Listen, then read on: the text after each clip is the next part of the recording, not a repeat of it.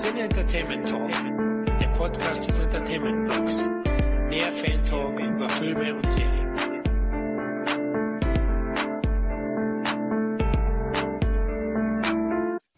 Hallo liebe Hörer zu einer neuen Ausgabe des Cine Entertainment Talk. Nachdem wir zuletzt über die möglichen Kino-Highlights 2017 geplaudert haben, sprechen wir diesmal über das vergangene Filmjahr 2016. Hierbei werden wir zu viert zum einen die aus unserer Sicht besten Kinofilme des Jahres 2016 vorstellen, zum anderen quatschen wir auch noch über die drei filmischen Enttäuschungen 2016 und die besten drei Heimkinopremieren des Jahres. Aber bevor es losgeht, stelle ich euch erstmal die heutige Plauderrunde vor. Natürlich beginnen wir hierbei mit unserem Gast. Da wir das Independent bzw. Arthouse-Kino immer wieder sträflich vernachlässigen, haben wir uns überlegt, wir ändern dies, indem wir uns einen kompetenten Gast ins Boot geholt haben. Und wer eignet sich da besser als Lukas Bawenschik von dem auch von uns sehr geschätzten Longtake Podcast. Hallo Lukas. Hi. Ja, schön, dass es geklappt hat. Ähm, stell dich doch mal kurz unseren Hörern vor. Ja, erstmal vielen Dank für die Einladung natürlich an euch alle. Und ähm, ja, ich bin Lukas Bawenschik, ich äh, komme aus Heidelberg, ich studiere hier Politikwissenschaften und VWL, aber ich schreibe und spreche auch viel über Filme und das Kino. Das tue ich zum einen eben vor allen Dingen auf kino-zeit.de, eine Arthouse- und Indie-Seite, aber auch als freier Autor zum Beispiel für den Filmdienst. Und äh, in meinem Podcast longtake.de spreche ich mit zwei Kollegen, äh, Johannes Dahlke und Lukas Markert, über aktuelle Veröffentlichungen aus dem Programm- und Arthouse-Kino. Also vielleicht auch so ein bisschen so als Gegenstück zu dem großen Explosionskino und dem Genre, das dann hier stärker abgefeiert wird. Genau. Und deswegen haben wir dich auch eingeladen, weil wir sind ja großteils vom Bombast-Kino begeistert. genau. Ja, dann stelle ich die anderen noch vor. Ja, da sind zudem natürlich wieder die Jungs vom Entertainment-Blog. Da ist einmal wieder der Kevin. Hallo. Na, bist gut ins neue Jahr gestartet, Kevin? Ja, hat gereicht, ne? Eine Flasche Wodka und dann war ich glücklich. Bin dann irgendwann um fünf eingeschlafen und das war's. Und heute aufgewacht. genau, ne? Und jetzt habe ich hier die, wieder eine Flasche Wodka stehen. Oi, äh, Ke Kevin, wir müssen uns Sorgen machen. Du. Ja, sind, ich habe mir drei äh, gute Vorsätze vorgenommen. Ja, es gibt, man soll es ja eigentlich nicht machen, aber ich habe mir drei Sachen vorgenommen: Russisch lernen, 15 Kilo abnehmen und wieder anfangen zu rauchen. Was werde ich schaffen? Hm. Ich vermute letzteres, oder? Nein, aber ich will auch nicht mehr rauchen. Also von daher äh, bleibt mir wohl nur das, das leichtere Übel. Russisch lernen. Kannst du anfangen mit Nastrovje. Ja, das ist, naja, ich, ich guck mal, ne? Aber wahrscheinlich wird gar nichts davon irgendwie. Wahrscheinlich werde ich noch eher zunehmen. Ah, ich glaube nicht jetzt. Also hier wirst du ja schon schwitzen vom von dem langen Podcast, den wir heute machen werden. Das stimmt. Also ich glaube, da wirst du schon ein paar Kilo abnehmen, so wie wir heute diskutieren werden. Ja, zum anderen ist auch Dominik wieder dabei. Guten Abend. Na, was gibt's Neues bei dir, Dominik? Äh, die Reste von Jim Beams Devil's Cut von Weihnachten. Ähm, da war ich Fahrer und konnte nicht. Und jetzt, ähm, ja, stilecht, ne? Wenn wir schon einen Arthouse-Einschlag in den Blockbuster-Podcast irgendwo reinnehmen, dann, ähm, ja, dann kannst du das normale Spülwasser ja auch nicht tun, ne? Stimmt, da müssen wir schon edel feiern auch. Hier. Ein wenig. Ja, auf jeden Fall. Ich glaube, ein Film ist in unseren Charts, da wird auch saftig gebechert in dem Hochhaus. Aber da kommen wir noch dazu. ja, das Quartett vervollständigt meine Wenigkeit, der Florian. Um in unsere Bestenliste 2016 zu landen, musste der Film lediglich 2016 in den deutschen Kinos gestartet sein und natürlich mindestens von einem von uns gesehen worden sein. Also ähm, genau vor. ja. Ausnahmsweise sind keine Filme, die keiner von uns gesehen hat, reingekommen. ja, genau. Ich muss es immer ganz genau erklären, Lukas Neischmann. genau. Vorab muss noch erwähnt werden, dass ähm, wir wieder mal einige von ja, ich sag mal, von den großen Titeln, die vielleicht in vielen anderen besten Listen vertreten sind, äh, nicht unbedingt gesehen haben, so dass die vielleicht nicht in unseren Top 10 sind. Also ob unsere Top 10 wirklich so repräsentativ ist, da bin ich mir nicht ganz sicher. Zudem muss natürlich wieder auch gesagt werden, dass der E-Block bekanntlich recht schauwerte gesteuert ist und wir viel Genre-Kino haben. Aber um euch einen besseren Querschnitt bieten zu können, haben wir uns ja diesmal Lukas dazu genommen. da hätte ich aber auch direkt mal eine Frage an unseren äh, Podcast. Das ist ja. mir gerade bei Florians ähm, Intro schon so aufgekommen. Ich habe ja gesehen, du hast etliche Filme gesehen letztes Jahr, einen ganzen Haufen davon. Und ähm, bei mir zumindest jetzt Schauwerte hin und her ist einfach der Effekt seit Jahren da, dass es durchaus mehr Filme werden oder gleich konstant viele Filme sind, aber immer weniger Filme im Kino, mhm. weil die Auswahl tatsächlich vor allem in kleineren Kinos relativ limitiert ist. Filme meistens nach ein, zwei, drei Wochen schon wieder draußen sind, je nachdem, wie erfolgreich sie sind. Und das, was kommt dann tatsächlich ja, zum großen Teil Bombast-Kino ist es, sei man hat ein schönes ähm, Arthouse-Kino in der Gegend, vor allem natürlich in Großstädten und sowas, kein Problem. Aber auf dem Land dann schon wieder problematischer. Wie ist das bei dir? Wenn du schon äh, einen großen Fokus für das Arthouse-Kino hast, wie schaffst du dann eine konstant hohe Kinoquote? Ähm, ich muss sagen, hier in der Provinz, ich komme ja aus Heidelberg, ist das nicht so furchtbar leicht. Äh, es hat dann viel tatsächlich auch mit so Pilgerreisen zu tun. Also wenn man einen bestimmten Film sehen will, dann fährt man eben auch mal weiter. Dann fährt man in die Nachbarstadt. Und es gibt hier einige Arthouse-Kinos, die nicht unbedingt großartig kuratieren. Da ist natürlich auch viel so französische Komödien und dann der sanfte Befindlichkeitsfilm irgendwie des Monats eben da, der dann wochenlang gespielt wird. Aber das meiste findet man eigentlich überall, auch wenn man dann halt manchmal ein bisschen länger unterwegs ist. Also ich bemühe mich schon so viel von dem, was ich eben im Jahr sehe, tatsächlich auch im Kino zu sehen. Sehr schön. Also äh, bei dir noch nicht der Effekt da, dass du dich auch tatsächlich ähm, aus der Not heraus mehr auf den ähm, Heimkino oder noch schlimmer auf den äh, Streaming-Sektor verlagern musst?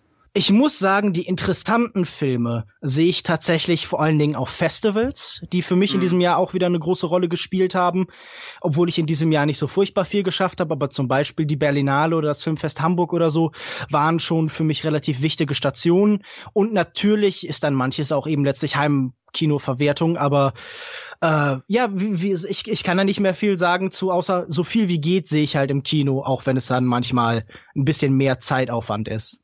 Ja, also jeder muss schauen, hier in München ist es natürlich ein bisschen einfacher. Ähm, hier gibt es schon viel und trotzdem gehe ich nicht in viele Titel, die du aufgelistet hast, aber da kommen wir ja noch dazu. Jetzt, weil ich vorhin schon angekündigt habe, wie setzt sich unsere Liste zusammen, wollte ich das auch nochmal kurz sagen. Also jeder von den vier Herren hat seine Top 10 genannt. Die haben wir dann ähm, mit Punkten verteilt jeweils. Platz 1 hat 12 Punkte bekommen, Platz 2 10, Platz 3 8 bis runter bis Platz 10, der einen Punkt bekommen hat. Dann haben wir das zusammengerechnet und eine gemeinsame Top 10 erstellt. Das ja nicht zu viel vom Lukas drin sind. Wir wollen ja nicht intellektuell werden auf einmal. Nein, Scherz. Genau, und bei den drei Heimkinofilmen und äh, bei den drei Flops war es so, dass wir jeweils drei genannt haben. Der erste Platz hat fünf Punkte bekommen, der zweite drei, der dritte ein Punkt, wieder zusammengerechnet und somit haben wir dann da auch jeweils eine gemeinsame Top 3 beziehungsweise ja Top 4 eigentlich diesmal, weil der dritte Platz jeweils dann immer punktgleich war. Da haben wir gesagt, gut, nehmen wir den auch noch dazu. Dann legen wir los, würde ich sagen. Ja, wie habt ihr denn letzten Endes das Filmjahr 2016 empfunden, Kevin? Warst du zufrieden? Durchschnittsjahr, ne? Also, ich will jetzt nicht sagen, dass es schlecht war, aber es war jetzt auch nicht äh, nichts Weltbewegendes dabei. Ne? Es waren äh, einige überdurchschnittliche bis gute Unterhaltungsfilme dabei. Im DVD-Bereich gab es meiner Meinung nach besseres Zeug als letztes Jahr da gab es schon so einige, so ich sag mal so im Gegensatz zu früher immer noch viel zu wenig. Ne, das wird ja gerade im DVD-Bereich, finde ich, äh, nimmt die Qualita äh, Qualität ab, obwohl es eigentlich immer teurere Produktionen gibt für den DVD-Bereich. Aber äh, im Vergleich zum letzten Jahr fand ich, gab es doch einige gute äh, Filme. Und ähm, Blockbuster-Kino, ja, ich sag mal, bis auf Rook One und so die zwei, drei andere Filme fand ich jetzt nicht, dass es jetzt so große Highlights gab. Wie war es bei dir, Lukas? Wie hast du es empfunden? Ich finde das schwer zu sagen, denn ich glaube, es gibt ja keine so wirklich schlechten Jahre für das Kino. Es gibt nur uns hier, uns Filmfans, uns Kinogänger, die nicht ausreichend gesucht haben. Denn wir haben ja so als, als Cineasten, als Filmfans auch immer die Aufgabe, so ein bisschen Schatzsucher zu sein und zu gucken, was gibt es denn da draußen. Und meine Erfahrung in diesem Jahr war, das große Kino, ärgerlicherweise natürlich, dass das, dem ihr euch verschrieben habt, das war in diesem Jahr eigentlich komplett äh, eine Tragödie. Also während im letzten Jahr wirklich da große Highlights waren, so wirklich äh, Meisterwerke wie zum Beispiel in Mad Max Fury Road oder so, eine wahrscheinlich der besten Blockbuster aller Zeiten, gab es in diesem Jahr dann doch in diesem Bereich sehr wenig. Und was man Interessantes finden konnte, das fand man dann eben, glaube ich, ja, in den kleineren Kinos und auf Festivals. Und äh, in dieser Hinsicht würde ich sagen, ich bin vor allen Dingen vom Hollywood-Kino enttäuscht gewesen und hätte mir da gewünscht, dass es da mehr Interessantes, Originelles und auch einfach Gutes gibt. Aber es ist interessant, hätten wir ihn letztes Jahr einladen müssen, den Lukas, weil der war unsere Nummer eins, Lukas, letztes ja, Jahr. Ja, war ein, Film.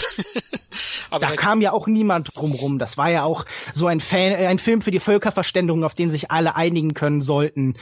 Das sagst du jetzt so, aber ähm, sei dir darüber im Klaren, das gilt vor allem für Leute mit künstlerischer Veranlagung oder äh, Kritiker oder Cineasten. Ähm, Ach, Mad Max die, die, die breite Masse ist auf Fury Road nicht gesprungen. Äh, wir, haben, wir haben ja sogar mal äh, spaßeshalber dazu aufgerufen, unsere Hörer, ne, was ist euer Lieblings-Mad Max-Film? Jetzt nicht mal im Vergleich zu mhm. ähm, nur diesen einen Film zu dem Filmjahr verglichen, sondern den ganzen Franchise. Der am besten abschneidende Film war Thunderdome hm. und nicht Fury Road und zwar mit Abstand. Also, und also, ich, ich kenne auch genug Leute, ja, und ich kenne auch genug Leute, die sagen, Fury Road, ja, das ist auch null Handlung und das ist, ja, schon klar, habe ich verstanden. Aber erstmal ist da wesentlich mehr Handlung, als man auf den ersten Blick sieht. Und zweitens geht es nicht nur darum. Ähm, mhm. Aber das, das nehmen viele nicht so wahr. Also vielleicht äh, überschätze die Masse an der Stelle ein bisschen. Das war nicht so klar, dass, dass der äh, auf der Topliste landen würde. Aber ich unterschreibe das nach wie vor. Das war ein Wow-Film, wie ich ihn seit langem nicht mehr gesehen habe. Mhm. Und äh, der auch das wiederholte Anschauen äh, schwächt diesen Film nicht ab. Ja. Und, ähm, also ich habe ihn jetzt sechsmal gesehen und jedes ja. Mal geliebt. Hast du schon die äh, Black die and White Black Chrome? Chrome?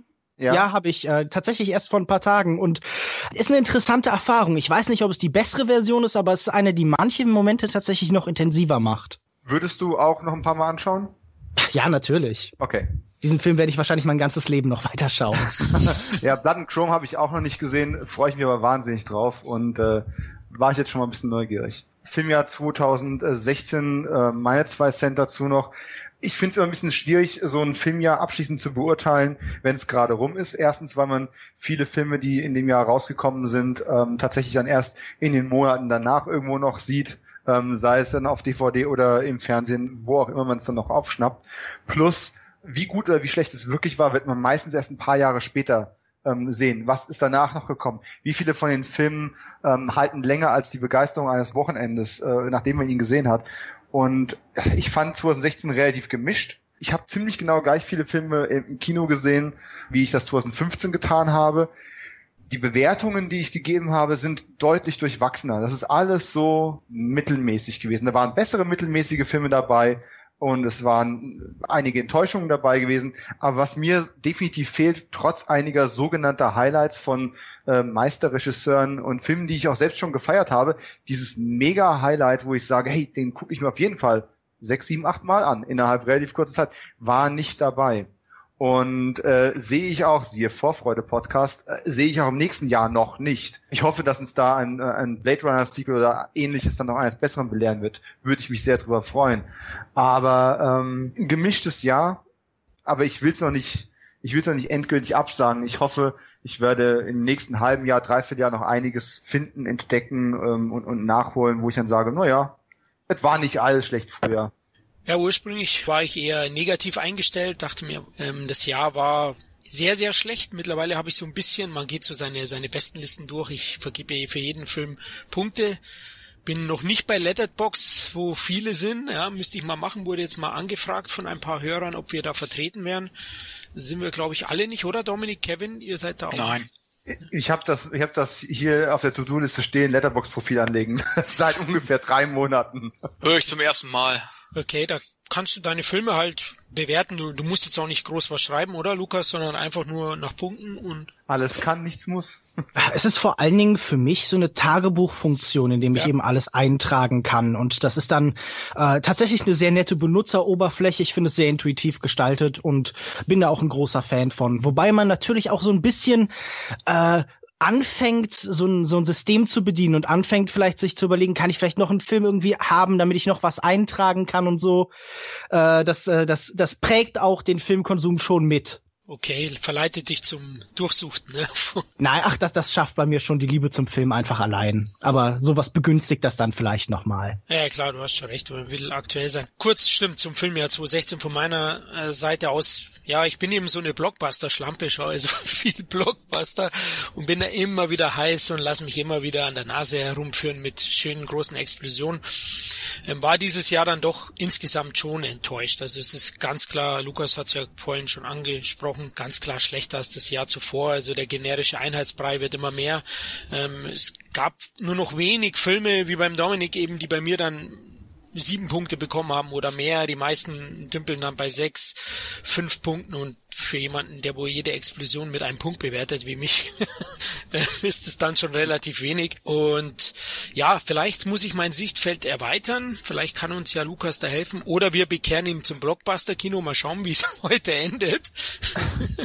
wir werden sehen. Aber das Independent-Kino, Lukas, war recht stark 2016? Ach, äh, wie schon gesagt, ich finde das immer schwer, das einzuteilen. Aber ich habe in diesem Jahr viele Filme gesehen, die mich sehr begeistert haben, die mir wirklich den Mund aufstehen lassen über Szenen hinweg und die mich sehr begeistert haben.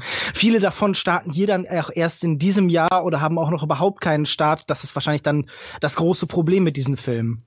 Ja. Das ist generell so ein Festival-Problem. Ähm, ich werde das nie mhm. vergessen. Auf einem der ersten ähm, Festivals, wo ich mal ähm, außerhalb von Deutschland dann, äh, gewesen bin, das ist jetzt über zehn Jahre her. Und ich habe da drei Filme gesehen, die mich damals umgehauen haben. Einer von denen ist bis heute nicht erschienen. Und mhm. ich garantiere dir, dieser Film, jeder, der auch nur ein bisschen Ahnung hat, würde diesen Film lieben. Aber der hat einfach, der ist nirgends rausgekommen. Also Wie heißt außer der denn? ich glaube, außer ich glaube in Japan. Ich, Wie heißt ich, der denn? Äh, ich suche dir den Titel raus, ich schicke dir, im Endeffekt ging es um, äh, um eine Art Ferienlagercamp, ähm, ist ein japanischer Film gewesen, ähm, wo Eltern ihre Kinder hinschicken und alle Kinder, das merkt man im Rückblicke, ähm, sind in Familien groß geworden, wo sie schlecht oder sogar misshandelt worden sind. Und in diesem Camp werden sie übertrieben, also wirklich völlig übertrieben freundlich und gut behandelt werden, werden medizinisch untersucht und allem und allem drum dran. Und es stellt sich dann über die Zeit quasi heraus, äh, kleiner Spoiler für einen Film, den es hier nirgends zu sehen gibt, ähm, es, es, stellt sich dann quasi heraus, dass die dort sind, ähm, weil die Eltern äh, die Organe der Kinder verkauft haben, um ihr eigenes Leben etwas aufzuwerten. Und äh, das, das ist, das klingt vielleicht etwas arg reißerisch, ist aber überhaupt nicht so umgesetzt. Das ist ein, ein Film, der einem wirklich ein paar Mal richtig fies in den Bauch haut. Einfach nur mit dem, wie er strukturiert ist und wie er erzählt wird und wie er nach und nach immer noch mal eine Schicht abblättert und das Ganze offenbart wird. Toller Film. Aber ich, den Titel müsste ich jetzt tatsächlich passen. Okay, also hm. die Organhändler wäre doch gut, ne, als Titel. naja, komm, jetzt, jetzt sind wir wieder bei Reißerisch. Das ist ja tatsächlich, ist ein, ist ein extrem subtiler Film und du bekommst es am Anfang erstmal gar nicht mit, weil du auch über diese, diese Rückblenden, das ist alles noch sehr subtil und denkst dann, ach gut, komm, das eine Kind hat es aber nicht sehr schön daheim und irgendwann wird dir klar, Moment, jetzt habe ich schon den, den, vierten Rückblick gesehen mit angeblich völlig banalen Geschichten, die dir aber mehr oder weniger bewusst oder unterbewusst gezeigt haben, wie schlecht es denen dort tatsächlich eigentlich geht. Und dass es extrem seltsam ist, dass die, dass diese Eltern da sind und, und die Kinder auf dem Camp besuchen und sich auf einmal wirklich darum kümmern, und geht's meinem Kind auch wirklich gut? Und was hat denn der Arzt gesagt? Ja, natürlich, es geht darum, dass das, Kind gesund ist, weil sonst die auch gar nichts wert sind, ne? Aber es ist ein richtig, richtig guter, fieser, trauriger Film. Also ich hätte mich jetzt auch gewundert als Komödie, ne? Also wenn es umgesetzt wäre. Nein. Es klingt hart, aber ich meinte mit Organhändler auch typische deutsche Titel. Da wäre auch noch der Spoiler verraten, oh, ja. alles in einem. Also wäre doch, wäre doch auch mal was, ja. Das ist noch, das ist noch nicht mal der Finaltwist, aber. Ja. Okay, äh, ja. lassen, wir, lassen wir den stecken lieber, genau. Ja. Gut, ähm, dann frage ich euch mal, Kevin, äh, gab es zumindest irgendwie besonders starke Beiträge in gewissen Genres? Also fandst du vielleicht den Thriller-Genre dieses Jahr ganz gut oder Komödien endlich? Oh, Komödien. Ist mir eine sehr gut in Erinnerung geblieben. Es ist kompliziert, hieß ja in Deutschland, mit Simon Peck. Richtig tolle Liebeskomödie. Für mich eine der besten Liebeskomödien der letzten Jahre. Wer Simon Peck kennt, der weiß, dass es ein Sympathieträger ist und äh, eben halt auch eine Natürlichkeit ausstrahlt und äh, eigentlich noch nie einen richtig schlechten Film gemacht hat. Und diesen Film habe ich wirklich sehr gemocht. Den habe ich auch, glaube ich, jetzt mittlerweile schon öfter gesehen. Also doch wirklich ein Film, den man sich öfter angucken kann, ich zumindest. Und im Gruselbereich würde ich sagen Before I Wake, obwohl das mehr ein, ja, ein Drama ist. Es ist so, wer den Babadook kennt, der weiß so ungefähr, worum es dann auch bei Before I Wake geht. Nur, dass der eben halt noch intensiver ist, trauriger ist und, und wirklich einen schönen Abschluss hat. Also im Gegensatz zu Babadook, der mir eigentlich auch gut gefiel, aber der ist echt noch eine Stufe besser. Der hat mir richtig, richtig gut gefallen. Und Trash-Bereich würde ich so auch noch sagen, Gods of Egypt, den alle hassen. Oh. Äh, ich, für mich ist es der Flash Gordon des 21. Jahrhunderts. Ein Spaß, ein, ein Edel-Trash-Film, der einfach auch äh, viele gute Ideen hat. Also ich finde, das wird irgendwie zu wenig gewürdigt. Der hat einfach auch coole Ideen, allein von der Ausstattung her und so weiter. Ne? Die Effekte kann man drüber streiten. Mal gut, mal weniger gut, aber letzten Endes, mir hat der Film richtig Spaß gemacht. Ne? Äh, Würde ich jetzt nicht in die Top Ten unbedingt wählen, aber ähm, auch ein Film, den ich, den ich gut finde, den alle irgendwie scheiße finden. Das ist ja wie jetzt bei Lukas irgendwie, der, glaube ich, in seinem Flop 10 irgendwie auch Titel hat, die, wo alle sagen würden, ey, what the fuck, was, was hat der denn da geguckt, ne? Aber, äh, und so ist es bei mir zum Beispiel bei, bei Gods of Egypt. Ähm, den finden alle doof und ich mag den irgendwie. Ich habe ihn leider noch gar nicht gesehen, den kann man glaube ich streamen aktuell beim Online-Anbieter. Ja, muss ich mal schauen. Bei Jared Butler und wie heißt der Game of Thrones Star, der spielt die Hauptrolle, glaube ich, gell? Äh, irgendein äh, Nikolai Costa Waldau. Genau, Norweger, Norweger ist das, ne? Ist aber auch kompliziert. Na, den, Doch eine ja. naheliegende Besetzung für so einen Ägypter. Definitiv. Ach Mensch, du bist wieder gemein. Ja, so ganz schaut er nicht aus, aber er spielt ihn gut, oder Kevin? Wenigstens der Waldau. Ja, ich, ich finde, bei Game of Thrones äh, spielt er gut. Äh, hier gut, ist jetzt nicht unbedingt die naheliegendste Besetzung. Also ich hätte jetzt auch nicht an ihn gedacht, um ihn jetzt für diesen Film zu besetzen. Aber ich fand ihn sehr sympathisch in dem Film, genauso wie Gerard Butler. Der ist sowieso eine geile Sau. Von daher, ähm, ich mochte den Film einfach. Das ist, wird sicherlich, ist kein Oscar-Film, zugegeben, aber das ist einfach ein Spaßfilm. Den kann man sich angucken, so ähnlich wie, ich mochte ja auch äh, Kampf der Titanen zum Beispiel, die Neuverfilmung. Das waren auch Filme, ah. das ist nämlich Popcorn-Kino, die man sich angucken kann, ne? Nur mal so ein Gedanke. In ein paar Jahren würde ich gerne ein Remake machen von Gods of Egypt und ich besetze die beiden Rollen neu mit Michael Shannon und Al Pacino die sich dann gegenseitig im irre Grimassen schneiden und, und noch gegenseitig versuchen können zu übertrumpfen. Das würde das, ist das Einzige, was den Trash-Faktor von dem Film eigentlich noch ein Stück erhöhen könnte. Ich kann es Kevins Einwand schon verstehen. Vielleicht, äh, ich muss ihn noch anschauen, aber wenn er schon wieder so over ist, dann. Aber guck dir Chad Jones an in, in, in äh, Flash Gordon. Ich meine, das ist ein verdammt beschissener Schauspieler. Aber ja. letzten Endes, ich möchte jetzt auch gar keinen anderen mehr sehen als Sam Jones. Ja, also. Die Musik war legendär, ja. Ja? Ja, das stimmt. Auch das wird Zeit, dass es mal wieder geremaked wird und naheliegenderweise wird es dann Samuel L. Jackson diesmal sein. Hat, der spielt überall mit zur Zeit, ja. ja. Lukas, welches Genre war für dich besonders erwähnenswert? Ich finde das schwer zu sagen. Ich finde ganz interessant, dass der Science-Fiction-Film mittlerweile so eine neue Präsenz im großen Kino bekommt, äh, beziehungsweise auch im kleinen. Also in den letzten Jahren hatte man eigentlich immer so in der Winterzeit dann so einen großen, vielleicht auch in gewisser Weise mit so ein paar Gedanken gefüllten Film. Man hatte da dann Sachen wie Gravity, wie Interstellar oder wie dann jetzt eben Arrival. Und äh, das finde ich eigentlich ganz angenehm, dass da so eine gewisse Präsenz entsteht für ein Kino, das sich auch immer auf einen großen Gedanken orientiert, der auch immer versucht, so ein bisschen diese Schauwerte eben mit einer Stoßrichtung äh, von intellektueller Dimension irgendwie zu verbinden. Und das würde ich sagen, das haben wir in diesem Jahr mit eben wie Filmen wie zum Beispiel Arrival oder auch vielleicht so kleineren Projekten wie Wir sind die Flut oder so nochmal deutlich gesehen. Ich würde nicht sagen, dass diese Filme alle brillant sind, aber ich mag, dass sich diese Präsenz im Kino wieder aufbaut.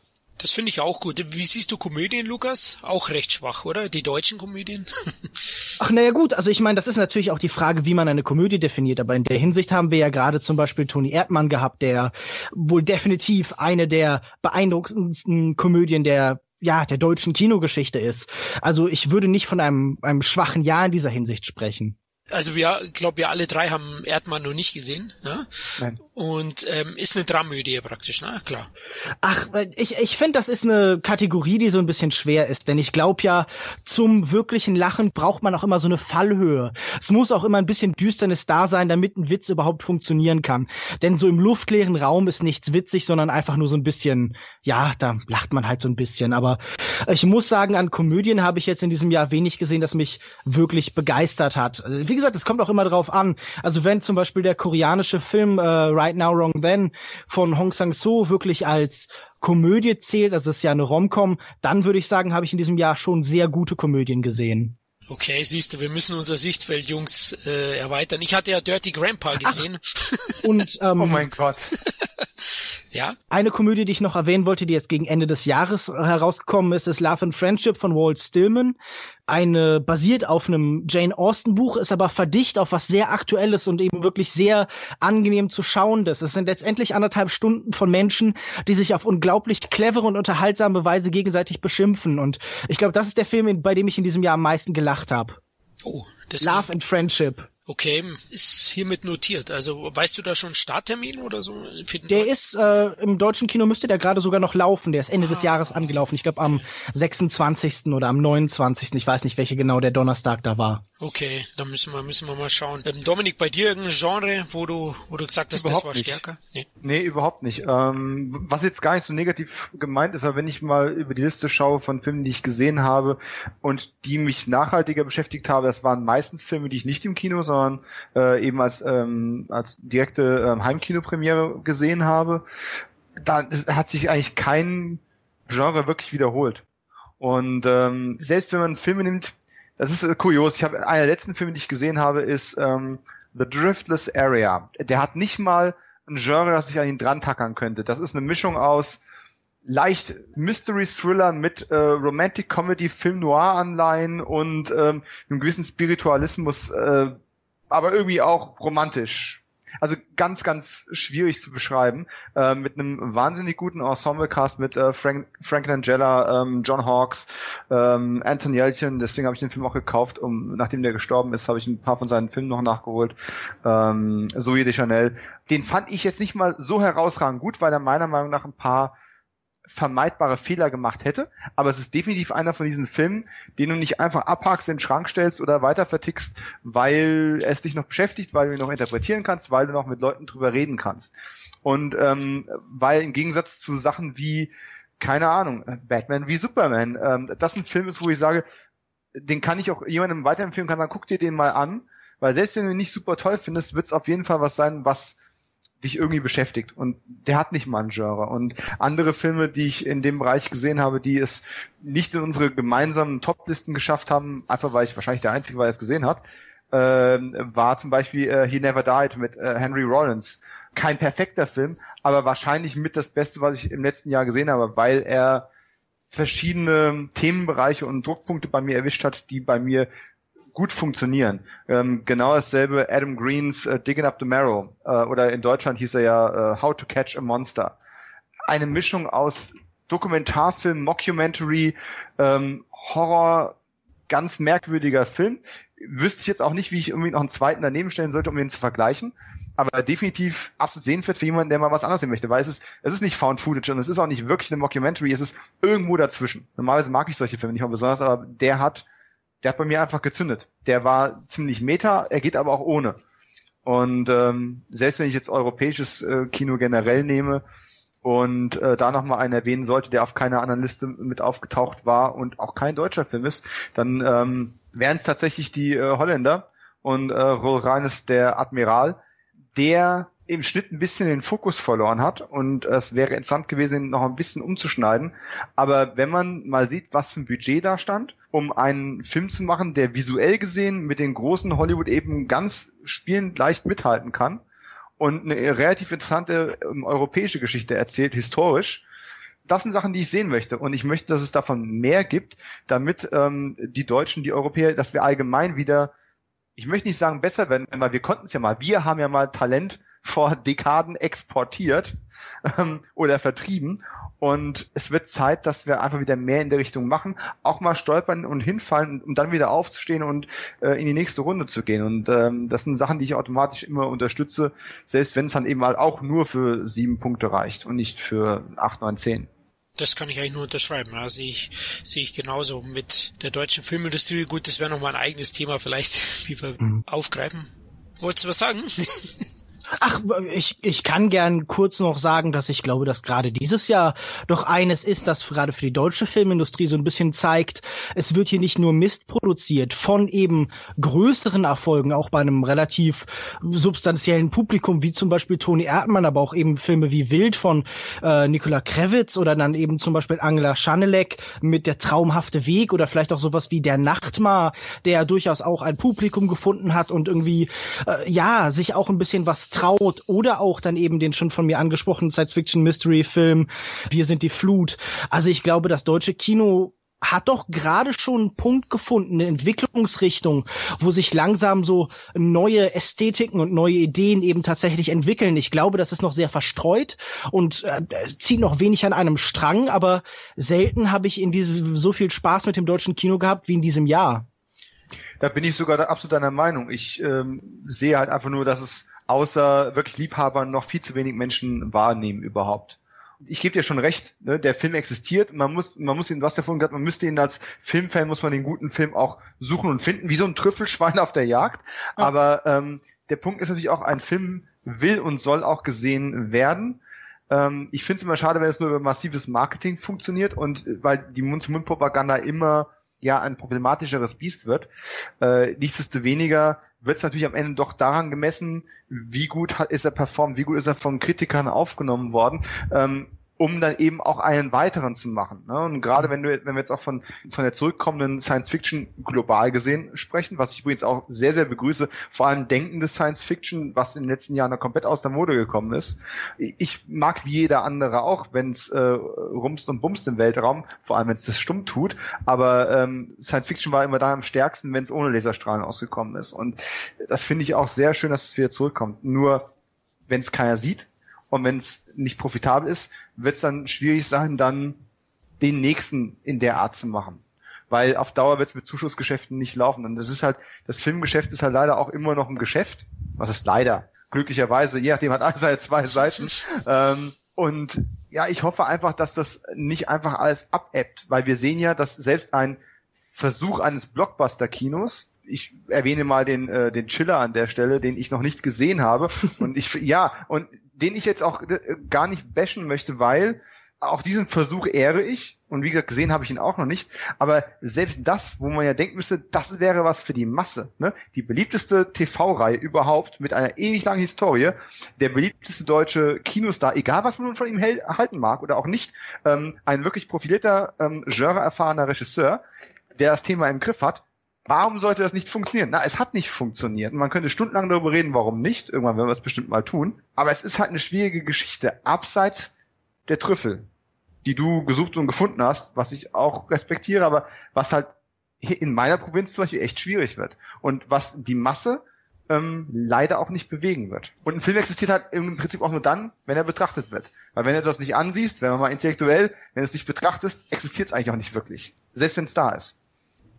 Genau, also ich hatte ja mit Christian Albert ein Interview gemacht, das ist der Regisseur von Chiller, und äh, auch der hat ähnliches genannt. Der hat der Nachtmahl genannt und weitere Filme, die er sehr gut fand, aber er eben gesagt hat, dass leider das Publikum es nicht genug würdigt, ne? also zu wenig Publikum den Film gesehen hat. Und das fand er halt sehr schade und er hat so seine Zweifel, ähm, wie lange das deutsche Publikum benötigt, um zum Beispiel auf Genrefilme oder solche Filme in diese Richtung äh, draufzuspringen. Ne? Weil generell tun sie sich anscheinend schwer. Also jede deutsche Komödie funktioniert irgendwie. Und noch, egal wie schlecht sie ist. Jetzt übertreibe ich mal, aber ähm, wir brauchen nicht reden, die Schweighöfer-Komödien und so, da, da stürmt die Masse halt einfach rein.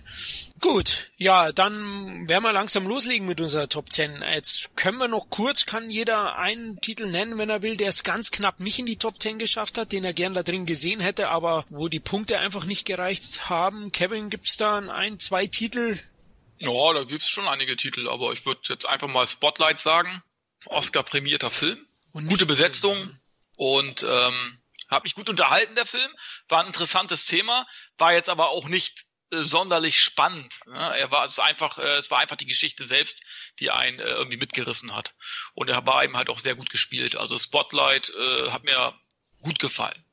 Ja, das kann ich unterschreiben. Also ich habe den ja auch in meiner Liste gehabt, hat leider nicht gereicht. Ich finde den auch, er ist relativ unaufgeregt mhm. und er, er ja, er bietet halt keine Effekthascherei. Daher kommt er vielleicht ein bisschen dem einen oder anderen unspannend vor, aber ich finde, er hat äh, wahnsinnig kluge Dialoge, sehr, sehr gute Schauspieler, keine Frage. Das Thema ist natürlich auch nicht jedermanns Sache, also es ist kein leichter Stoff, ähm, aber ich finde es auch sehr, sehr gut umgesetzt und hat mir auch sehr gut gefallen. Leider erst auf DVD nachgeholt. Ist mir generell jetzt beim Erstellen der besten Liste aufgefallen.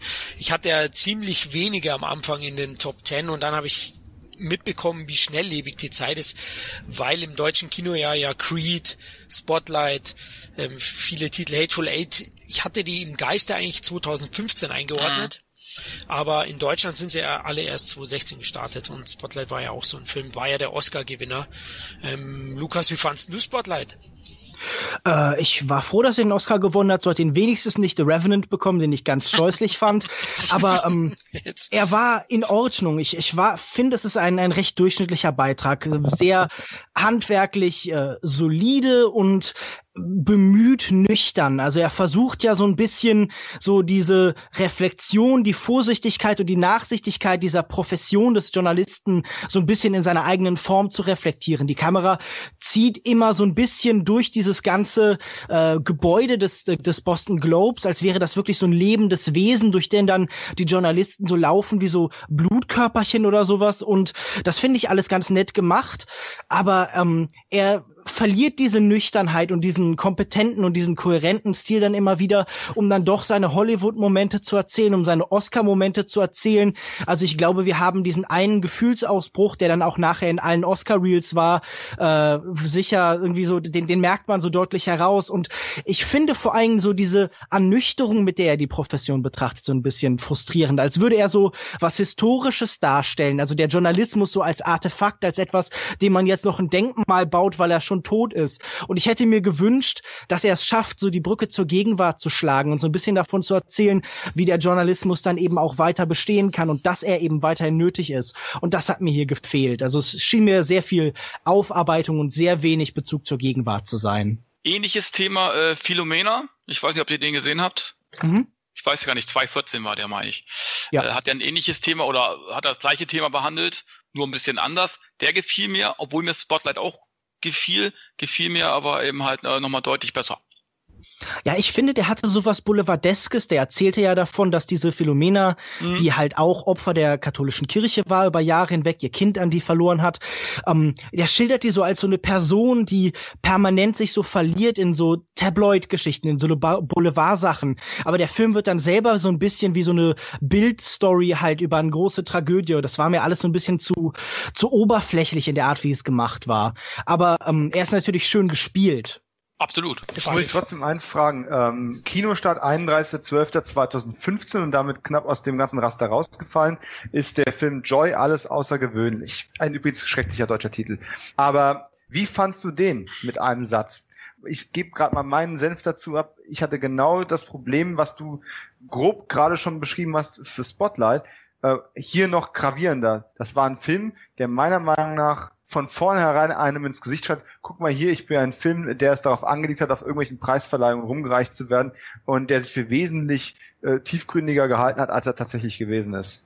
Ach, wir müssen über David O. Russell hier gar nicht sprechen. Also ich finde alles, was er macht, wirklich schrecklich. Er hat sich zu einem der generischsten Hollywood-Filmemacher überhaupt entwickelt, nachdem er eben in seiner frühen Karriere dann doch einige Filme gemacht hat, die so ein bisschen eine eigene Handschrift zumindest hatten. Also wenn ich an so Filme denke wie äh, früher von ihm äh, Three Kings oder I Heart Huckabees, mhm. da ist dann das einfach ein sehr generischer Film. Er gibt seinen Darstellern viel zu viel Raum und schafft viel zu wenig Fläche für seine eigene Regieführung. Also er hat sich als Filmemacher quasi schon aufgegeben und mhm. stellt jetzt nur noch Sachen vor seine Kamera und hofft dann, dass die diese talentierten Darsteller da selber Filme draus erzählen. Und das könnte bei ja jemand Besserem funktionieren und das gelingt bei ihm eben nie.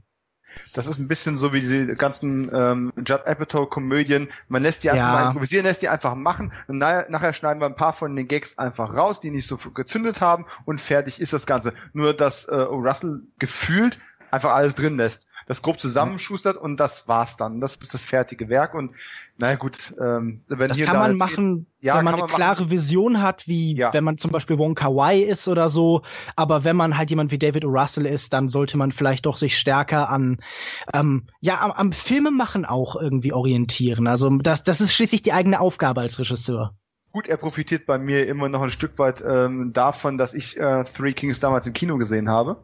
Und ähm, das ist so ein, so ein Ersteindruck. Da muss man schon ein paar Mal dagegen treten, dass man das wieder los wird. Aber er gibt sich wirklich Mühe, muss man sagen. Mhm. Ähm, noch ein, zwei solche Geschichten, durch die ich mich durchquälen muss und äh, das Thema ist auch durch. Herr Dominik, ansonsten Film, wo du gerne oder der, wo es knapp nicht geschafft hat aus deiner Liste, wolltest du noch einen erwähnen? Es gab ein paar, aber ich habe jetzt auch gerade im, im Heimkinosektor ja eigentlich schon schon viel erwähnt. Wie gesagt, The Driftless Area ähm, ist einfach ganz groß besetzt. Ist ein Film, der nicht jedem gefallen wird, weil er man könnte ihn, man könnte ihn langsam nennen, aber er ist es im Grunde eigentlich nicht. Ähm, He Never Died fand ich auf jeden Fall äh, sehr, sehr gut. Obwohl im Endeffekt, du hast nur eine Kamera auf äh, Henry Rollins gerichtet, der miese Laune hat. Ähm, das, das ist doch das, schon mal was. Das ist was. Und, äh, und wenn man Henry Rollins nur so als Namen kennt oder als, als zweit- oder drittklassigen Bösewicht irgendwo oder meinetwegen bei Sons of Anarchy irgendwo wahrgenommen hat und man sich fragt, kann der einen ganzen Film tragen? Ja. Stellt euch vor, man würde Dr. House und God's Army von, von Gregory Whidden würde man irgendwie zusammenschmelzen und als Indie-Film mit Henry Rollins rausbringen. Das wäre He Never Died. Das ist einfach großes Kino im kleinen Format. Und äh, schade, dass der es nicht geschafft hat, aber ich kann es jedem nur empfehlen. Und ansonsten eben Adam Greens How to Catch a Monster, einfach weil es was ganz anderes ist und auch was anderes als wer, wer Adam Green immer noch damit ähm, in einen Topf schmeißt, dass er eben mal mit der Hatchet Trilogie irgendwie ähm, groß geworden ist, äh, der tut ihm an der Stelle einfach Unrecht. Und jeder, der Frozen schon gesehen hat und mochte, wird wissen, dass er eben auch abseits dessen was kann. Und ähm, ja, How to Catch a Monster würde ich jetzt mal noch erwähnen. Bei dir, Lukas, gäbe es noch einen Titel, einen hast du ja auch schon genannt, glaube ich, Right? Ja, genau. Also äh, bei mir auf Platz drei hat es ja dann tatsächlich, also es sind nur meine ersten beiden Filme in die Liste mit reingenommen worden, aber Platz drei wäre Right Now Wrong Then gewesen von Hong Sang-soo, wahrscheinlich einem der, wahrscheinlich dem besten Regisseur aus Südkorea. Ähm, der hat sich so einer ganz eigenen, sehr spezifischen Art von romantischer Komödie verschrieben und Right Now Wrong Then ist einer der besten Filme, den er bisher so gemacht hat und es erzählt denselben Tag, aber zweimal in leichten Variationen und das ist ein ganz faszinierender Effekt. Also es ist eigentlich nur ein Tag, ein Regisseur äh, verbringt einen Tag in einer anderen Stadt. Er soll am nächsten Morgen einen äh, Vortrag halten zu einem seiner Filme und er lernt an diesem Abend eine Frau kennen und geht mit ihr auf ein Date. Und das eine Mal läuft es nicht so gut und das andere Mal etwas besser. Und es ist so ein sehr faszinierender Effekt, dieselben Szenen zweimal zu sehen, mit leicht veränderten Vorzeichen, mit leicht anderen Dialogen, einer leicht anderen Perspektive, weil es ist so ein bisschen fast wie eine, wie eine Lehrstunde darin, wie man die Wirkung in Filmen erzählt, wie ein etwas breiterer Bild Bildrahmen auf einmal eine ganz andere Perspektive gibt, wie ein anderer Schnitt, ein anderer Satz alles anders machen kann. Und es handelt eben auch davon, wie immer eine andere Möglichkeit da ist. Im Kino sind wir es ja gewohnt, so was Deterministisches zu haben. Alles ist vorbestimmt, alles lehnt genau auf diesen einen Pfad, den wir jetzt auch im Film dann sehen. Und das ist so eine Art von Kino, die suggeriert, es gibt trotzdem noch eine Freiheit, es gibt einen freien Willen über das, was eben geschildert wird, hinaus. Und den fand ich zum einen unheimlich lustig, weil er unheimlich gut menschliches, ja, menschliche Eitelkeiten beobachtet, aber er ist eben auch einfach sehr clever darin, wie er erzählt, wie eben, ja, menschliche Interaktion und Liebe und der Wille, andere zu beeindrucken, eben funktioniert. Okay, also mal schauen, muss ich vielleicht nachholen. ich schau mal auf jeden Fall, ob ich schaffe. Bei mir wäre es noch Findet Dory, ja, den fanden ja viele nicht so gut. Es ist für mich der beste Animationsfilm des Jahres, den ich gesehen habe, 2016. Ein anderer ist ja, ich glaube auf Platz 10 oder so, kommt jetzt dann gleich. Ja, Findet Dory führt Findet Nemo toll weiter, der ist witzig, bewegend optisch sehr, sehr schön. Ähm, der geht ans Herz. Also ich fand es eine sehr gelungene Fortsetzung, die zugleich berührt und humorvoll ist. Dory hat ja Gedächtnisverschwund und das ist wirklich schön dargestellt. Es nimmt einen mit. Man kann aber auch lachen. Es gibt tolle neue Charaktere wie den Hank, diesen Octopus und auch den Hai. Destiny. Mir hat er sehr gut gefallen. Ich war ein bisschen enttäuscht, dass es nicht geschafft hat bei uns. Äh, bei mir war er Platz vier des Jahres. Ne? Und ja, deswegen wollte ich euch liebe Hörer, den auch nochmal nahelegen. Also zumindest wer Kids hat, auch wenn er vielleicht für Kids nicht witzig genug ist, weil er, weil er doch dann eben auch teilweise ein paar rührige Szenen hat, den kann, könnt ihr auf jeden Fall schauen. Aber Pixar und Disney, ich glaube, da sind wir hier alle einig. Ähm, da ist selbst ein durchschnittlicher Film noch sehr gut, oder? Ja, ein durchschnittlicher Film ist halt immer noch durchschnittlich, ne? Aber mhm. äh, ich kann in dem Fall nichts dazu sagen, weil ich ihn tatsächlich nicht gesehen habe und ich möchte ja ungern die Battle von letztem Jahr wiederholen. Alles steht Kopf, wir, meinst du? Wo wir, wo wir beide uns bei Alles steht Kopf nicht ganz einig geworden sind.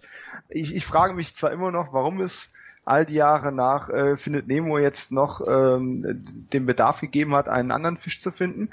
Ähm, aber mein Gott, irgendwann werde ich den mal sehen und dann reden wir nochmal drüber.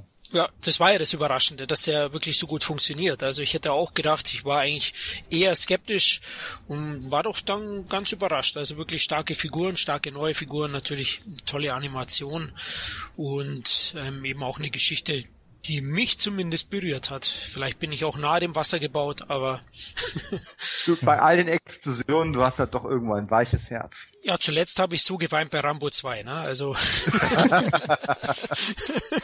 Na, passt. Also schade, findet Dory, aber jetzt legen wir mit den Top 10 los, würde ich sagen.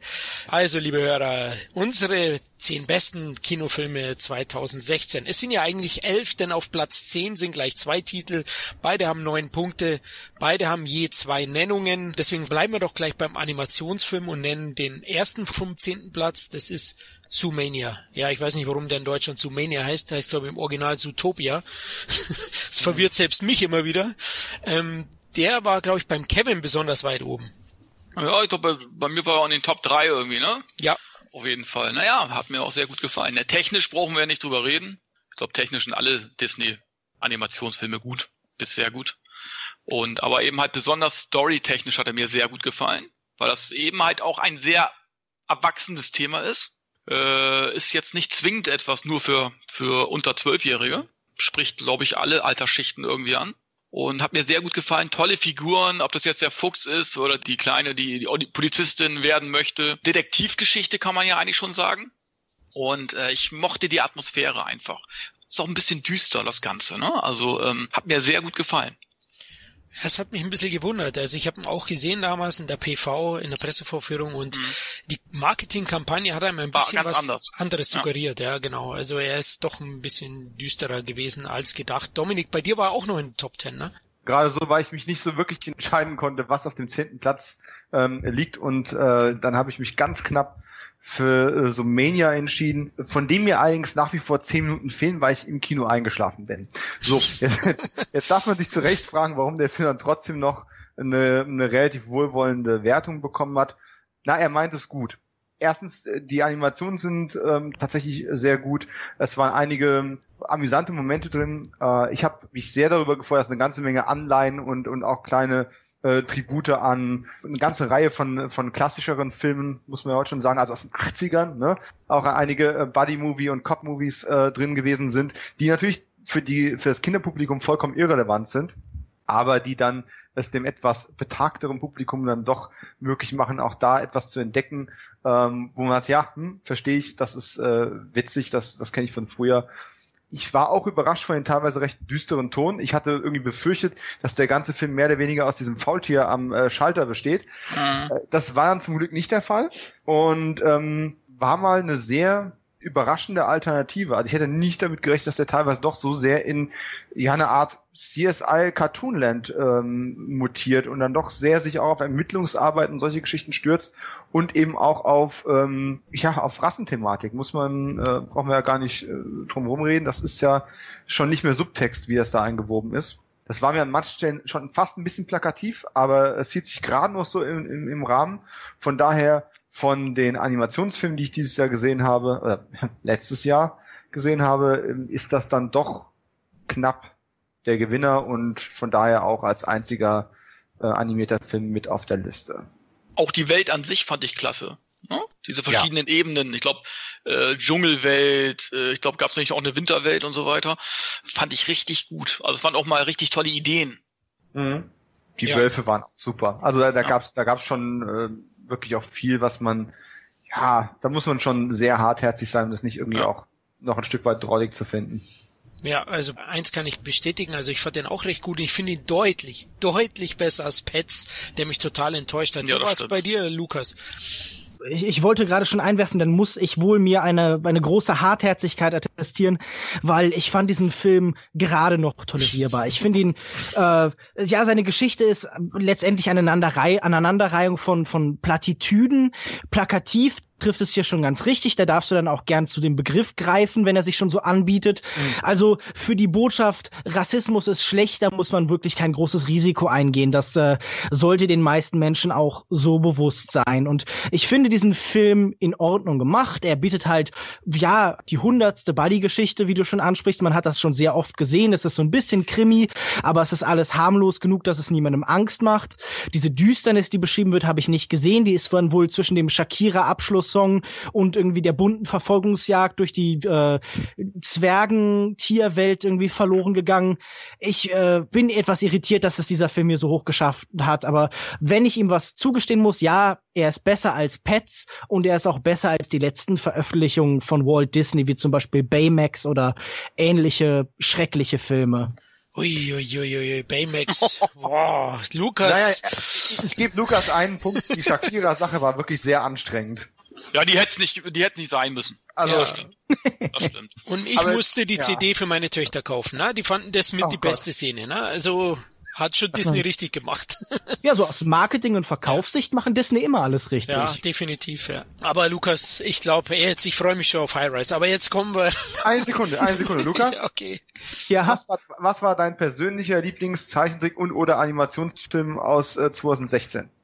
Ähm, ich bin enttäuscht gewesen von diesem Film, aber er hat mir doch noch deutlich besser gefallen als alles, was von Disney oder Pixar kam. Es war wahrscheinlich äh, Kubo, der tapfere Samurai oder im Original Kubo und the Two Strings von Studio Leica, die ja äh, im Gegensatz zu den sehr glatten, fast schon atemberaubend hässlichen Figuren aus dem Studio Disney schöne Stop-Motion-Animationen macht. Ähm, ich weiß nicht, habt ihr den gesehen, Kubo? Nein, aber ich habe Coraline gesehen und den fand ich großartig. Ja, der ist auch fantastisch. Also Den ist sicherlich einer der, der besten gut, Filme ja. des Studios. Ja. Aber ähm, ich, ich tendiere dann doch dazu, irgendwie es zu bevorzugen, wenn diese Filme nicht aus dem Computer in Gänze stammen, sondern zum Beispiel wie bei Studio Ghibli tatsächlich noch die Zwischenstufe über das Zeichenbrett genommen wird. Oder mhm. wenn, wie bei, also ich, ich finde gerade diese Physikalität bei Kubo so beeindruckend. Dieser Film ist fast schon zu perfekt in der Art, wie er mit einer alten Kulturtechnik, die schon fast verloren ist, eben arbeitet. Aber auch wenn er mich nicht gänzlich überzeugt hat, würde ich wirklich jedem zu Kubo raten. Von dem habe ich auch Kurz- nur Gutes gehört, ja. Kurz noch in die Runde geworfen, hat irgendjemand außer mir die äh, DVD-Premiere ähm, The Killing Joke gesehen? Den Batman-Animationsfilm. Ja, leider. Okay, jetzt hoffe ich, dass du mich nicht damit enttäuschst, dass du genau dasselbe sagst wie alle anderen, die auf dem Film rumhacken, nämlich, dass es einfach nur an dem Intro liegt. Äh, es liegt nicht nur an dem Intro, aber das ist noch schlechter als der auch miserable Umsetzungsteil des der ursprünglichen Comicgeschichte. Warum?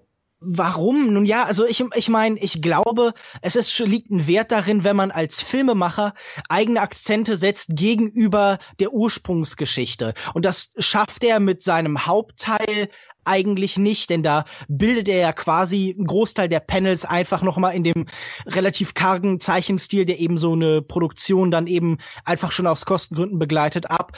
Aber ähm, um jetzt, ohne jetzt dich zu enttäuschen, weil ich in das Klischee abdrifte, gerade dieser Anfangsteil entwertet natürlich dann irgendwie die Figuren, wie wir sie kennen, sehr stark und sollte wohl ebenso als Gedanke von Selbstermächtigung für äh, ja unsere Figuren dann immer dienen. Aber ja, er, er verliert sich dann wirklich in sehr dummen Klischees, wie dieser schrecklichen homosexuellen Figur, die dann irgendwie mit Lispeln und Oh, äh, ja. so, so schwulen Klischees arbeiten muss. Und also ich meine, diese Sexszene sollte doch, glaube ich, jeden stören in der Art, wie sie da dargeboten wird. Nicht nur in der Hinsicht, dass sie eben schon was sehr Gruseliges ist, sondern dass sie einfach auch handlungstechnisch Sinn, nicht viel Sinn ergibt. Ich denke, sie ist einfach, dieser ganze Subplot ist im Endeffekt nur deswegen eingebaut worden, weil man davon ausgegangen ist. Ich meine, klar, aber man muss die Geschichte strecken, weil Ja, ich der Comic, braucht ja äh, genau, der Comic hätte keinen 70 Minuten ergeben, egal wie du ihn gestreckt hättest. Ähm, ich befürchte, der einzige Grund liegt daran, dass man davon ausgegangen ist, die Leute sind nicht vertraut genug mit der Figur von ähm, von Batgirl. Und dass man im Prinzip versucht hat äh, zu sagen, Leute, das ist Barbara Gordon, äh, die hat die und die Bedeutung, weil wir gehen mal davon aus, Leute kennen Batman, die kaufen, weil Batman auf dem Cover draufsteht. Äh, die haben im Endeffekt keine Ahnung, warum. Und um den dramatischen Effekt der weiteren Ereignisse irgendwie nachvollziehbar zu machen für jemanden, der nur weiß, wer Batman ist, musstest du irgendwie, wenn du schon was äh, aufplustern musst, dann am besten ihr ein bisschen mehr Fleisch auf die Knochen geben und naja, in dem Fall auch mehr Fleisch zeigen, als man es von dieser Art Film üblicherweise gewohnt ist. Ich muss sagen, mich hat's nicht gestört. Mich hat's ein bisschen irritiert, zumal diese Klischee-Mafiosi äh, jetzt auch nicht gerade das Gelbe vom Ei waren. Ja, Genauso mit den wie albernen äh, italienischen Akzenten und so, wie so aus einem ja. 50er-Jahre-Film. Richtig, und im Endeffekt, äh, wie du schon gesagt hast, äh, der, der homosexuelle Nebenpart war ja auch, ähm, ich mache mal Anführungszeichen, so 90er. Äh, das ging auch alles irgendwie gar nicht. Äh, nichtsdestoweniger habe ich verstanden, warum sie es gemacht haben und ich kann es nachvollziehen und ich weiß nicht, ob ich ob ich eine wesentlich elegantere Lösung dafür so spontan gehabt hätte. Mhm. Ähm, ich fand's schön und gut, dass dieser Comic auch ähm, abseits des, der, der Graphic Novel ein, ein zweites Leben auf, auf der Heimleinwand zumindest bekommen hat. Ähm, ich war auch nicht komplett zufrieden. Er hat bei mir, ich meine, äh, knapp sechs Punkte noch bekommen, ähm, was jetzt auch keine Top-Wertung ist, aber immer noch eine ordentliche, mhm. ähm, weil ich mich doch ein Stück weit darüber gefreut habe, mich geärgert habe, dass es Leute gesagt haben, ja, irgendwie einer von zehn Punkten, weil das ist eine Zumutung. Das ist er definitiv nicht, selbst wenn man ihn als Enttäuschung wahrnimmt. Ähm, nichtsdestoweniger muss ich auch ehrlich zugeben, ich habe in den 90ern diesen relativ unbekannten ähm, Batman Universe ähm, Spin-off-Serienversuch Birds of Prey gesehen. Und der hat The Killing Joke in, in einer Anfangssequenz innerhalb von fünf Minuten abgehandelt. Und wie sie es da visuell umgesetzt haben ähm, in Real, ist bis heute in meinem Kopf hängen geblieben. Ich habe das ewig seit ewigen Jahren nicht mehr gesehen und es, es hängt, es verfolgt mich. Die Stimme von Mark Hamill als Joker äh, in einem Realfilm und diese Sequ Sequenz, wenn, wenn Barbara die Tür öffnet, äh, in, in diesem Ding drin, um quasi die Genesis einer querschnittsgelähmten ähm, Oracle quasi darzustellen, war großartig. Weite Abschweifung, sorry Florian, aber ähm, das Zeichentrickthema wollte ich auf die Art und Weise mit dem Bogen über Batman doch nochmal abschließen. Okay, gut. Dann, ich wollte gerade reingrätschen. Kommen wir zum nächsten zehnten Platz, oder Leute? Also es gab ja zwei. Ähm, einmal hatten wir Zoomania. Wir haben praktisch jetzt hier einen kompletten Best of Animation 2016 gemacht. Sehr gut. Best and Worst. ja, genau. Wir haben alles drin gehabt. Ja, der zweite, der auch auf der 10 sitzt, ist ein Horrorfilm. Hat auch neun Punkte, zwei Nennungen. Eine Nennung ist von meiner Wenigkeit. Und die höhere Nennung ist vom Kevin, The Conjuring 2. Ja, großartiger Gruselfilm. Ne, der Gruselfilm war ja tot, lange, oder ist, eigentlich ist er immer noch tot. Ne, ohne James Wang, was wäre dann der Gruselfilm? Ne, der hat das äh, Genre wieder ein bisschen aufpoliert, macht jetzt auch keine, er findet das Rad auch nicht neu mit seinen Filmen, aber Insidious und Conjuring machen einfach alles richtig. Du hast alles drin, was ein guter Gruselfilm haben muss. Natürlich hast du deine Schreckmomente, die du immer hast und wo du auch weißt, der kommt jetzt auch gleich was.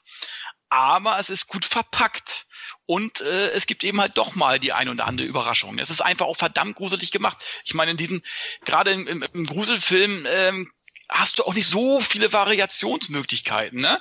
Du musst ja irgendwie die Leute auch so ein bisschen äh, erschrecken können oder unerwartet in die Fresse hauen irgendwie. Da hast du nicht so viele Möglichkeiten. Und Wang macht das Beste daraus. Und gerade, ob das jetzt Insidious war, also eins und zwei fand ich super. Äh, Conjuring 1 fand ich auch sehr gut, aber auch Teil 2, den finde ich bald noch besser als den ersten, weil der so viele angsteinflößende Momente hat dass man echt, also ich, ich musste die ganze Zeit mit einem Kissen in der Hand irgendwie gucken. Meine Frau äh, war mein Schutzschild irgendwie. Die musste mitgucken. Also alleine gucken wir die Filme auch nicht an. Das ist wie, wie so Ring 1 zum Beispiel. Ring 1, da konnte ich wochenlang nicht schlafen. Weil das fand ich, das ist einfach sehr beängstigend äh, gemacht. Ne? Und ähm, ähm du hast eben halt als Kind, das sind eben halt die, die, der Klassiker, ist unterm Bett jemand oder im Dunkeln habe ich Angst und so weiter. Da, da spielen die Filme ja äh, mit, mit diesen Ängsten. Und das macht Wang einfach perfekt in meinen Augen. Ne? Also als wenn er selber diese Erlebnisse als Kind hat und er sagte, Mensch, genau das packe ich in meine Filme hinein. Ne, und das macht er einfach super. Und ich sag nur die Nonne in, in Conjuring 2, dieses Schattenspielchen mit diesem Bild, ich, äh, du hast ihn ja auch gesehen, Florian, ne? Ja, äh, wo du dieses gemalte Bild eben halt siehst und dieser Schatten geht Richtung Bild und äh, wird dann zu, zu der Nonne eben halt im Fleisch, äh, im Blut sozusagen, beziehungsweise es ist ja letzten Endes ein Dämon, aber es gibt eben halt diese, diese Atmosphäre, diese Düsternis, das ist einfach perfekt. Und Conjuring 2 ist für mich einer der besten Gruselfilme der letzten Jahre.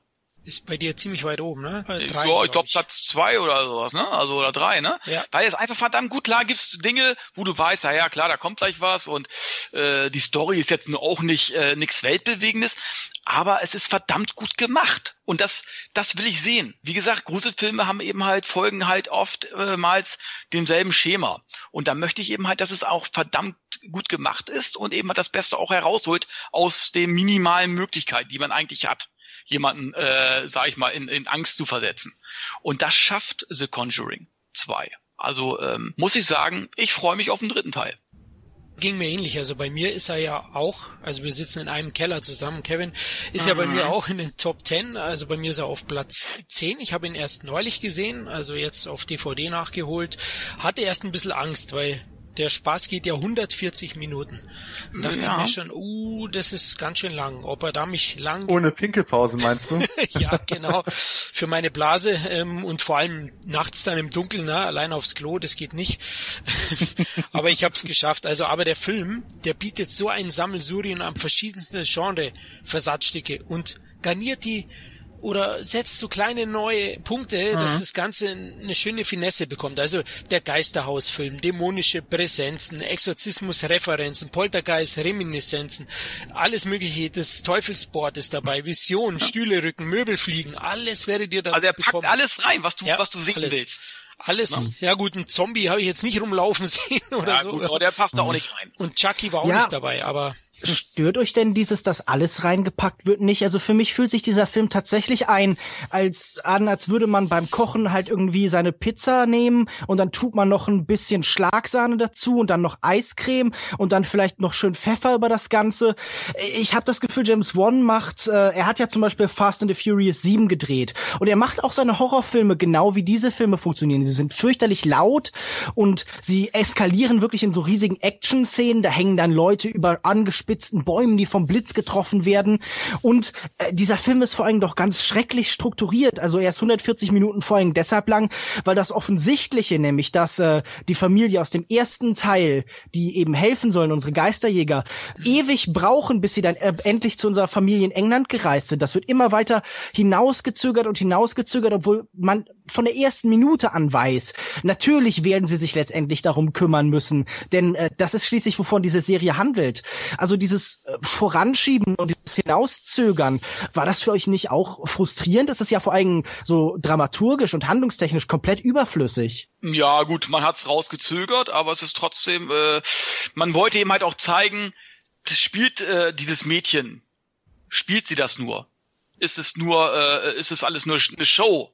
Oder ist sie einfach nur verrückt und so weiter und so fort. Äh, mitten im Film wollen sie ja auch nachher abreisen, dieses Paar. Ja, klar. Das fand ich ein bisschen Quatsch, weil es sind schon so viele Dinge passiert, auch ja. während die, die schon im Haus waren, ne?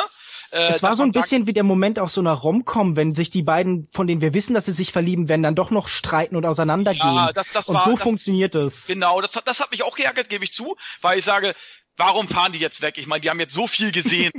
Das ja. kann jetzt keine Show gewesen sein, ne? Das fand ich albern, das hätte man sich sparen können. Aber äh, ja, es ist zwar in die Länge gezogen, aber ich finde, es gibt auch Bombast-Szenen, ganz klar. Aber die bauen sich eben halt durch, durch ruhige, gruselige Szenen, äh, bauen die sich äh, auf, so stückchenweise. Ne? Und ich finde es einfach verdammt gut gemacht. Dass es jetzt zu lang ist, dass es auch ein bisschen offensichtlich ist, ist gar keine Frage. Aber sowas kann auch schiefgehen, wenn ich äh, verschiedene Dinge in so einem oder alle Dinge in so einen Film hineinpacke, die man eigentlich schon kennt. Aber äh, bei Conjuring funktioniert es einfach verdammt gut.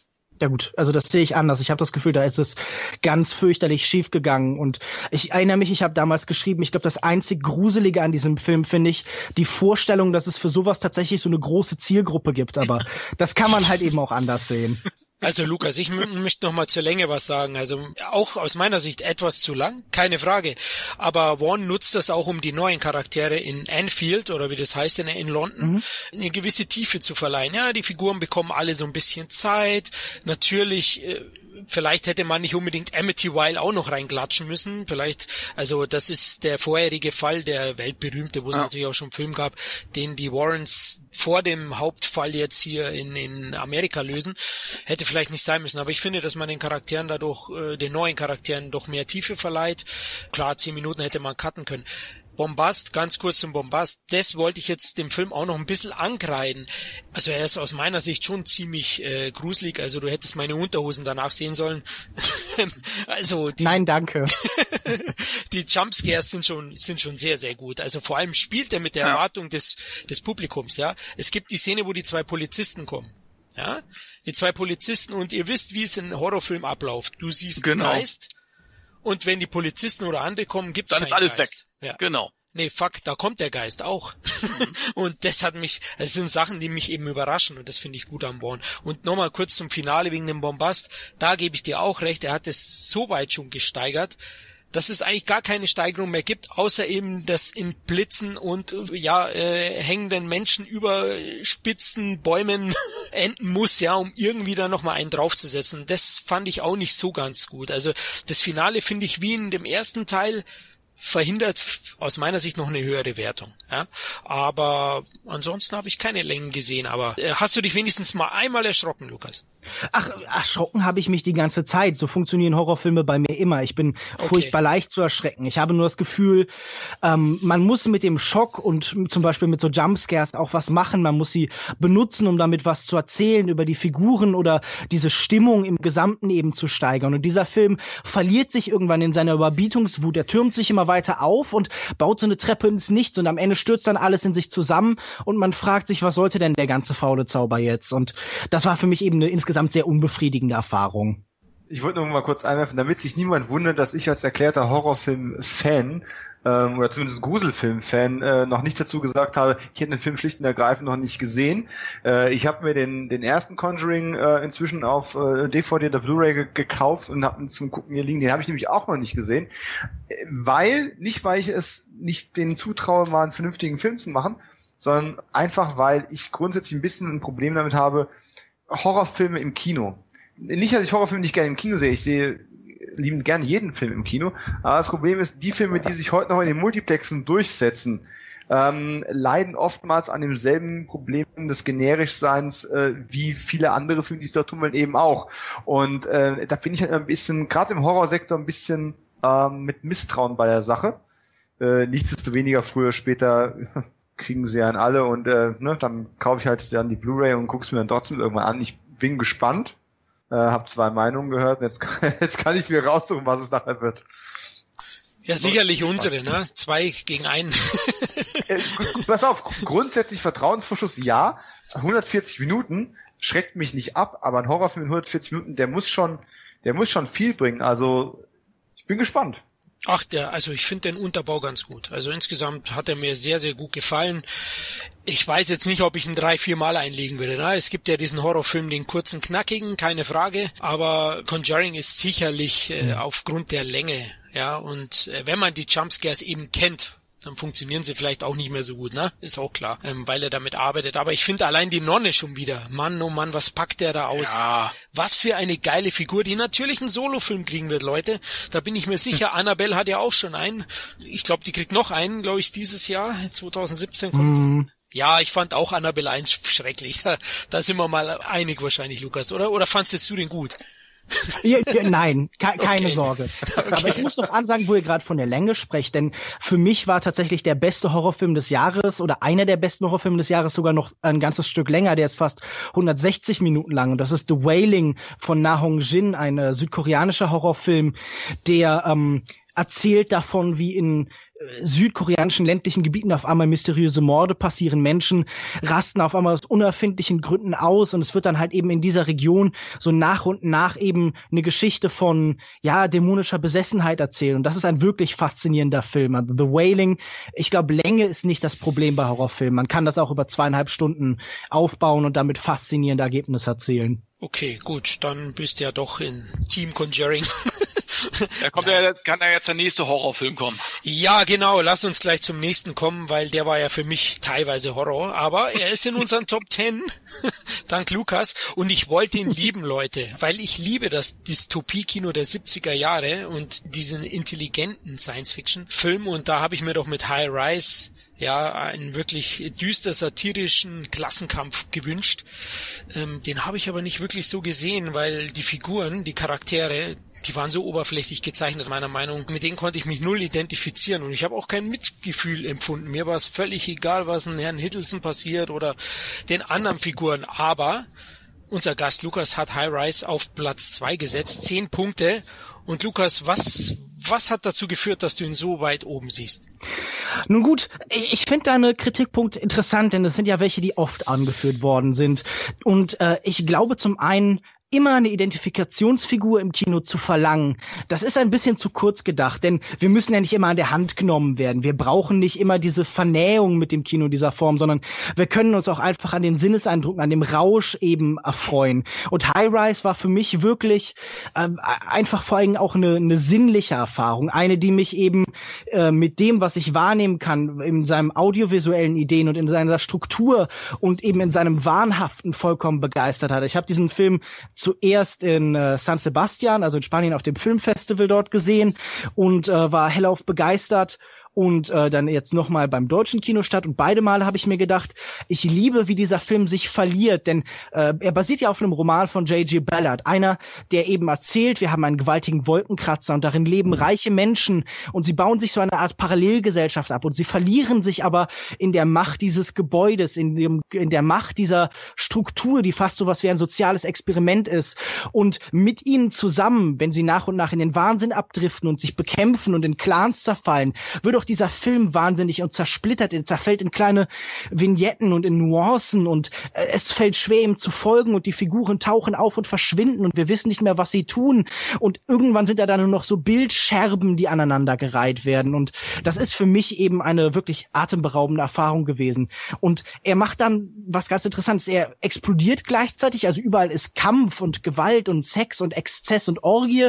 Und er friert ein, er also er, er scheint wirklich irgendwann stillzustehen. Handlungstechnisch ist man nicht mal mehr sicher, ob überhaupt irgendwas passiert oder ob nur noch Momente aneinandergereiht werden. Und das war wirklich für mich eine der besten Filmerfahrungen des Jahres. Okay, also ich fand, was du gerade auf, aufgeführt hast, also diesen, diesen Mix aus, ja, Sex, Gewalt, Schrägheit, ja, Abgedrehtheit, ja, den hat's mir nicht ganz erschlossen. Also ich finde auch äh, diese Kombination aus dramatisch düsterer Dystopie und den satirisch absurden schwarzen Humor, Zynismus, den man da zu sehen hat, der für mich kam der unsubtil rüber, phasenweise halt eben auch schablonenhaft. Also also ich war enttäuscht, Ach, ganz. Äh, ja? Nicht jeder Film muss subtil sein. Also manchmal ist es auch okay, wenn ein Regisseur in einem den Vorschlaghammer nimmt und dann ins Gesicht schmettert und man äh, dann irgendwie noch tagelang danach so ein bisschen benommen herumläuft. Also es gibt ja viele Filmemacher, die, also äh, ich, ich, ich nenne das für mich immer die Paul Verhoeven-Skala. Paul Verhoeven hm. ist der unsubtilste Regisseur auf dem Planeten im Großen und Ganzen. Wenn man sich so einen Film anguckt wie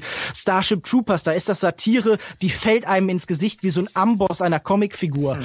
Aber das ist trotzdem okay, weil es irgendwann ist ein Punkt erreicht, wo man sagt, okay, ich erwarte jetzt nicht hier diese kleinen leisen Zwischentöne, sondern hier zündet jemand auf einer anderen Ebene die großen Explosionen, die großen Emotionen. Und das ist eben eine Erfahrung, die ich auch mit High Rise gemacht habe. Ja, okay. Also ist natürlich deine Meinung. Ich muss halt sagen, mir ist schwer gefallen. Ich konnte nicht unterscheiden zwischen Opfer und Täter und ich brauche schon die Identität und die hatte ich so mhm. mit nicht. Ne? Deswegen hat mich der Film auch nicht mitgenommen. Zudem fand ich ihn äh, ja sehr gemächlich erzählt bis zu den Ausbrüchen, wie du erwähnt hast. Ich fand auch einen Jeremy Irons weitestgehend irgendwie verschwendet.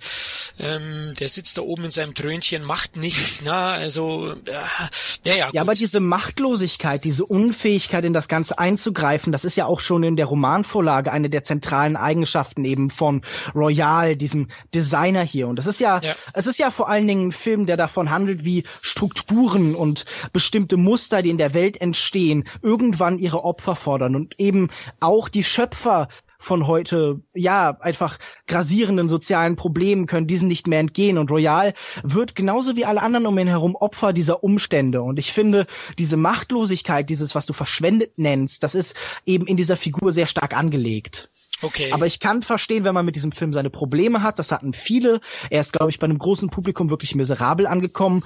Und ich muss dazu auch noch sagen, ich bin natürlich auch in gewisser Weise fühle ich mich als Kritiker geschmeichelt. Ich werde sowohl äh, mit meiner Kritik im Trailer des Films für Deutschland zitiert, als auch ist äh, mein Urteil über diesen Film groß auf die äh, Blu-ray und DVD-Box gedruckt. Deshalb ist das natürlich auch Umstände, die mich äh, ja dem in gewisser Weise noch ein bisschen milder gestimmt hätten, als es es ohnehin schon war. Aber ich habe diesen Film ja auch, bevor das passiert ist, in San Sebastian beim ersten Sehen sehr geliebt. Also Okay, das ehrt dich natürlich, dass du das gerade erwähnst, aber ähm, ich weiß ja auch, wir haben ja auch einen Kritiker bei uns oder einen Kollegen beim Entertainment Blog, der fand den auch recht gut und auch ein weiterer Kollege fand den auch gut.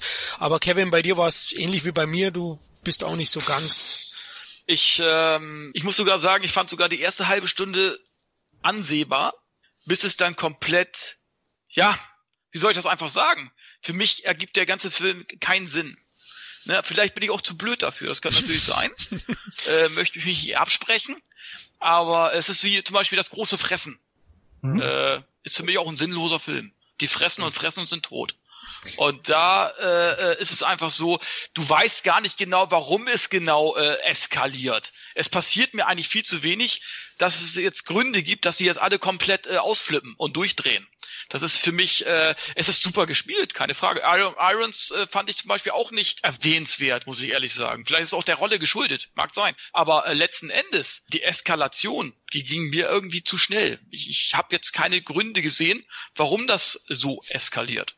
Ne? Und ähm, wie gesagt, es ist eine Art Film, die vielleicht mir auch nicht einfach nicht zusagt. Und von daher will ich den Film jetzt auch nicht schlecht reden. Es ist einfach nicht mein Film gewesen. Aber was ich euch noch fragen wollte, braucht denn Kunst immer einen Sinn? Also machen denn die Kunstwerke von Marcel Duchamp irgendwie Sinn? Oder Wer wenn ist Marcel Duchamp? so. Keine weiteren Fragen. also, das ist eine rechte Frage. Das frage ich jetzt einfach. Ich meine, ganz viele Strömungen des, auch des Kinos, die verschreiben sich auch dem Surrealismus, dem Dadaistischen, dem Abstrakten. Kino ja. muss doch nicht immer Sinn ergeben. Ähm, also ich ja glaube, das beschränkt das Kino zu sehr auf nee, eine, eine Funktion. Da hast du recht, völlig, äh, aber dann bin ich eben halt der Falsche, äh, mhm. der das äh, nicht mag. Also das ist Kunst. Es gibt ja Kunstwerke, die einen mögen äh, die Mona Lisa, die anderen mögen sie nicht. Und äh, äh, die einen sehen in dem einen mehr Sinn als die anderen. Und in dieser Art Film, mit der kann ich mich nicht identifizieren. Oh. Das ist für mich, okay. das passt einfach nicht zu mir. Und darum will ich auch nicht sagen, dass der schlecht ist. Ich würde nicht sagen, dass das schlecht ist. Es ist einfach Doch, ein das darfst du ja ruhig. Ja, ja nee, aber äh, ich, ich kann ja nicht technisch und, und vom, vom, vom Schauspiel her ist der ja gut gemacht. Ich mag aber einfach die Art der Erzählung, wenn man es denn überhaupt Erzählung nennen kann. Das passt nicht zu meinen Sehgewohnheiten irgendwie. Obwohl ich gerne auch mal äh, experimentiere und gerne auch mal etwas anderes sehe. Aber das geht mir dann schon wieder eine Stufe zu weit und das, das merke ich dann selber, da bin ich dann, das fängt mich da nicht mehr ich bin ja in einer schwierigen Position, denn ich habe die Mona Lisa gesehen, diesen Film aber nicht. So. äh, ich würde sagen, die Mona Lisa ist das bedeutsamere Kunstwerk. Wahrscheinlich. Und ich, ich, ich, ich, ich kann deinen Punkt gut nachvollziehen. Kunst äh, muss die immer Sinn machen oder, oder darf die auch einfach existieren. Äh, Im Endeffekt ist es ja so ein bisschen wie, ne, Glaube braucht keine Beweise. Ne? Das, deswegen ist es ja Glaube und keine Wissenschaft. Aber ich finde, Kunst muss schon einen gewissen, zumindest den Anschein erwecken, es würde Sinn machen für irgendjemanden. Und wenn es nur der Künstler ist. Äh, ich habe High Rise noch nicht gesehen, habe ich ja gerade erwähnt. Mein Problem ist, ich freue mich eigentlich riesig drauf, diesen Film zu sehen. Weil als, als wir in London waren und ist der überall beworben. Du konntest nirgends aus- oder einsteigen, ohne dass dir äh, ein Trailer, ein Plakat oder irgendwas von diesem Film entgegengekommen ist. Und das hat mich alles unglaublich angesprochen. Dann kamen die überwiegend negativen Feedbacks und dann, dann, dann muss man sich natürlich auch sagen, hm, es gibt so viele Filme zu gucken, sollte dann High Rise wirklich so eine hohe ähm, Priorität auf der Liste haben. Dummerweise hast du gerade gesagt, Paul Verhoeven-Faktor hast mich gerade erwischt. Also ich werde mir jetzt doch sehr, so schnell wie möglich nachholen, weil ich bin gerade mal wieder in so einer Phase, wo ich ähm, Pauls Werk ähm, ja retrospektiv nochmal komplett aufarbeite und definitiv kein Meister des Subtilen, aber er schafft das, was nur ganz wenigen gelingt, äh, hat es in seiner Hollywood-Phase zumindest geschafft, ein komplett wahlweise trashiges oder hochkommerzielles Ding zu nehmen, was normalerweise keinerlei Botschaft besessen hätte, und dann eine reinzunehmen, aber die mit dem Holzhammer zu verkaufen. Mhm. Und das ist eigentlich was, das muss man erstmal in dieser Wucht schaffen. Und ähm, ich bin nicht einfach gespannt, ob High Rise es hinbekommt. Ja, und wenn nicht, dann bleibt immer noch der neue Paul Verhoeven-Film, der uns äh, im Jahr auch im Januar hier in Deutschland endlich erreicht. Februar dachte ich, aber ich freue mich sehr drauf, ja. Äh, ist, er ist auf jeden Fall großartig. Ja. Hast du schon gesehen? Ja, ja, ich äh, konnte ihn schon auf ähm, dem Filmfestival in Hamburg sehen und er ist wirklich fantastisch. Mon Dieu. Ich freue mich sehr drauf. Ich habe bis jetzt nur Gutes davon gehört. Ja. Von mir hörst du noch mehr Gutes. Sehr schön. Ja, schauen wir mal. Vor allem bei Deadpool. ist auch kein subtiler Film. das stimmt, das stimmt, auf alle Fälle. Ja, wir haben uns ja in der Mitte getroffen, Lukas, wie, wie du es beschrieben hast. Stockwerk 10? genau, in Stockwerk 10. Also High-Rise, den einen packt, den anderen nicht, aber es war jetzt wirklich eine schöne Diskussion darüber. Ich würde sagen, wir gehen zu dem, zu dem Filmemacher, wo es wahrscheinlich nur wenige unterschiedliche Meinungen gibt, denn auf Platz 8 war das neueste Werk von Quentin Tarantino zu finden mit elf Punkten, drei Nennungen. Lukas, du hast ihn nicht in den Top 10 gehabt. Der ich habe ihn in meiner Top 25. Ja, ist doch auch schon Aber klasse. nicht der Flop 25, ne? Nein, nein. Das ist schon mal etwas. Er ist einer meiner Top-Filme. Sehr gut. Ja, dann würde ich dir als Gast, Lukas, den Vortritt lassen. Was hat dir denn gut gefallen an Hateful Eight? Ähm, wir sehen hier Quentin Tarantino tatsächlich irgendwie in einem Metier, wo er schon hätte viel früher sein können müssen. Also ich glaube, bei ihm ist ja die Sprache eine Waffe. Schon bevor die Leute in seinen Filmen schießen, reden sie miteinander. Und perfekt ist es, diese Menschen also in eine Eisgegend zu schicken, wo dann die Münder wirklich so Dampf haben wie Pistolenläufe.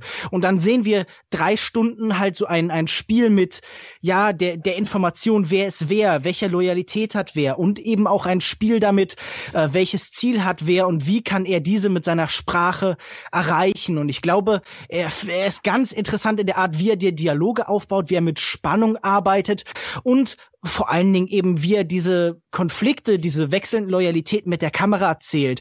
Wir haben eigentlich nur diesen einzigen Schauplatz und doch ist es unglaublich cinematisch, wie das Ganze hier dargestellt wird. Äh, der Film ist ja auf 70 Millimeter gedreht und ich konnte ihn zum Glück auch bei einer der deutschen 70 Millimeter Vorführungen sehen und das war für mich wirklich einfach durch diesen äh, Event-Charakter vielleicht so ein bisschen auch ein besonderes Erlebnis, also mit dem ratternden, äh, mit dem ratternden Projektor im Hintergrund, der dann auch vorher ausgestellt worden ist im äh, Vorführraum und so. Das war schon sehr schön. Aber vor allen Dingen diese Breite des Bilds gibt eben unheimlich viel Möglichkeiten, innerhalb der Figurenkonstellation, innerhalb des Visuellen eben darüber zu erzählen, wie sie gerade zueinander stehen. Und das fand ich großartig gemacht. Und ich glaube, es ist auch ein kluger Film in der Art und Weise, wie er eben davon erzählt, dass die Geschichte, das Ganze spielt ja eben eben in der Nachzeit des äh, amerikanischen Bürgerkriegs, dass diese Geschichte nicht ganz vergangen ist, dass diese Konflikte und die Wunden, die er gerissen hat, noch präsent sind. Und es ist die Art von Film, den man nicht verlässt, wenn man eben aus dem Kino geht, sondern dieser Konflikt und diese Zeit und diese Gewalt, die sich dort abspielt, die bleibt eben bei einem. Und das fand ich sehr beeindruckend was ich beeindruckend finde bei, bei Tarantino-Filmen generell, äh, wie er die Masse erreicht mit eigentlich sperrigen Filmen. Also bei, bei Hateful Eight ist alles andere als, ich sag mal, ein sehr zugänglicher Film. Also finde ich aus meiner Sicht. Das ist ja eigentlich ein Kammerspiel und ja, er ist, jetzt würde ich fast sagen, elend zäh teilweise. Ja, jetzt will ich nicht übertreiben, aber ich habe es ja schon, wir hatten einen Tarantino-Podcast, da habe ich eigentlich schon genug drüber gesagt, da habe ich eben gesagt, dass mich die Kutschfahrten doch ein bisschen gequält haben, zeitlich. Ähm, ich muss ja auch aufpassen, ich bin schon älter, ich krieg schnell Wasser in die Beine und wenn dann ein Film aufgebläht wird ähm, mit unnötigen zehn Minuten Kutschfahrten, so schön auch die Landschaft ist und die Kutsche auch restauriert wurde, so hat's mich doch ein bisschen gelangweilt, würde ich sagen. Aber ansonsten war der Film schon sehr, sehr gut, keine Frage. Ähm, Dominik, du hast ihn ja auch weit oben bei dir. Ich habe ihn sehr weit oben gehabt bei mir und ich ähm, halte ihn für den reifsten Film, den äh, Tarantino bis dato gemacht hat. Das ist ein für ihn im Grunde schon relativ untypischer Film, einfach weil er sich dieser, dieser sehr grellen Erzählweise, die er sonst immer an den Tag legt, äh, ein Stück weit verschließt und äh, dadurch auch weniger wirkt, als würde er irgendeiner Form von Kunstwelt ähm, entspringen, wie es ja doch bei sehr, sehr vielen Werken ähm, der Fall ist. Und so sehr ich eben auch äh, Kill Bill zum Beispiel auch schätze als, als Gesamtwerk, ist es das ja quasi der Anti-Kill Bill in seiner ganzen Struktur, Erzählweise, ähm, das, was einem realistischen Tarantino-Film einfach am nächsten kommt. Das Ganze, es, es braucht schon um mal ein bisschen salopp zu werden, dicke Eier, um ähm, einen Film zu machen, der im Grunde ein ja 85-minütiges Agatha Christie Fernsehspiel sein könnte ähm, und das dann eben in einem Kammerspiel in einer Hütte zu inszenieren, mit dem breitesten und größten Film, den man seit Jahren gesehen hat. Das ist äh, eine mutige Entscheidung, weil jeder andere sich in Panoramen eben ergossen hätte, äh, wenn er die Gelegenheit gehabt hätte, so zu filmen. Und Tarantino macht eben trotzdem was Besonderes daraus, ob man es nun auf der ganz großen, großen oder eben auf der ähm, kleinen Leinwand irgendwo gesehen hat. Und ähm, wenn es etwas gibt, was dem Film ein Stück weit ankreide, dann ist es mitnichten die Kutschfahrten, die tatsächlich mich nie losgelassen haben, sondern vielmehr, dass der Film eine Erwartungshaltung aufbaut, die durch die finalen Auflösungen nicht ganz erfüllt werden kann, weil es einfach eine, ich sag mal so, der, der, der Grad an, an Cleverness, der in dieser Auflösung drinsteckt, ist einfach nicht so hoch, wie man das irgendwann nach zwei Stunden ähm, erwartet. Es äh, löst sich doch mehr oder weniger so auf, wie man es ja vermuten könnte oder schon vermutet hat. Und ähm, so muss man halt einfach sagen, ist genau wie die langen Kutschfahrten, dieser Film, da gilt der Spruch, der Weg ist das Ziel. Ähm, es geht weniger um das, wie es dann tatsächlich endet oder wie die finalen Konstellationen dann tatsächlich aussehen, sondern die Reise dahin ist das eigentlich Interessante und ähm, getragen von einem extrem stark aufspielenden Ensemble, wie man es bei Tarantino eigentlich schon fast standardmäßig erwarten kann, ähm, war das für mich ein Stück weit arthausig einfach in dem Sinn, dass man so eine Art Film, du hast ja gerade schon angesprochen, von keinem anderen Regisseur wahrscheinlich im, im Mainstream-Publikum vorsetzen könnte. Und hier hat es funktioniert. Ich fand's toll und ich habe es auch, glaube ich, in dem Tarantino-Podcast schon erwähnt. Immer wenn man denkt, äh, man kann Samuel L. Jackson nicht mehr sehen, kann selbst der einen noch positiv überraschen. Der hat das auch wieder gut gemacht und äh, von Walton Goggins fangen wir erst gar nicht an. Ja. Ich glaube, für den gibt es extrem viel Liebe in diesem Podcast und äh, ja, einfach starker Film, den ich noch ein paar Mal sehen muss, um ihn äh, auch in, in Gänze dann äh, verinnerlicht zu haben wie die anderen Tarantinos. Mit einem kleinen Wermutstropfen hier und da. Ja, Kevin, du hast ihn bei dir auch in den Top 10 weit oben gehabt. Ich war der Dritte, aber Lukas hat ihn ja immerhin in seiner Top 25. Kevin, wie hat er dir gefallen? Ja, ich bin ja Tarantino-Fan. Äh, ich kann mit allen seinen Filmen was anfangen. Ich finde kann auch gar nicht sagen, was mein Lieblingsfilm ist von Tarantino. Äh, ich kann eigentlich nur sagen, dass Jackie Brown der Film ist, der mir am wenigsten gefallen hat. Und trotzdem noch eine 7 kriegen würde bei mir, ja. Ähm, nee, Hateful Eight, ihr habt ja eigentlich alle schon gesagt, ne? Geniale Schauspieler, auch die Kutschfahrten. Mir hat, mir macht es Spaß. Weil ich glaube, weniger aus der Tarantino schaffen ist, so eine Kutschfahrt so interessant zu gestalten, äh, äh allein durch Dialoge und eben halt die Figuren. Da kann, kann ich stundenlang zuhören. Das war ja bei äh, Death Proof ja nicht anders, wo auch viele gedacht haben, oh, die quatschen und quatschen und quatschen, aber irgendwie macht das Spaß, dazu zu hören. Und ähm, äh, wie gesagt, und von daher ist der Film auch nicht zu lang. Ne? Also ich sag mal so, ein, ein Django hätte auch äh, sag mal, die, die, letzte halbe Stunde nicht gebraucht. Da hätte das erste Finale, äh, die Schießerei im Haus, da hätte der Film auch enden können. Ja, er hätte jetzt nicht unbedingt nochmal ins Haus gehen müssen. Ne? Aber es hat auch nicht geschadet. Ja, und ähm, bei Hateful Eight, äh, ja, das ist ein wunderbares Kammerspiel. Ich mag solche Filme. Ich finde es auch gut, dass, Tarantino das so in dieser Art mal gestaltet hat. Und du hast eben halt verdammt gute Figuren. Äh, ich, ich mag sowieso Samuel L. Jackson, ist ein super klasse Schauspieler der kann immer mal wieder, der da hast du auch, Dominik hat es, glaube ich, eben gerade gesagt, der, der, der überrascht einen immer wieder, wo du denkst, Mensch, äh, der, irgendwann wiederholt er sich doch, nee, aber er, er kriegt doch immer wieder was Neues hin. Und, und auch Tarantino schafft es immer wieder für ihn irgendwas Neues zu schreiben, was interessant ist. Einziger Wermutstropfen, ich glaube, das hat Dominik auch schon gesagt, äh, die äh, dafür, dass eben halt nochmal ein Kapitel für diese Auflösung verwendet wird, finde ich jetzt, dafür war es nicht äh, spektakulär genug oder spannend genug oder überraschend genug, dass ich jetzt unbedingt noch ein Kapitel über die Auflösung brauche wie das denn alles passiert ist und wie die äh, Gangster in das Haus gekommen sind und so weiter. Dafür fand ich's, da hat die Story nicht genug hergegeben, dass man das jetzt hätte machen müssen. Es hätte jetzt auch nicht geschadet, aber ich finde diesen Teil, diese, dieses Kapitel hätte man, hätte man auch weglassen können zum Beispiel. Da, dafür hat die Story nicht genug hergegeben, fand ich. Ne? Aber trotz alledem, äh, trotz der Länge, sind es eben halt die Figuren und die Dialoge, die eben halt Tarantino-Filme äh, so faszinierend machen, finde ich. Unter anderem. Der Score Ennio Morricone hat, glaube ich, dafür einen Oscar bekommen. Endlich. Ja. Endlich. Fand es auch gut, dass er, das, das wäre eine Schande gewesen, wenn der keinen Oscar bekommen hätte oder vielleicht irgendwann nur einen Ehren-Oscar. Das fände ich, äh, fand ich, äh, ja, es war notwendig, dass der einen Oscar bekommt. Dass er jetzt unbedingt für, dafür äh, jetzt einen Oscar äh, hätte bekommen müssen, ist jetzt nicht sein größtes Werk, aber auch das passt. Und ähm, auch verdienten Oscar. Also äh, das wäre eine Schande, äh, ein Morricone, äh, wenn der keinen Oscar bekommen hätte in seinem Leben. Ich meine, äh, das war schon sehr knapp. Ich denke mal, die nächsten, äh, er wird keine 20 Jahre mehr leben. Ja. Er hat 2016 überlebt, also. Ja, gut, er hat 2016 überlebt. Also das, das ist schon respektabel, ne? Aber ähm, trotz alledem, ich, ich mag den Film vielleicht nicht unbedingt mein Lieblings-Tarantino-Film, äh, aber das habe ich bei anderen Tarantino-Filmen auch schon gesagt. Und äh, je öfter ich sie gesehen habe, desto mehr habe ich sie ins Herz geschlossen. Das könnte bei Hateful Eight auch noch passieren. Okay, wie du gesagt hast, äh, das eine Kapitel war zu lang. Mit den Kutschenfahrten ja. meinte ich nicht die, wo Dialoge fallen, sondern die in Eingangssequenz. Ach so, ja, gut. Die war auch also schön. Wo sie fünf Minuten durch die Gegend fährt. Richtig, äh, genau. Ja. Also ohne Musik unanschaubar. Mit Ennio Morricones Musik ist es ja fast ein Musikvideo. Ja, genau. Aber der Film an sich, erstklassige Schauspielleistungen. Ich glaube, da brauchen wir alle nicht mehr viel sagen. Entschuldigung, aber gerade dieses Intro, wo du quasi mit der Musik und mit der mit, mit einem Panorama, was du später ja ein Stück weit ähm, in der Hütte verlierst, wo es dann mehr auf die Bildkomposition an sich ankommt, ähm, wirst du eigentlich perfekt sowohl auf die Stimmung als auch das Tempo, als auch die Art von Film eingeschwungen, die du gleich sehen wirst.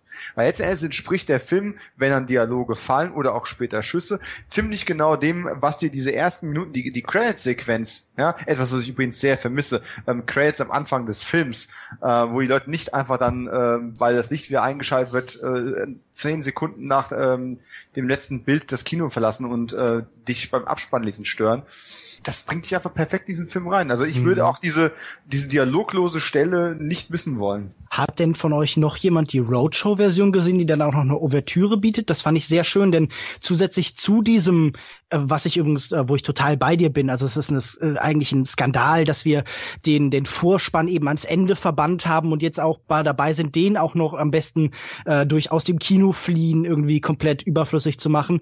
Aber äh, es gibt ja auch noch eine Art Musikintro, das eben die Themen vorführt und dann das Ganze eben musikalisch heranführt. Ja. Oder seid ihr, habt ihr es alle leider nicht zu den 70 Millimeter Versionen geschafft? Das war wirklich für mich äh, sehr, sehr toll. Leider, leider nein. Nein. Die hatten äh, bei mir im Kino, ich, ich glaube, das war aber überall so gewesen, dass sie quasi diesen, diesen Breakpunkt auch markiert hatten und dann Musik gespielt haben. Allerdings keine, wie viel waren es, 15 Minuten höchstens in, mhm. der Roadshow, meine ich. Ähm, bei uns waren es, ich meine, eine 5-Minuten-Pause, die da gemacht wurde mit musikalischen Untermalung. Und äh, dann ging es quasi in dem Film weiter und äh, dann kam natürlich die Erzählerstimme mit, äh, übrigens vor 15 Minuten passierte, ne? Äh, das ähm, war ein bisschen irritierend, weil man gut auf die Uhr nein, das waren maximal fünf, irgendwas stimmt hier gerade nicht. Ähm, ja, leider nicht. Ich hätte auch gerne die Roadshow-Fassung mal gesehen, aber ja, war nichts. Äh, übrigens, was ich aber gerade noch einwerfen möchte, ähm, diese Sachen mit dem, ich musste da neulich mal drüber nachdenken, als ich mal wieder im Kino saß und äh, schon bevor der Film wirklich fertig war, das Licht eingeschaltet worden ist und die Leute angefangen haben aufzustehen. Da wurde noch gesprochen. Und es ist unglaublich furchtbar. Es, es, es reißt mich ja auch ein Stück weit aus dem Film und aus der Stimmung und allem raus. Und ich habe versucht nachzuvollziehen, es war ja früher nicht so. Also selbst zu Zeiten, wo der Vorspann schon mehrheitlich zum Abspannen wurde, ähm, war es ja so, dass man mich deutlich an Zeiten erinnern kann, wo man nicht sofort aus dem Kino rausgestimmt ist, sondern erst als der Film wirklich fertig, fertig war. Und äh, dann wurde mir tatsächlich zum ersten Mal wie so eine Erleuchtung bewusst, dass es einfach da liegt, dass das Kino nicht raus haben möchte. Die schalten immer früher das Licht ein und sobald das Licht an ist, laufen die Menschen automatisch raus. Ich bin dann durch Zufall mal in einem Frankfurter Kino gewesen, äh, in einem sehr kleinen Kino, wo ich sonst noch nie gewesen bin, habe einen 35 mm Print von Reservoir Dogs gesehen. Das Licht ging nicht an, als der Abspann begann. Und sieh mal da, die Leute bleiben auf einmal alle sitzen. Die sind schön brav sitzen geblieben, bis der Abspann zu Ende war, einer das Licht hat und erst dann sind die rausmarschiert. Ja, und Menschen sind leicht zu steuern. Das ist fast so ein Pavlov-Effekt. Du kannst ja. mit dem Licht entscheiden, wann irgendwie der Geist sagt, das Kino ist vorbei. Das ist, es ist wirklich irre. Und äh, eins der ersten Dates, und dann bin ich gleich mit meinen Anekdoten fertig, ähm, mit meiner mit meiner Freundin. Wir waren im Kino gewesen. Sie hatte Freundinnen von sich dabei. Ich war der Außenseiter, der Neue in der Gruppe. Und wir sitzen da und gucken den Film an. Und es war eine super Erfahrung. Der Abspann läuft, das Licht geht an. Ich guck mich um und niemand mehr da. Die neue Freundin weg, ihre Mädels weg. Ich sitze allein da. Und die suchen mich draußen überall im Parkhaus, weil sie glauben, sie sind nicht im Parkhaus irgendwo verloren. Als ich dann eine Viertelstunde später finde, dann, wo warst du denn? Na, ich war im Kino. Ja, aber wieso? Ja, weil ich den Film fertig gesehen habe. Der Film war doch fertig. Nein, der Film war nicht fertig. Eine Diskussion, die wir übrigens bis heute führen. Ach schade, ich dachte, du hättest dich dann an dem Abend noch getrennt. ja. Nein, nein. Ähm, und inzwischen, sie versteht's immer noch nicht, aber sie bleibt inzwischen sitzen bist einfach ein Kinodinosaurier. Ich merke schon, wie wir alle. Also ich bleibe eigentlich auch in der Regel sitzen und die Masse, ja, die Leute warten auch nur, dass Licht angeht und sie wieder aufs Handy schauen können. Ne? Also am besten. Genau. Gut, dann haben wir Hateful Eight durch und wir kommen zu Platz sieben ja, jetzt wird's ein Solo. Nee, obwohl, Lukas, du hast ihn, glaube ich, auch gesehen. Ich mhm. habe halt dafür gesorgt, dass er, dass er in die Top 10 reinkommt von uns. Arrival. Zwölf Punkte. Ich war der Einzige, der ihn genannt hat in seiner Top 10. Ja, wir haben ja heute geredet über intelligente Science Fiction und genau das ist Arrival. Und ich habe es ja auch schon erwähnt, oder die meisten Hörer wissen es, ich bin schon Bombast gesteuert und erstmal, wo ich wo ich die Maxime des Films gehört habe, ja aus dem heiteren Himmel kommen äh, gigantische muschelförmige UFOs auf die Erde an zwölf verschiedenen Standorten habe ich auch irgendwie an Independence Day gedacht. Aber der Film ist überhaupt nicht wie Independence Day. sondern, Gott sei Dank. Gott sei Dank, genau. Also keine Zerstörungsorgie oder so, sondern es ist wirklich ein, ein sehr, sehr ruhiger, hochemotionaler Film. Also der Film ist spannend, intelligent, aus meiner Sicht emotional, eben optisch atemberaubend. Ich bin ja Villeneuve-Fan, wissen auch die meisten. Also sowohl Prisoners als Sicario als Enemy kann ich wirklich nur empfehlen, wärmstens empfehlen den Leuten und ich halte ihn auch für einen der fünf besten Regisseure aktuell im Mainstream-Kino, Lukas. Würde ich dazu ja, sagen. Ja, ich habe ein großes Problem mit Denis Villeneuve und finde eigentlich alle seine Filme schwach bis äh, schrecklich, aber ich muss sagen, Arrival ist definitiv sein bislang bester Film. Das hätte ich jetzt auch gesagt, sein bester, aber das sagt ja bei mir nichts, weil auch Prisoners hat bei mir 8,5, also fand ich auch großartig, aber Arrival hat neun Punkte von mir bekommen jetzt in meiner Bewertung. Er beruht ja auf eine, eine Kurzgeschichte von Ted Chiang. Die ist nur 60 Seiten dick, aber was sie draus zaubern in dem Film, kann sich mehr sehen lassen und der Twist, ne, der Mindfuck, oder Lukas, kann man so sagen, hat der bei dir auch so ja, gut ja. funktioniert und den Film letztlich dann dermaßen veredelt, ähm, Na gut, ähm, äh, ich würde sagen, nein, das ist für mich der Teil, ab dem der Film dann eben nicht mehr funktioniert für mich.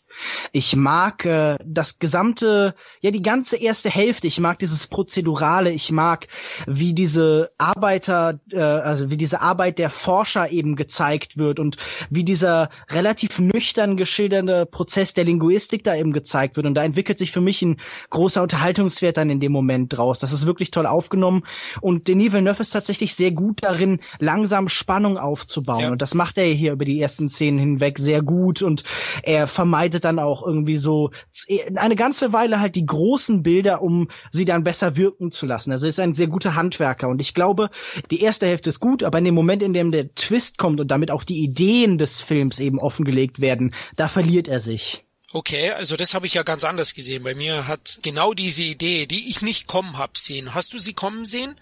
Aber ihr spoilert jetzt nicht, weil ich kenne sie noch nicht. Die Idee nennen wir ich nicht. auch nicht. Wir nennen die Idee das, nicht, aber das ist, das kann man im Nachhinein schwer sagen, ab, aber ab einem gewissen Punkt habe ich schon kommen sehen, dass äh, hier noch eine tiefgreifende Veränderung stattfinden wird und dass ein gewisser Perspektivwechsel noch in die Handlung okay, eben hineinkommt. Okay. Also, wo wir uns zum Glück einig sind, also die Bilder, die Villeneuve erschafft und das, den Spannungsaufbau, der ist großartig, ja. Zudem mit Johansens ähm, minimalen Score fast schon, der die Bilder unglaublich äh, verstärkt, finde ich das eine tolle mhm. Stimmung. Erzeugt der Film die Darsteller Amy Adams, klasse.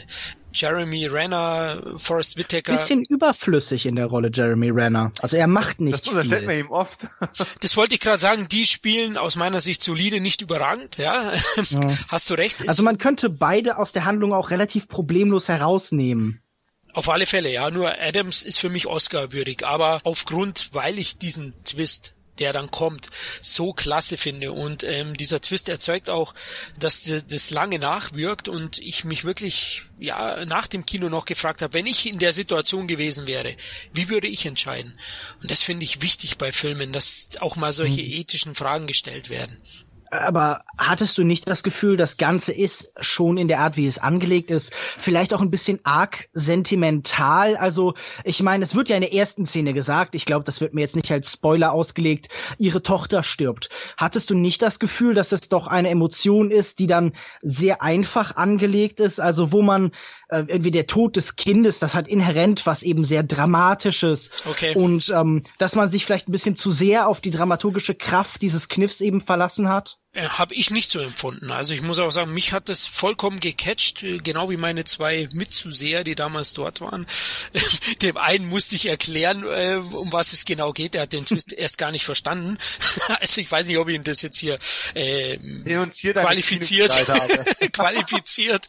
Aber nein, also also nee, habe ich habe ich nicht so gesehen, äh, Lukas. Für mich hat das funktioniert. Ich weiß, auf was du hinaus willst, dass man wirklich äh, in diese Richtung schon stark lenkt und äh, das auch nutzt. Ich will jetzt, glaube ich, gar nicht zu tief rein, weil ich glaube, die Kollegen, die da schlagen uns sonst. Wirklich. ähm, aber der Film ist wirklich großartig. Also inhaltlich sehr, sehr gut, bietet wirklich eine intelligente Geschichte für mich. Auch das Thema Linguistik fand ich ganz toll umgesetzt mit den Außerirdischen und so weiter. Ich traue mich gar nicht zu viel zu sagen.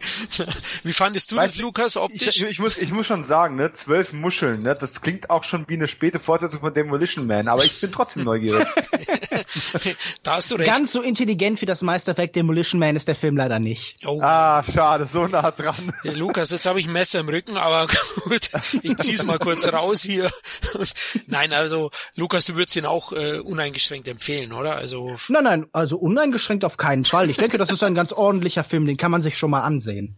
okay, ja gut, das hört Wie sich würdest du das in, auf einer Punkteskala, Entschuldigung, wie würdest du das auf einer Punkteskala einordnen?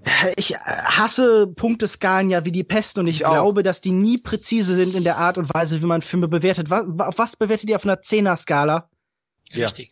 Ach, vielleicht sowas wie eine 6 von 10. Ach Mensch, Lukas. Okay, gut, dann ähm, also Leute, von mir neun und schaut ihn euch unbedingt an. Jeder soll sich eine Meinung bilden zu dem Film, weil ich fand ihn großartig und für mich ist es ja der Film des Jahres, deswegen hat er es ja auf sieben geschafft. Meine zwölf Punkte hat er und äh, ich freue mich schon unglaublich auf Villeneuves Blade Runner Version. Der erste Teaser hat mir Gänsehaut bereitet und ich bin einfach scharf drauf. Immerhin mehr als die Hälfte hat er auch beim Lukas bekommen. Das ist auch schon was. Okay. Gut, dann würde ich sagen, wir kommen zu Platz 6 und jetzt gibt's ein zweites Solo. Vorher äh, war ja ich jetzt dran. Jetzt kommt Lukas mit Alles, was kommt. Zwölf Punkte. Deine Nummer eins, Lukas. Genau, also ähm, zumindest nach den Kriterien, die ihr angelegt habt, war das mein Film des Jahres. Es geht um alles, was kommt oder im Original L'Avenir von Mia Hansen Love. Und 2016 war für mich so ein bisschen das Jahr von Isabelle Huppert. Ich meine, das ist wahrscheinlich sowieso für jeden Filmfan die beste Darstellerin der Welt. Und das hat sie in diesem Jahr wahrscheinlich so gut bewiesen wie nirgendwo zuvor. Sie war großartig in äh, Lars von, na, was riecht Lars von Trias, Joachim Trias Louder Than Bomb. Sie war großartig in Paul Verhovens L. Und sie war eben auch großartig in alles, was kommt von Mir Hansen Love. Sie spielt eine intellektuelle und intellektuelle Figuren sind toll, weil hinter denen kann sich ein Filmemacher nicht verstecken. Er kann nicht sagen, ja, mein Film ist eben so dumm wie diese Figur, sondern wir haben hier eine Theoretikerin, eine Philosophin. Sie äh, verbringt ihre Zeit auch an Universitäten und diese Frau ist jetzt im mittleren Alter oder im gehobenen Alter. Sie wird langsam alt und sie wird von ihrem Mann verlassen. Und was ich an den Filmen von Mia Hansen Love liebe, ist, sie brauchen nicht unbedingt Handlungspunkte, sondern sie laufen durch ihre Filmwelt und da sind dann eben Ereignisse, die in anderen Filmen ausgeschlachtet würden zu großen Handlungspunkten, um die dann herum erzählt würde. Aber nein, dieser Film hat so was Freiheitliches. Es gibt so einen Moment, da hat sie einen Stapel Papier, sie sitzt auf einer Wiese und unterhält sich mit irgendwie ihren Schülern. Sie ist ja auch Dozentin, wie schon gesagt. Und da werden die auseinandergeweht. Und so ein bisschen ist dieser Film auch. Er hat so was sehr Luftiges und zwischen jeder Drehbuchseite ist Raum, in dem man einfach die Figuren erleben kann und in dem man diese Welt, wie sie Mia Hansen Love äh, schildert, eben erleben kann. Und das ist ganz, ganz großartig. Also es passiert handlungstechnisch nicht viel. Sie wird verlassen, sie organisiert sich ein neues Leben. Aber damit wird eben wirklich sehr, sehr viel erzählt über die Entwicklung von eben zum Beispiel wissenschaftlicher Arbeit, von kritischer Theorie. Es geht um Politik in der Hinsicht, dass ihre Studenten protestieren, ihren Weg blockieren, aber sie sich innerhalb dieser neuen Arten, sich politisch zu äußern, eben eigene Wege schlägt. Und das ist alles ganz wundervoll berührend. Das ist großartig erzählt, großartig gespielt.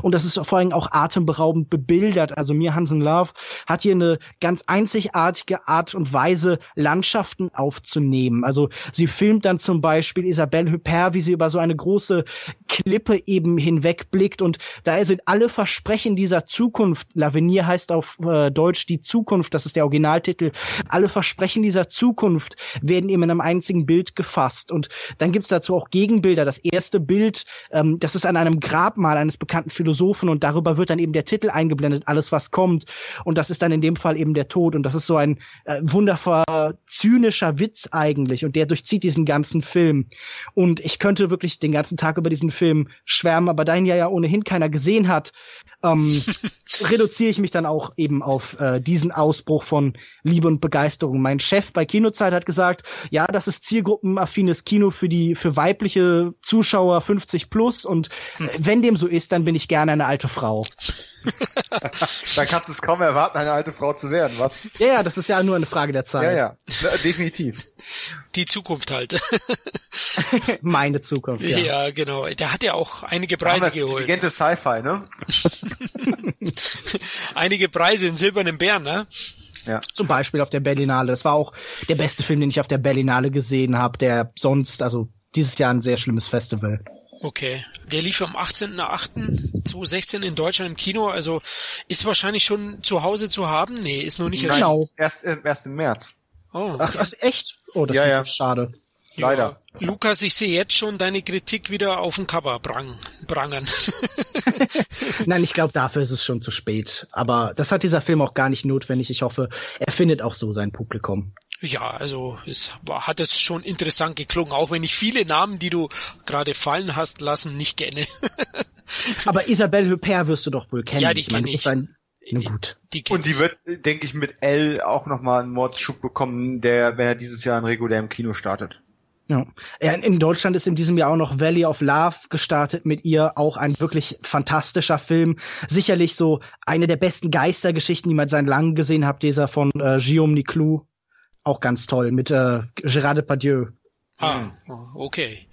Gut, dann kommen wir zu Platz 5. Jetzt waren wir ja eher beim Kunst-Arthouse-Kino, jetzt kommen wir zu einem echten Blockbuster, den ich noch nicht einmal hier reingewählt habe, aber meine beiden Kollegen vom Entertainment-Blog waren der Meinung, Star Trek Beyond ist ein Film für Platz 5 in unseren gemeinsamen Top 10. Kevin, bei dir war er am höchsten platziert.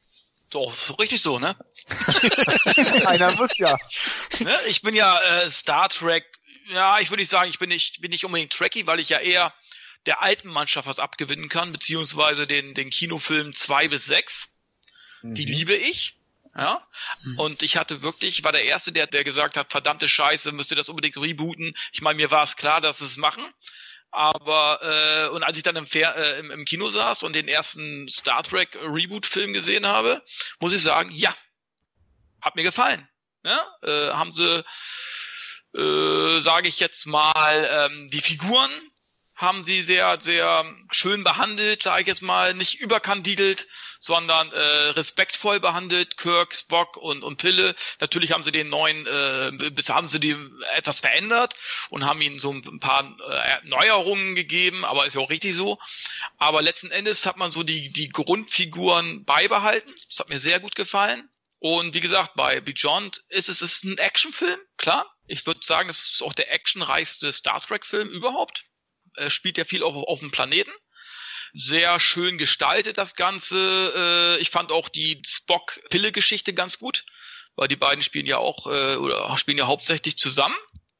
Und ich fand eben halt auch, war das Bijan See äh, als als äh, diese diese Außerirdische? Wie hieß sie noch? Die Rolle hieß Jayla. Ja und, und die Schauspielerin? Hieß hieß ich bin die aus ähm, Kingsman. Ja, die gefiel, gefiel mir ganz gut. Also ja. ähm, gut gemacht, eine tolle Figur, eine tolle neue Figur äh, hineingearbeitet. Ich hoffe, dass sie in der Fortsetzung irgendwie vorkommen. Wenn es denn eine gibt, weil das Einspiel war ja nicht sonderlich hoch für die Kosten, die der Film hatte. Wenn man bedenkt, der Film hat, glaube ich, 150 Millionen gekostet mhm. und hat letzten Endes nur 350 oder 360 irgendwie so eingespielt weltweit das ist nicht so viel, sage ich jetzt mal. Ne? Also er wird zwar immer noch Plus machen, aber äh, ich glaube, die überlegen schon bei Paramount, was sie jetzt machen. Ne, ich finde auch Simon Peck, äh, den Einfluss von Simon Peck ziemlich gut. Der hat, glaube ich, auch das Drehbuch geschrieben, wenn ich mich recht erinnere.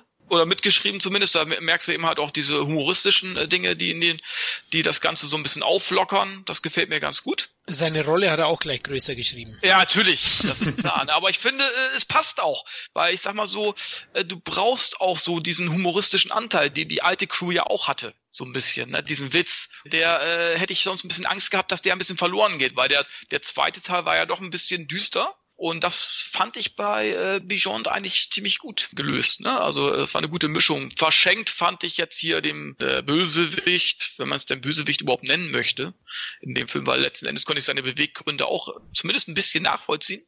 Äh, wie hieß der Schauspieler noch? Hm. Idris Elba. Ja, genau. Fand ich ein bisschen verschenkt, weil letzten Endes, ähm, ja, ich sag mal so, er hat eine, natürlich eine Maske auf, aber ich sag mal so ein Frank Langella in Masters of the Universe als Skeleton. Hm kann, kann dem viel mehr Ausdruck verleihen, als es jetzt die Idris Alba gemacht hat. Aber es kann auch natürlich an der Maske liegen. Wobei es unfair ist, äh, äh, ja. niemand wird jemals das Schauspiel durch ein äh, Vollgesichts-Make-up von Frank Langella als Skeletor schlagen. Ja, äh, Robert England kann ja ein, ein Freddy Krueger auch. Also, ähm, und, und das fand ich jetzt bei Idris Alba, fand ich jetzt ich, er war jetzt austauschbar, aber es ist jetzt auch nicht böse gemeint. Äh, mehr gab auch die Rolle nicht her, weil letzten Endes ist er ja erst äh, am Ende äh, zu sehen, richtig zu sehen. Und ich finde es ein bisschen kurz geraten, das Ganze.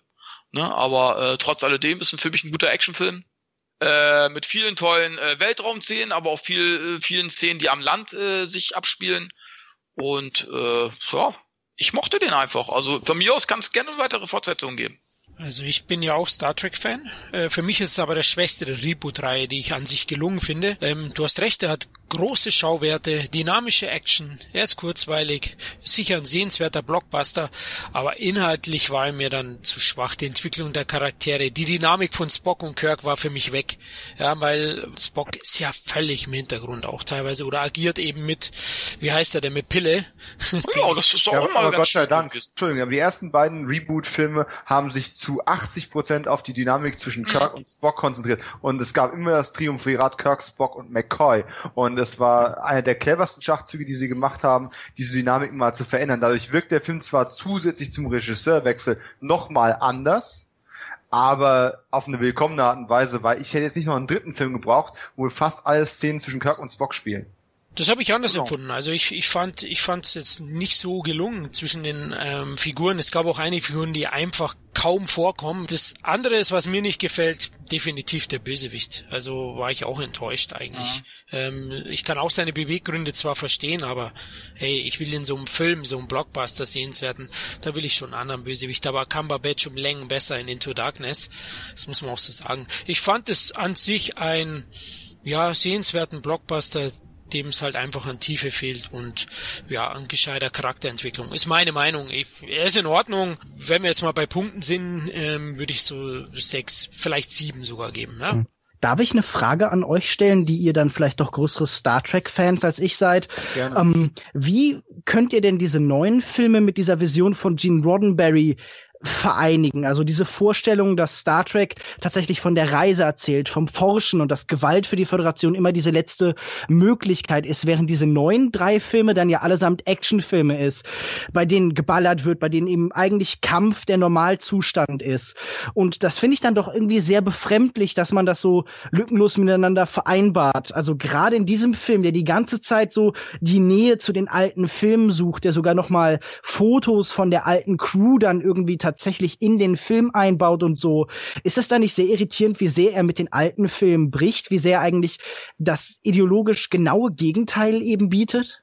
Ja, aber du musst und, halt auch die Schauwerte des heutigen Publikums anpassen. Ähm, darf, darf ja, aber muss man das? Ich glaub schon. Ähm, da, da kommt es darauf an, wie man die ursprüngliche Vision von Gene Roddenberry definiert. Ähm, ja, Star Trek trägt schon im Namen drin, dass es eigentlich um eine um eine Reise um das um das ja und nicht eben um Star Wars. Richtig. Aber der springende Punkt bei der Geschichte war immer gewesen, seine Vision von der Zukunft war, dass der Mensch an sich seine Probleme ähm, gelöst hat, dass die Menschheit an sich aus ihren Möglichkeiten das Bestmögliche gemacht und sich weiterentwickelt hat, dass die Konflikte, die auftreten, grundsätzlich welche sind, die die Menschen mit außen haben. Die kommen immer von außen nach innen, weil die Menschheit an, in, in sich einen Grad von Perfektion erreicht hat, äh, von dem wir momentan noch sehr weit entfernt sind. Ja, aber Moment, und, äh, Idris Elba ist doch letztendlich eine Figur, die von innen kommt. ja, damit hat man mal was Neues versucht und das darf man nach ein paar Filmen auch mal. Das muss legitim sein, weil letztendlich muss man sich die Frage stellen, würde Star Trek ähm, heute, und verstehe mich nicht falsch, ähm, Star Trek wird nie wieder so gut sein wie in den von Nicholas Meyer mitgeprägten ähm, Filmen. Ähm, vor allem dem zweiten und dem sechsten. Äh, gar keine Frage. Aber würdest du die heute ins Kino bringen, würden die wahrscheinlich leider absaufen. Muss man einfach ehrlich sein. Und man ist von der ursprünglichen Gene Roddenberry Vision schon in frühen 90ern ein Stück weit abgewichen, ähm, schon kurz bevor er gestorben ist. Und das hatte einfach auch die Bewegung, dass er einfach angefangen hat, nach ein paar Jahrzehnten Star Trek extrem starkköpfig zu werden und an Dingen festzuhalten, die damals schon nicht mehr funktioniert haben, weil Drama entsteht immer aus irgendeiner Form von Konflikt. Und wenn du immer nur mit einer perfekt harmonischen Familie durch die Gegend reist und immer ein Konflikt von außen kommen muss, sind deine, deine dramaturgischen Möglichkeiten auch sehr schnell limitiert. Das haben damals schon nicht nur die Produzenten, sondern auch seine Partner, die Autoren und alle anderen eben stark kritisiert. Und mit der schwindenden Macht Roddenberrys, der sehr lange daran festgehalten hat, sind dann eben auch seine Nachfolger, wie damals eben Rick Berman, der das äh, Franchise im Fernsehen weiter betreut hat und dann eben auch später weitere, ähm, schon so weit wie möglich reingekrätscht. Wenn man sich eine Serie wie Star Trek Deep Space Nine ansieht, die ja mhm. schon sehr stark eben auch ähm, Charakter Probleme oder Konflikte zwischen Charakteren ausgelotet hat und Kriegsszenarien, was für Roddenberry ein Kraus gewesen ist. Und trotz alledem hat sich Kirk in jeder zweiten Folge irgendwo prügeln müssen. Also auch damals war die Action oder eine, ein gewisser Grad an Gewalt nicht unüblich gewesen. Im Grunde ist mir erst mit Next Generation 20 Jahre später wie ein Stück weit davon abgekommen, weil man dann eben auf einmal einen Diplomaten auf dem Sitz hatte und das Ganze noch mehr mit Paragraphen versehen hat. Ich Aber wäre denn Star Trek aktuell nicht vor allem dann interessant, wenn es bei diesen alten Ideen bleibt? Denn ich fand diesen Film jetzt nicht schlimm, aber er war halt einer von ganz vielen Blockbustern. Er sah genau ja. aus wie alle anderen großen Explosionsfilme dieses Jahres auch. Und wäre es nicht toll gewesen, gerade in so einem Kino was anderes zu haben, nämlich einen Film, der halt wie Star Trek sonst auch von Ideen erzählt und der so einen gewissen Idealismus mitbringt? Denn so muss ich einfach sagen, ähm, du hast gerade gesprochen, okay, man muss das heute so machen und das verkauft sich, aber das ist dann halt doof und das kann man dann auch noch dann auch doof finden oder nicht? Ähm, darf man. Und ich bin der Erste, der sagen würde, mach einen Star Trek-Film mit 80 Millionen Budget, der eben nicht 150 Millionen plus Marketing kostet, so dass du nicht die Notwendigkeit hast, dich einer zu großen Masse anzubieten und quasi Marvel im Weltraum zu machen.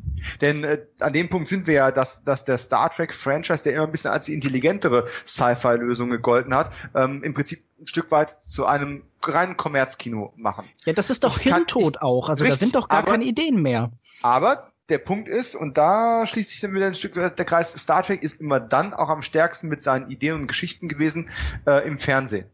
Und meine persönliche Meinung ist, das Blockbuster-Kino wirst du so schnell nicht tot bekommen. Es sei denn, es würde tatsächlich irgendwann der Punkt kommen, wo so viele Blockbuster ähm, wirtschaftlich gegen die Wand fahren, dass das ganze System in sich zusammenstürzt. Da sind wir aber noch eine ganze Weile nicht. Und ich gehe stark davon aus, dass die besseren Narrative und die besseren Geschichten und Ideen und auch Philosophien wie in allen anderen Bereichen auch im Fernsehen zu finden sein werden. Und das wird bei Star Trek mit der Rückkehr ins Fernsehen, die ja nun jetzt dieses Jahr erfolgen wird, mhm. hoffentlich auch sein. Nicht zuletzt, weil eben auch Leute wie Nicholas Meyer in der Entwicklung auch als, als Berater mit dabei gewesen sind. Ich habe da ein relativ hohes Maß an Vertrauen. Wir werden im Endeffekt eine Art Zwei-Klassengesellschaft bekommen. Das ist zumindest meine Prognose. Wir werden die Eventfilme bekommen, die im Kino noch, ja, machen wir mal Anführungszeichen, Furore machen, äh, werden wir bekommen und werden das etwas cleverer und etwas ursprünglichere Star Trek im Fernsehen wieder erleben. Ist das gut? Könnte man das besser machen? Würde ich mir das anders wünschen? Hey, Star Trek 6 ist einer meiner absoluten Lieblings-Sci-Fi-Filme aller Zeiten. Der politische Kontext dieses Films ist einfach herausragend. Ich könnte mir ihn noch zwei Millionen Mal angucken, ohne dass er mir langweilig wird. Ich bin also der Erste, der bereit wäre, das anders haben zu wollen unter den Prämissen, unter denen diese Filme jetzt aber produziert worden sind, finde ich, dass sie mit Star Trek Beyond einiges richtig gemacht haben und vor allem auch einiges besser gemacht haben als bei Star Trek Into Darkness. Denn auch wenn Star Trek Into Darkness versucht hat, Azi-Fazi zu sein, wie man so gerne sagt, ist das eben nicht gewesen. Hat es mit seinem letzten Akt komplett alles in den Sand gesetzt. Der neue Film Star Trek Beyond hatte auch ein paar Plotholes, hatte auch ein paar Probleme und ein bisschen zu viel Krawall, aber als ich gehört habe, dass Justin Lin die Regie übernimmt, habe ich viel, viel Schlimmeres befürchtet. Wirklich viel Schlimmeres. Und ähm, man hat einige Entwicklungen in Gang gesetzt, eben zum Beispiel auch mehr Szenen auf Planeten und nicht wie Star Trek Beyond immer nur im Weltraum, alles nur ähm, auf irgendwelchen Schiffen. Man hat wieder so ein Stück weit fremde Welten, fremde Spezies, auch wenn es ein bisschen eine Nummernrevue geworden ist. Gar keine Frage, das äh, bin ich ganz bei dir. Aber man hat versucht, ein bisschen mehr in diese Richtung auch zu gehen und das anerkenne ich dann doch, auch wenn es nicht zur Perfektion gereicht hat. Bei weitem nicht. Noch jemand da? Wurde ich weggebeamt? Nein, nein, du bist, du, bist noch im Raumschiff. Ja, aber du kannst das mit dem heutigen Sehgewohnten, du musst es, du musst ja auch mal die Produzenten verstehen, ne? Und das Studio. Ja, deswegen Ich meine, sag ich ja, mach, mach's billiger. Ja, klar. Ich würde auch sofort, Star Trek 6 gehört auch zu meinem Lieblings-Star Trek-Film. Ne? Mhm. Aber du kannst es eben halt äh, einfach nicht mehr so bringen, weil die, äh, die, du willst ja eben halt auch die neue Generation sozusagen ins Kino locken. Und die wollen eben halt auch Bombast sehen. Und da bieten sich eben halt Weltraumfilme eben halt äh, super an. Und du hast halt ein Franchise, du hast Weltraum, also brauchst du auch Ballerei. Du musst auch irgendwie äh, zu, ähm, ja, zu ein bisschen in Konkurrenz zu Star Wars gehen. Es ist einfach so. Ich würde es auch lieber in Form von Star Trek 6 sehen.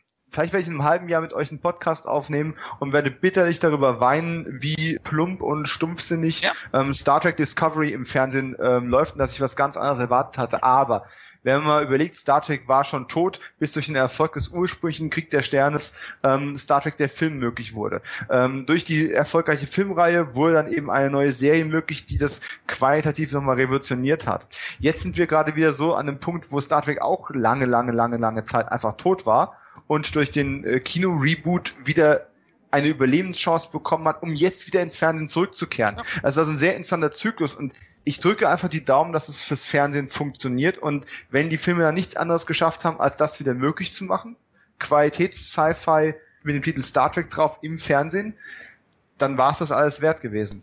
Perfektes Schlusswort, würde ich sagen. Dann kommen wir zu Platz vier, oder? Also ich hatte eigentlich gesagt, es gab nicht viele gute Komödien dieses Jahr, aber Nice Guys war eine klasse Komödie und ähm, deswegen ist die auch bei mir in den Top Ten gelandet, genauso wie beim Dominik. Ich glaube, bei dir war sie sogar höher, Dominik. Du hattest sie an eins oder so oder an zwei. Ich hatte die auf jeden Fall ziemlich hoch, ja. Ja, genau. Und ja, wir beide sind ja auch Shane Black Fans. Ich weiß nicht, wie ist bei dir, Lukas? Kannst du Shane Black was abgewinnen? Doch, doch, durchaus. Also Kiss Kiss Bang Bang ähm, ist ein Film, den ich sehr gern mag, von dem ich ein großer Fan bin. Äh, The Nice Guys fand ich nur nice, war ganz in Ordnung, unterhaltsam. Okay. Äh, das ist ein, gut, dass du das aufwirfst, weil den, wenn es einen großen Kritikpunkt an Nice Guys ähm, für mich gibt, dann, dass er nicht so gut ist wie Kiss Kiss Bang Bang. Das würde ich jetzt auch so unterschreiben. Also ich fand ihn auch etwas schwächer. Trotzdem fand ich ihn wirklich sehr, sehr unterhaltsam. Er ist ein, ein wunderschönes Lokalkolorit der 70er Jahre. Also ähm, der Film spielt ja in dieser Zeit. Es ist, ja, er hat viele Verweise auf den klassischen Film Noir. Ja, ist eine Body-Action-Komödie, kann man sagen. Und äh, das Team reißt unglaublich viel raus, äh, bestehend aus Ryan Gosling und äh, Russell Crowe. Ja, bei Buddy Teams ist es ja oft, die Unterschiede sind, sind die Rasse oder Geschlechter. Also hier ist es lediglich der Altersunterschied und ich würde sagen, die Auffassung von, von der Arbeitsweise. Ja. Der eine ist ja so ein bisschen, Ryan Gosling spielt einen, der, ja, so ein kleiner Betrüger, würde ich fast sagen. Ja. Der zockt seine Klienten auch mal ab, verkauft dann irgendeiner kranken Frau noch, dass er nach ihrem Mann sucht, obwohl die Urne dann auf dem Kamin steht. Ähm, solche Geschichten und, und Russell Crowe ist eigentlich so der Mietschläger, ja, der immer wieder mal, der schon auch mal einen guten Gedanken hat, aber ziemlich äh, skrupellos vorgeht oftmals, genau wie bei Gosling, wenn sie sich das erste Mal treffen.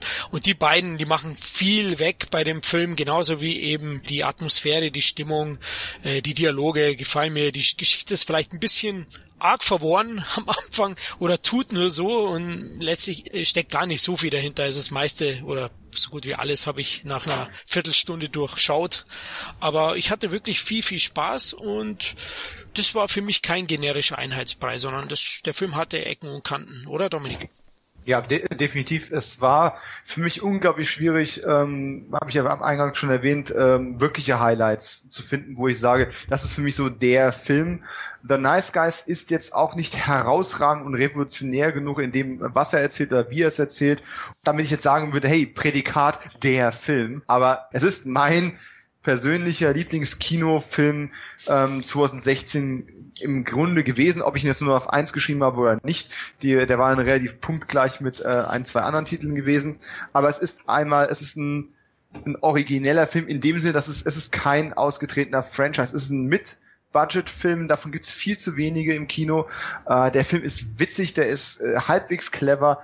Man sagt immer, er hat eins, zwei Längen, die haben mich nicht gestört ich war im Kino gewesen und zum, seit langer, langer Zeit mal wieder in dem, in dem nächstgelegenen Kino, das ich seit Jahren nicht mehr besuche, weil es einfach ein bisschen in die Jahre gekommen ist. Und ähm, ausgerechnet diesen Film, der in den 70ern dann angesiedelt ist, dann in diesem, naja, in die Jahre gekommenen kleinen Kino dann zu sehen, ähm, war einfach der ideale Rahmen, um das auch zu erleben. Und äh, es roch schon nach 70er Jahre da drin. Und das war dann noch die vierte Dimension, die mir noch gefehlt hat äh, einfach, einfach sehr, sehr stark und klar, leider, wie gesagt, nicht so schön äh, oder nicht ganz so genial wie Kiss Kiss Bang Bang, aber definitiv ein, ein sehr, sehr starker Film, der jetzt auf einigen besten Listen auch aufgetaucht ist, die ich so gesehen habe, aber der gar nicht so groß für Furore gesorgt hat im Kino, leider. Äh, ich hätte mir davon auch ganz bequem noch ein äh, Nice Guys 2 Even Nicer angeguckt. Schade, ja, schade. Leider vom Einspiel her wird's wohl nicht reichen für eine Fortsetzung. Das Duo wäre schon perfekt. Kevin, du hast ihn auch gesehen. Der hat doch unglaublich rohen Charme, ne? Ja, mir hat er auf jeden Fall sehr gut gefallen. Aber wie gesagt, mir sind, sind die Längen so ein bisschen eher störend aufgefallen, muss ich schon sagen.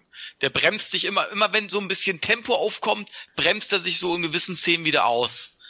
So, äh, weiß ich nicht. Und ich hätte auch ein bisschen mehr Buddy-Movie mir gewünscht. Er hat seinen Charme, er hat super Darsteller, er hat Witz, aber er bremst sich selbst hin und wieder aus, wo ich sage, ah, scheiße, jetzt, ah, warum bauen die das jetzt ein? Das war jetzt unnötig und mh, die Tochter meinst so du?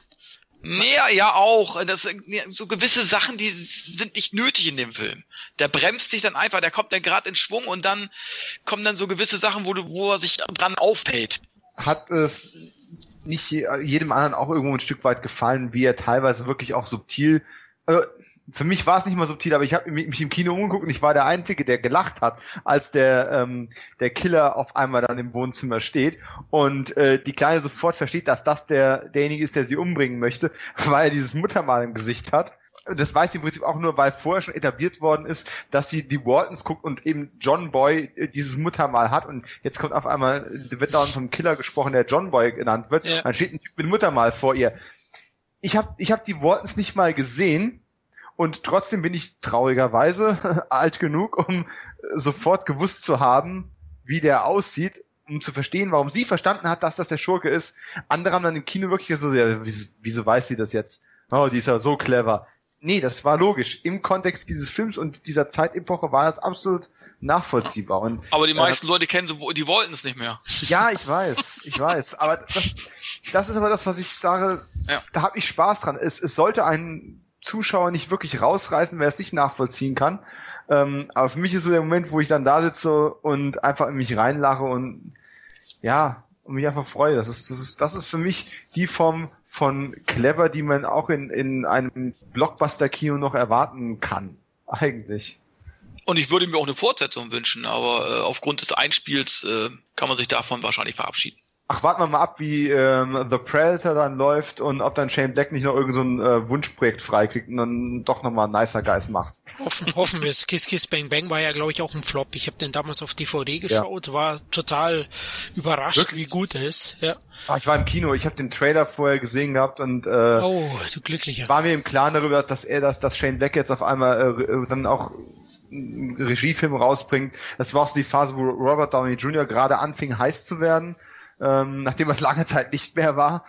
Und äh, das war einfach, das hat vom Trailer schon geschrien, ich bin dein Film, Dominik. Und dann bin ich ins Kino gegangen. Äh, ich glaube, der lief auch nur ein paar Tage, weil das war quasi eine Vorstellung mehr oder weniger für mich. Äh, leider. Und äh, ja, dann musste die DVD auch gleich her, als der rauskam. Das war einfach super. Ja, aber Nice Guys atmet definitiv die Luft von Kiss Kiss Bang Bang. Also wenn man ja. den mag, wird man wahrscheinlich Nice Guys auch zumindest nice finden, wie Lukas sagt. Gut, kommen wir zu Platz drei. Der hat jetzt dieselbe Punktezahl wie Platz 4 gehabt, 18 Punkte, aber drei Nennungen in den Top 10 und nicht zwei. Und ich glaube, ich verwirre euch Leute mit den Nennungen. Ich lasse einfach Platz 3 ist Creed. den hatten Dominik, Kevin und meine Wenigkeit auf der Liste. Äh, jetzt lasse ich erstmal Lukas losboxen. Wie fandest hm. du Creed? Ich fand Creed äh, in Ordnung. Ein äh, solider Rocky-Film, wie man ihn in der modernen Zeit machen würde. Und äh, ich habe kein großes Problem mit diesem Film. Ich finde äh, die Rolle, die Sylvester Stallone sich da kreiert hat, die Ryan Coogler ihm da geschaffen hat, vielleicht etwas zu nostalgisch, etwas zu verliebt eben in die ursprüngliche Rocky-Geschichte. Vielleicht auch so ein bisschen zu arg auf die Dekonstruktion der ursprünglichen Figur ausgelegt. Also das fand ich schon fast äh, ein bisschen störend. Dabei er hat so seine Momente und Bilder, die mir dann doch in Erinnerung geblieben sind. Also die Entsprechung eben zu dem, was in den Rocky-Filmen war. Also ich finde diesen Film okay. Hättest du Stallone den Oscar dafür gegeben? Jetzt sag nichts Falsches, als ich bin Stallone-Fan. ja, aber ich, äh, ich erinnere mich gerade nicht mehr, was genau seine Konkurrenten war, aber ich glaube nicht. Mark Rylance hat ihn geholt, äh, Mark Ruffalo in Spotlight, dem wir auch noch eine Chance gegeben haben, aber wir haben ja gesagt, Mark Rylance dank Spielberg hat er den mhm. Oscar geholt. Haben wir jetzt mal einfach so spekuliert damals in unserem Oscar-Podcast. Ähm, ja, okay. Ähm, ich hätte ihm natürlich für sein Lebenswerk allein, wie er Rocky äh, über die Jahrzehnte begleitet hat. Der Mann mhm. hat sie geprägt, genau wie Rocky ihn wahrscheinlich geprägt hat. Ja, er hat ja für Rocky schon seinen Oscar bekommen damals, als äh, Rocky tatsächlich dann auch direkt bester Film gewonnen hat. Also ja, richtig, nur für die Darstellleistung nicht. Ja, da hast du schon recht. Er war mit beteiligt, aber ja, ich hätte ihm nochmal diesen Solo-Auftritt, nachdem er bei den Globes ja gewonnen hat, hatte ich eigentlich schon vermutet, er holt den Oscar. Aber leider hat's nicht gereicht. Trotzdem, also fand es den Film auch ganz gut. Ja, Okay, jetzt habe ich dir sogar gut rausgekitzelt. Verdammt. Ein fieser linker Haken. ja, es war ein Tiefschlag. Ja, Kevin, du hast ihn auch weit oben. Na, Creed ist schon geil. Ja, ist klar. Ich meine, ich bin Stallone-Fan, ich bin Rocky-Fan. Ich meine, äh, und musste ja befürchten, Mensch, Leute, der siebte Rocky-Film, puh, was willst du da noch rauskitzeln aus so einer einfachen Boxer-Story? Ja? Ich meine, du musst sieben Filme, äh, machst sieben Filme über einen Boxer die allesamt erfolgreich sind, bis auf Teil 5, sage ich jetzt mal. Das musst du erstmal schaffen. Ja, und trotzdem immer wieder der Figur Rocky auch wieder äh, neue Impulse geben. Das musst du erstmal schaffen. Und ich muss sagen, Rocky Balboa war für mich der bessere Abschlussfilm. Mhm. Ein Stückchen besser zumindest. Nicht viel besser, aber ein Stückchen besser. aber Creed hat das toll fortgeführt, hätte ich nicht, hätte ich nicht erwartet. Ja, äh, Stallone äh, gibt der Rolle Rocky doch nochmal neue Facetten. Jetzt ist er krank und so weiter und so fort. Trainiert eben halt den Sohn von, von Apollo Creed. Und ich finde auch sehr gut gewählt. Mit, mit, wie hieß der Typ denn noch? Äh, Michael B. Jordan. Genau, sehr gut gewählt, finde ich. Also der ist dem Carl Weathers so ziemlich ähnlich.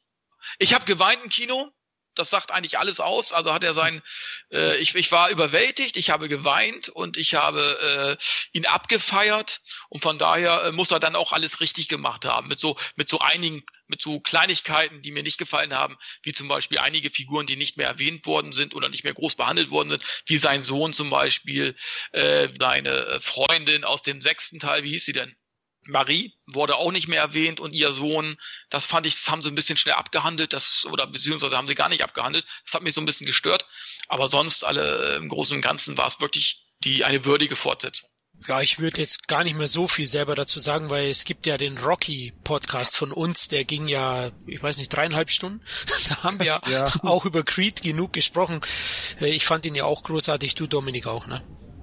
Ich, ah, du warst ein bisschen weniger. Nicht, nein, nicht, nicht großartig, äh, weil mein Problem tatsächlich ist, dass ähm, Rocky Balboa ein ganz herausragender Abschluss äh, für diese Geschichte gewesen wäre und ich diese diesen Versuch eines Reboots, den man noch als Sequel irgendwie tarnt, ähm, womit man einen neuen Rocky aufbauen möchte, der aber ohne Rocky als Nebenfigur nicht funktioniert hätte, hatte ich ein bisschen Probleme. Deswegen bekommt der von mir quasi auch nur das Gut äh, ich fand das alles noch okay. Geweint habe ich nicht. Es gab mal ein feuchtes Auge. Ich hätte mir aber gewünscht, dass ich eine Träne vergießen kann, zumal mich Rocky Balboa auch beim fünften Mal gucken immer noch ähm, rührt. Äh, das wird, war bei Creed nicht der Fall und das wird beim wiederholten äh, Anschauen natürlich auch immer weniger werden. Aber er war schon immer noch okay ich hätte mir nur wirklich gewünscht, es wäre einfach bei Rocky Balboa geblieben und äh, ich musste ein bisschen schmunzeln, weil äh, Kevin gesagt hat, ähm, guck mal jetzt sieben Filme über denselben äh, Boxer. Ja gut, Ip Man haben wir jetzt auch schon. Wie viele Teile? Fünf in, innerhalb von äh, keine Ahnung, nicht mal zehn Jahren. Also man kann heutzutage alles ausschlachten. Die Frage ist halt nur, wie viel Sinn macht das? Und äh, ja, natürlich ist die Wahrscheinlichkeit hoch, dass nochmal irgendwann jetzt ein Creed 2 kommt und ähm, Rocky dahin äh, da dann endgültig den Weg einen irdischen gehen wird. Ich weiß es nicht, ob ich das noch sehen möchte. Wir haben damals schon drüber spekuliert, ähm, ausführlicher dann im entsprechenden Podcast. Ich finde ihn okay, er ist in meiner Top 10 immer noch drin, so im Mittelfeld irgendwo. Begeisterung gibt's nicht, ansehen kann man sich den gut. Mist, jetzt hast du geblockt. Ja, Lukas konnte ich ja das gut rausziehen. Als großartig hast du äh, knallhart ausgewichen. Ne? Ja, äh, Nein, passt man, man muss auch. Ich habe ich hab einen Ruf zu verteidigen. Inzwischen fast fest etabliert, dass ich die Miesmuschel dieses Podcasts bin. Ähm, der Lukas macht mir das jetzt echt schwer. ich, ich bilde, biete mich gerne als Negativmensch für diesen Podcast an. Immer wenn ihr irgendwas beschimpft haben wollt oder so. Oder ihr könnt auch einfach gern von mir so einen Soundfile nennen und dann irgendwie sowas sagen wie, aber ich finde diesen Film schrecklich. Und dann könnt ihr mich immer am Ende von der Diskussion reinschneiden und dann hat man meine Meinung auch nochmal abgebildet. Ich finde, falls wir einfach mal zu äh, einig uns dann sind, ne? dass man einfach mal, mal querhauen kann. Okay. Ja, aber wie gesagt, ist okay, aber mehr auch nicht. Nein, er ist ja immerhin auch in deinen Top Ten. Jetzt mache ich nicht kleiner, wie der ist. Der ja, ist schon gut, aber, Leute. Aber, aber Florian, ich ja. war 13 Mal im Kino dieses letzte Jahr. Ja, ich weiß. So, dann in der Top 10 zu landen ist jetzt keine so große Kunst. Das fand ich, jetzt musst du wieder hier ausbremsen. Ne? Das wollten wir den Leuten ja nicht sagen. Ne? Ich hätte oh. jetzt äh, in der Einleitung geschrieben, du hast 150 Filme gesehen. Und, äh, ja, ja, aber nicht im Kino. ja. Also ich habe in diesem Jahr mehr als 150 Kinofilme gesehen. Oh, Halleluja. Mit Wie? Festivals und so. Festivals ja. ja, ja okay. Also ja, die Festivals machen natürlich einen erheblichen Teil an, aber selbst dann hätte ich über 100 gehabt. Also Respekt, also das schaffe auch ich nicht. Also ich bin so vielleicht bei knapp 100, aber eben auch mit mit irgendwelchen Wiederaufführungen, die ich zu Hause halt mache, alte Filme wieder schauen. Ja gut, mit mit denen habe ich in diesem Jahr äh, knapp 430 Filme gesehen. Puh, das Siehst du viele Serien? Ähm, es geht deutlich weniger als früher. Ich bin kein großer Serienfan. Ja, aber ist bei mir ein bisschen anders da. Bei mir ist es schon mindestens ausgewogen, wenn nicht sogar die Serien inzwischen äh, einfach durch die schiere Masse ähm, ein Stück weit in der Überzahl. Ja. Ja, wenn man sich den Serien so ein bisschen verweigert, findet man noch sehr viel Zeit für Filme. Ja. Oder umgekehrt. ich ja, aber das wäre dann ja die falsche Entscheidung. Ja, naja, Geschmackssache. Ich bin ja sowieso die letzten Jahre mehr damit beschäftigt, äh, selbst an Filmen zu arbeiten, als welche zu gucken. Das ist dann immer, es beißt sich halt alles immer gegenseitig ein bisschen. Mhm. Ja, also ich finde Serie mittlerweile auch ganz gut. Aber jetzt hau mal wieder die Miesmuschel raus. Wir brauchen einen Platz zwei. 22 Punkte. Jetzt, jetzt wenig wieder die Punkte, aber ist scheiß drauf. Drei Nennungen hat er gehabt, aber Lukas hat Deadpool nicht in seinen Top 10, sondern hm. Er hat es bei mir auf äh, Platz zwei der Flop 10 geschafft. Ich finde diesen Film wirklich durch und durch schrecklich. Er behauptet von sich so eine Art Parodie von Superheldenfilm zu sein. Dabei ist er einfach nur ein Superheldenfilm mit weniger Geld und dumm gemacht. Und er versucht das eben durch diese Metaebenen, durch dieses Element, das eben an Deadpool gebunden ist, eben zu kompensieren. Permanent sagt Deadpool über diesen Film, haha, guck mal, wie schlecht das ist. Aber äh, Scheiße bleibt halt auch dann Scheiße, wenn man sie als Scheiße benennt eine der unerträglichsten, albernsten und dümmlichsten Erfahrungen, die man in diesem Jahr im Kino machen konnte. Wirklich ein Desaster in jeder Hinsicht. Also nicht lustig, nicht interessant, nicht spannend. Die Action-Szenen werden permanent durch diesen Schnitt gebrochen, wo man dann auf einmal Rückblenden hat und in diesem Film funktioniert wirklich nichts. Puh, jetzt muss ich durchatmen. Lukas, weißt du, dass wir beide das erste Mal Kontakt hatten wegen dem Film? weißt du nicht Das mehr, weiß oder? ich nicht mehr, nein. Nein, jetzt wird's romantisch. Ich hatte beschimpft auf, auf, Twitter oder so. Ja, richtig, wir beide hatten getwittert. Ich hatte meine Kritik geschrieben. Ich könnte es ja mal vorlesen. Hammergeiler und arschunterhaltsamer Over-the-Top-Action-Wahnsinn, der exakt das hält, was die abgedrehten Trailer versprechen. Hier bekommt,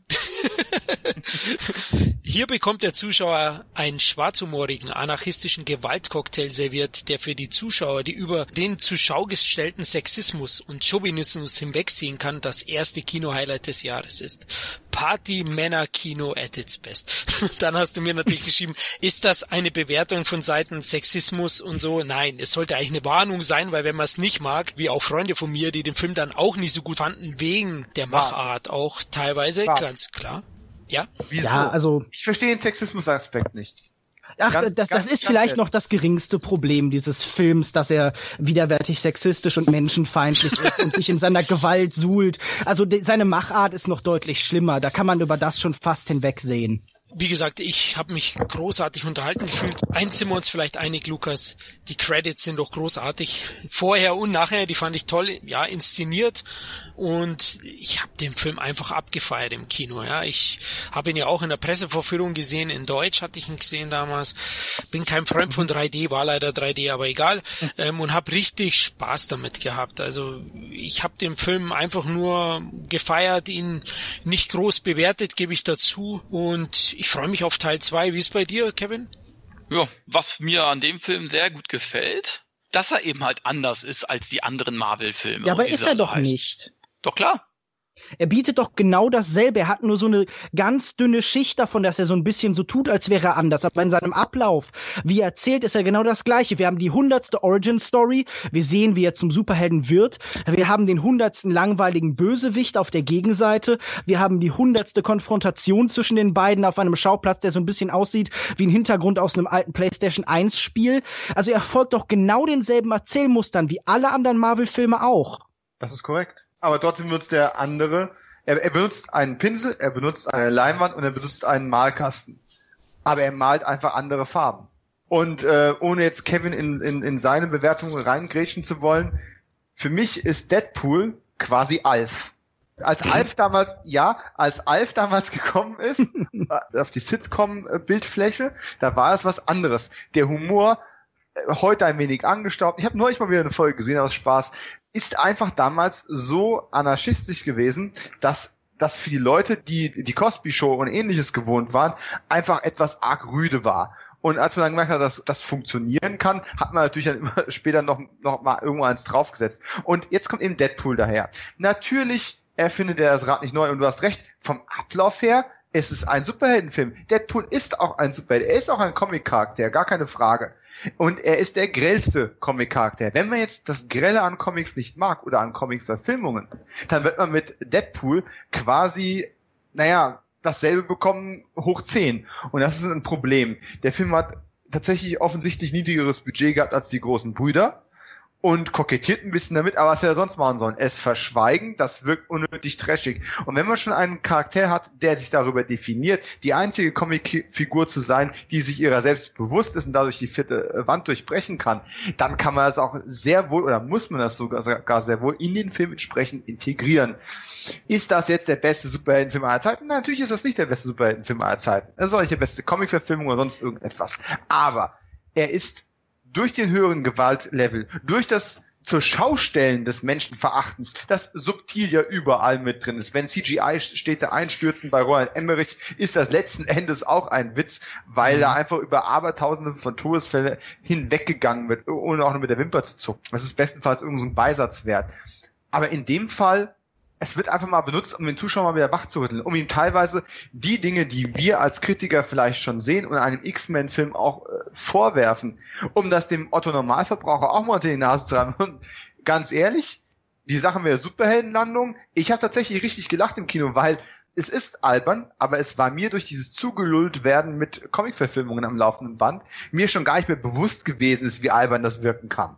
Und das hatte tatsächlich eine sehr erfrischende Anekdote. Und selbst wenn du jetzt Deadpool, ich möchte drücke es mal höflich aus, nicht gut fandest, sondern relativ schlecht, dann wird er zumindest zwei positive Effekte haben. Erstens, wir werden mit Logan einen, äh, einen Superheldenfilm bekommen, äh, der eine ganz andere Tonart und eine ganz andere Härte anschlagen kann und damit auch eine ganz andere Ernsthaftigkeit beweisen kann als dieses permanent glatt gebügelte Kinderfernsehen. Und das zweite, da freue ich persönlich mich dann drauf, ist, es wird ein Deadpool 2 geben und da wird ein, eine Comicfigur zum Leben erweckt werden, auf die ich seit 25 Jahren mindestens mal warte und das ist Cable. Und der Kontrast von den beiden in einem Film mit den beiden als Hauptrollen, ich hoffe, Henry Rollins äh, bekommt die Rolle von Cable oder Stephen Lang, da freue ich mich einfach, nenn es das Kind in mir, das, das da äh, in Verzücken gerät, aber da freue ich mich einfach wahnsinnig drauf. Na ja, gut, ich, ich wollte nicht reinquatschen. So ein paar Sachen schwierig, aber ähm, ihr habt vorhin jetzt von Alf gesprochen, aber Alf war doch wenigstens immer irgendwo auch eine sympathische Figur. Also er hatte natürlich so seine, seine Charakterschwächen und er war manchmal ein bisschen anstrengend, aber man kannte letztendlich doch erkennen, was an ihm liebenswürdig ist.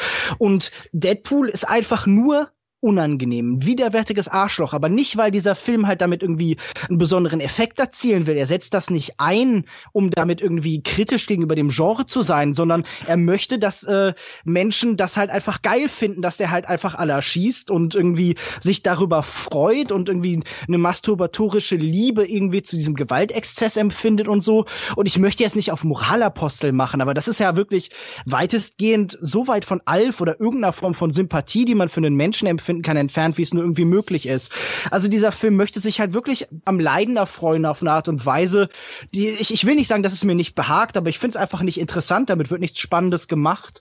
Und ich glaube auch nicht, also es wurde ja viel darüber diskutiert, okay, endlich ist da hier irgendwie ein R-rated Film und jetzt werden wir ernsthaftere Superhelden bekommen, aber ich glaube nicht, dass Gewalt zu Ernsthaftigkeit führt. Im Gegenteil, die viele ernsthafte Filme, die man sehen kann, sind ab sechs, ab zwölf. Man muss nämlich nur einen Willen zur Ernsthaftigkeit haben haben. Und den hat der Superheldenfilm auch nicht, weil jetzt dieser alles, aber sicher nicht ernsthafte Film im Erfolg war. Im Gegenteil, dieser Film wird das Superheldenkino noch weiter infantilisieren. Er wird dafür sorgen, dass wir irgendwann ein Kino haben, das so dumm ist, dass man wahrscheinlich irgendwie eine Lobotomie und irgendwie acht Liter Wodka braucht, um das noch zu ertragen.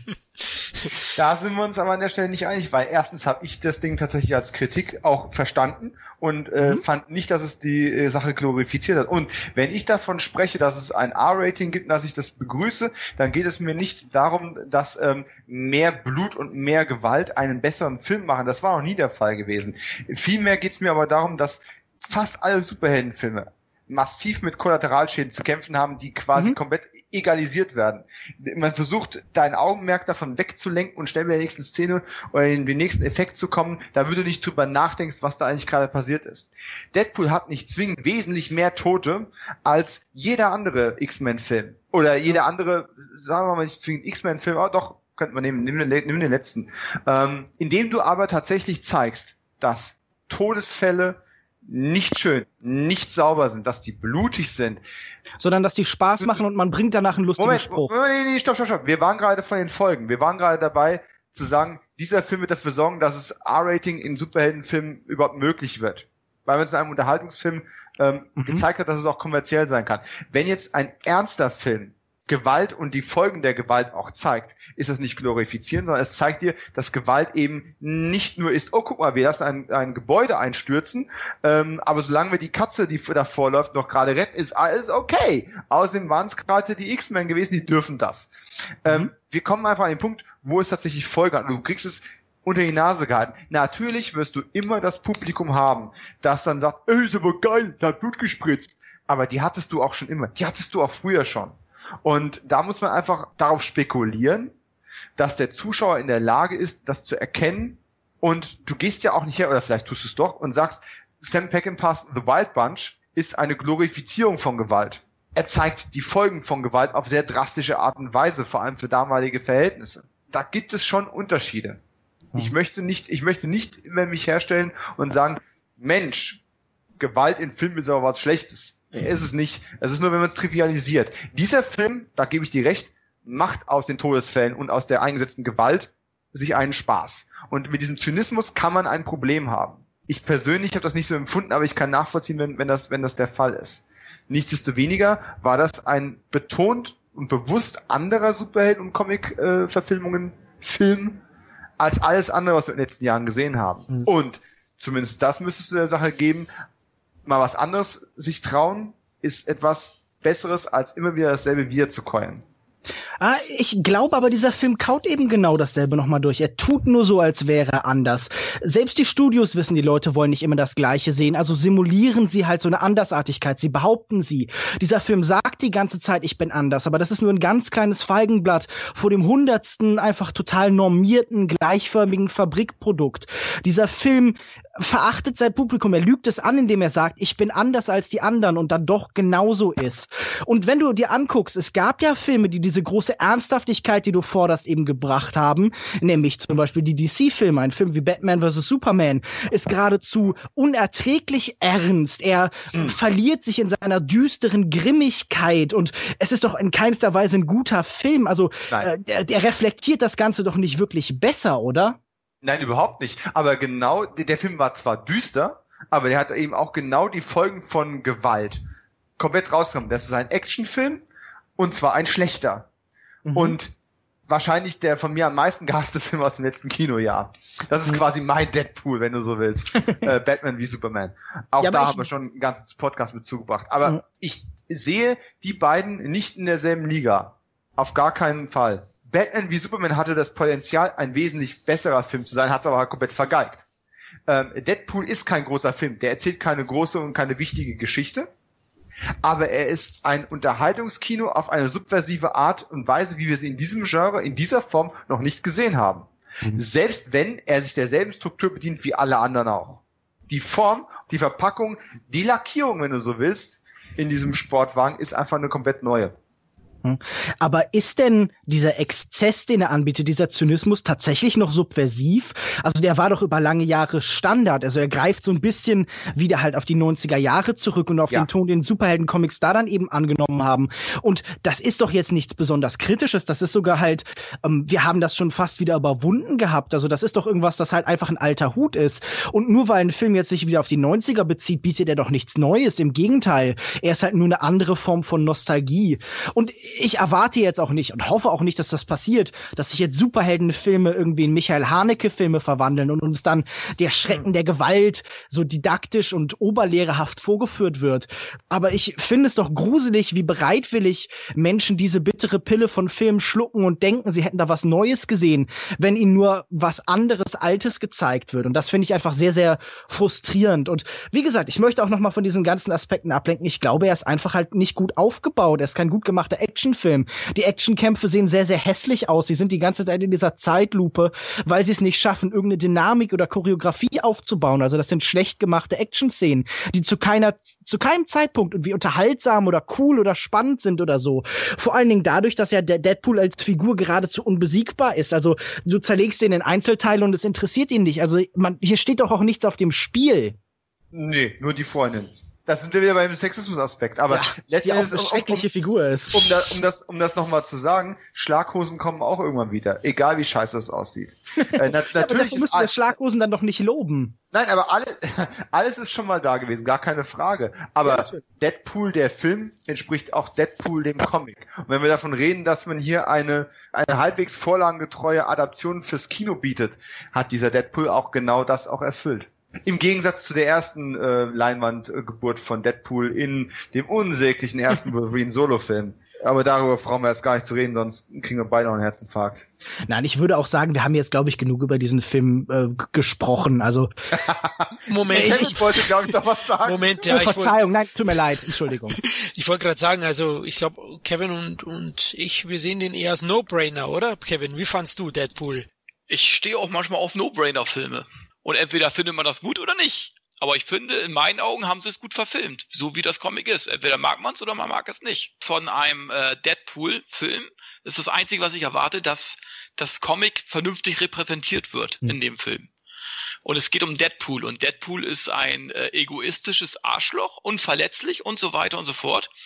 Und entweder mag man diese Figur oder diese Comicfigur oder nicht. Für mich ist es wichtig, wenn ich diese Comicfigur mag, warum auch immer, weil sie vielleicht anders ist als die anderen, weil es vielleicht gerade ein egoistisches Arschloch ist, ähm, dass es äh, gut verfilmt worden ist. Und das ist es in dem Fall. Und hm. von daher, ich kann deine Kritikpunkte verstehen, Lukas. Mhm. Äh, absolut, aber ich sehe in so einem Film keine Tiefgründigkeit. Ich sehe einfach nur, ich will Deadpool sehen und ich will äh, oder und ich hoffe in dem Fall, dass es ähm, eine gute Comic-Adaption ist mhm. und dass sie so nah wie möglich am Comic dran ist. Und das finde ich, hat der Film geschafft.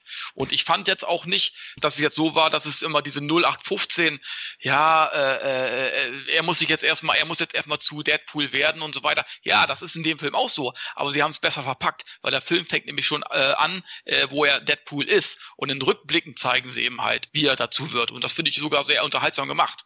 Wo es bei Spider-Man zum Beispiel ewig, ewig dauert, äh, bis er dann irgendwann mal zu Spider-Man wird. Oder bei Superman 1, wie es dann ewig, ewig dauert, bis er zu Superman wird. Fand ich damals auch gut so. Aber äh, das hat mich dann irgendwann gelangweilt. Und das finde ich zum Beispiel bei Deadpool gut gemacht, dass sie eben halt äh, da ansetzen, äh, wo er schon Deadpool ist und eben halt in, in sozusagen in den Rückblicken, während er auf, auf dieser Brücke kämpft, äh, zeigen, wie er dazu wird. Ich finde es gut gemacht. Und die Gewalt, ja, es ist nun mal so, wenn dich eine Kugel trifft, spritzt auch Blut.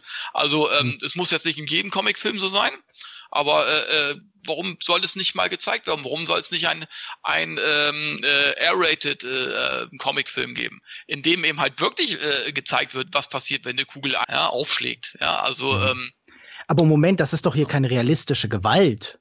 Nein, nicht. Es ist ein also ich, ja, okay, nee, das ist ja legitim.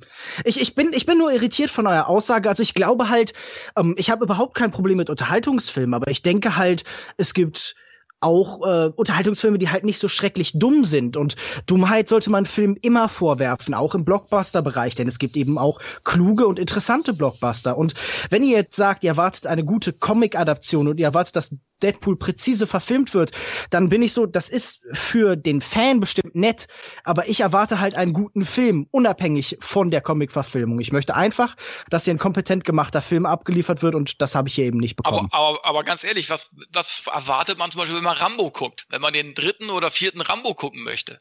Da kann ja, man sich auch nicht beschweren, dass es, dass da rumgeholzt wird ohne Ende, dass da Blut fließt, Gedärme fallen. Das ist nun mal Rambo. Da kann man sich ja, auch gut, aber beschweren. Moment, Moment, aber gerade First Blood ist doch ein Film, der sich jetzt irgendwie mit dem Leiden eines Vietnam-Kriegsveteranen auseinandersetzt. Ja, also ich meine, äh, du kannst doch jetzt nicht wirklich Rambo als als als hohles Beispiel nennen, wenn gerade der erste Film kaum Tote eigentlich hat und vor allem sich auch mit dieser Figur des John J. Rambo auseinandersetzt und mit der Frage, wie eben ja, die, die Wirkung des Einzelnen nach dem Vietnamkriegs in der Gesellschaft ist, wie Selbstjustiz funktioniert. Das ist natürlich jetzt kein Meisterwerk, würde ich sagen, aber dieser Film ist doch nicht hohl. Er ist doch um, um Welten klüger als Rambo sowas 1 wie. ist es auch nicht. Ja, Also, eben. äh, Aber, aber die anderen Filme haben ja Rambo zu einer Comicfigur gemacht, die nur noch rumholzt. Ja, und die sind ja auch scheiße. Ich finde sie gut. Äh, wir mögen Weil ich nichts anderes von, wenn- du Rambo 2 äh, als Actionfilm, als, als No-Brainer siehst, finde ich auch Rambo 3 und Rambo 4 äh, gut. Aber warum aus sollte man denn Gesicht- sein Ge- Aus anderen Gesichtspunkten.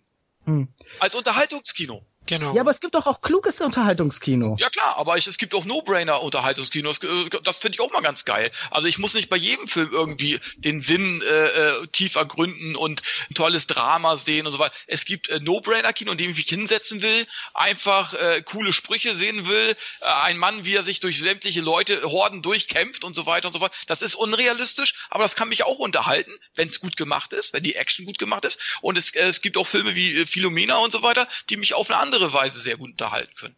Ja. Aber was ist denn, wenn so ein Film wie ein, äh, ein Actionfilm Blockbusters schafft, beides zu machen? Also worin liegt die Freude, sein Gehirn auszuschalten? Wofür braucht man das? Also ich meine, wenn es nicht nötig ist. Man kann doch auch bei einem Film, der nicht dumm ist, sich entspannen.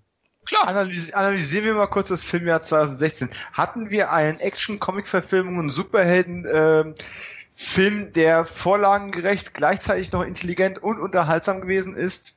Nein. Nein, hatten wir nicht. Damit ist Deadpool automatisch auf der, auf, auf der Spitze dieser Liste. Zack, Friede. Also da, dann würde ich zum Beispiel jetzt Watchmen äh, ins Spiel bringen, der alles hat, was du gerade sagst, Lukas. Und den fand ich auch super. Das ist für mich die intelligenteste Comic-Verfilmung bisher, Watchmen. Kann ich jetzt alleine dastehen mit der Meinung, aber ich denke schon. Ich finde ihn auch top, aber wir beide sind uns oft einig. Aber ich würde jetzt Ja. hier einen Cut machen, weil wir feiern jetzt gemeinsam Platz eins. ähm, Glaubst du? gemeinsam? Ja, ich hoffe Gott. es. Ich komme mir langsam auch doof vor in dieser Rolle. Ich, ich habe jetzt schon Angst vor euren Kommentatoren und von den Leuten, die sich danach jetzt dazu äußern, die dann mit mir furchtbarem Kotzbrocken sich vor Lieb nehmen müssen. Nein. Siehst du, so, so geht's mir sonst immer.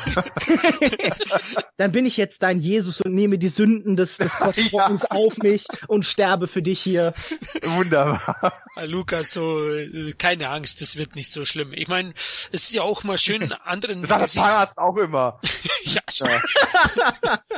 einen anderen Gesichtspunkt zu sehen, den du hier mit reinbringst. Aber ich sehe halt Deadpool eben auch als äh, oberflächlichen No-Brainer und ähm, habe mich da großartig unterhalten gefühlt, genau wie das halbe Kino. Also, Lukas, wie, wie fandest du denn, ganz kurz, wie fandest du denn Watchmen jetzt? Der, der, der gibt dir eigentlich alles, was du jetzt erwarten würdest, oder nicht? Was Ich, Comicfilme ich angeht. bin kein Fan von Zack Snyder und ich halte Zack Snyder Ja. nicht für einen guten Filmemacher. Ich glaube, er ist gerade, was die Inszenierung vieler Szenen angeht, schrecklich. Und ich muss auch sagen, der originale Watchmen-Comic, ich habe ihn gelesen, äh, ich halte ihn für überschätzt. Er ist bei weitem nicht so klug, wie ihm das oft angerechnet wird. Denn natürlich setzt er sich kritisch mit dieser Figur des Superhelden auseinander, aber vielleicht dann doch nicht so intelligent. Er wird ja vielfach zu so einem Meisterwerk erhoben. Also an dieser, dieses goldene Kalb darf man meiner Meinung nach gerne schlachten. Aber ich halte ihn für Welten besser als tatsächlich so etwas wie Deadpool.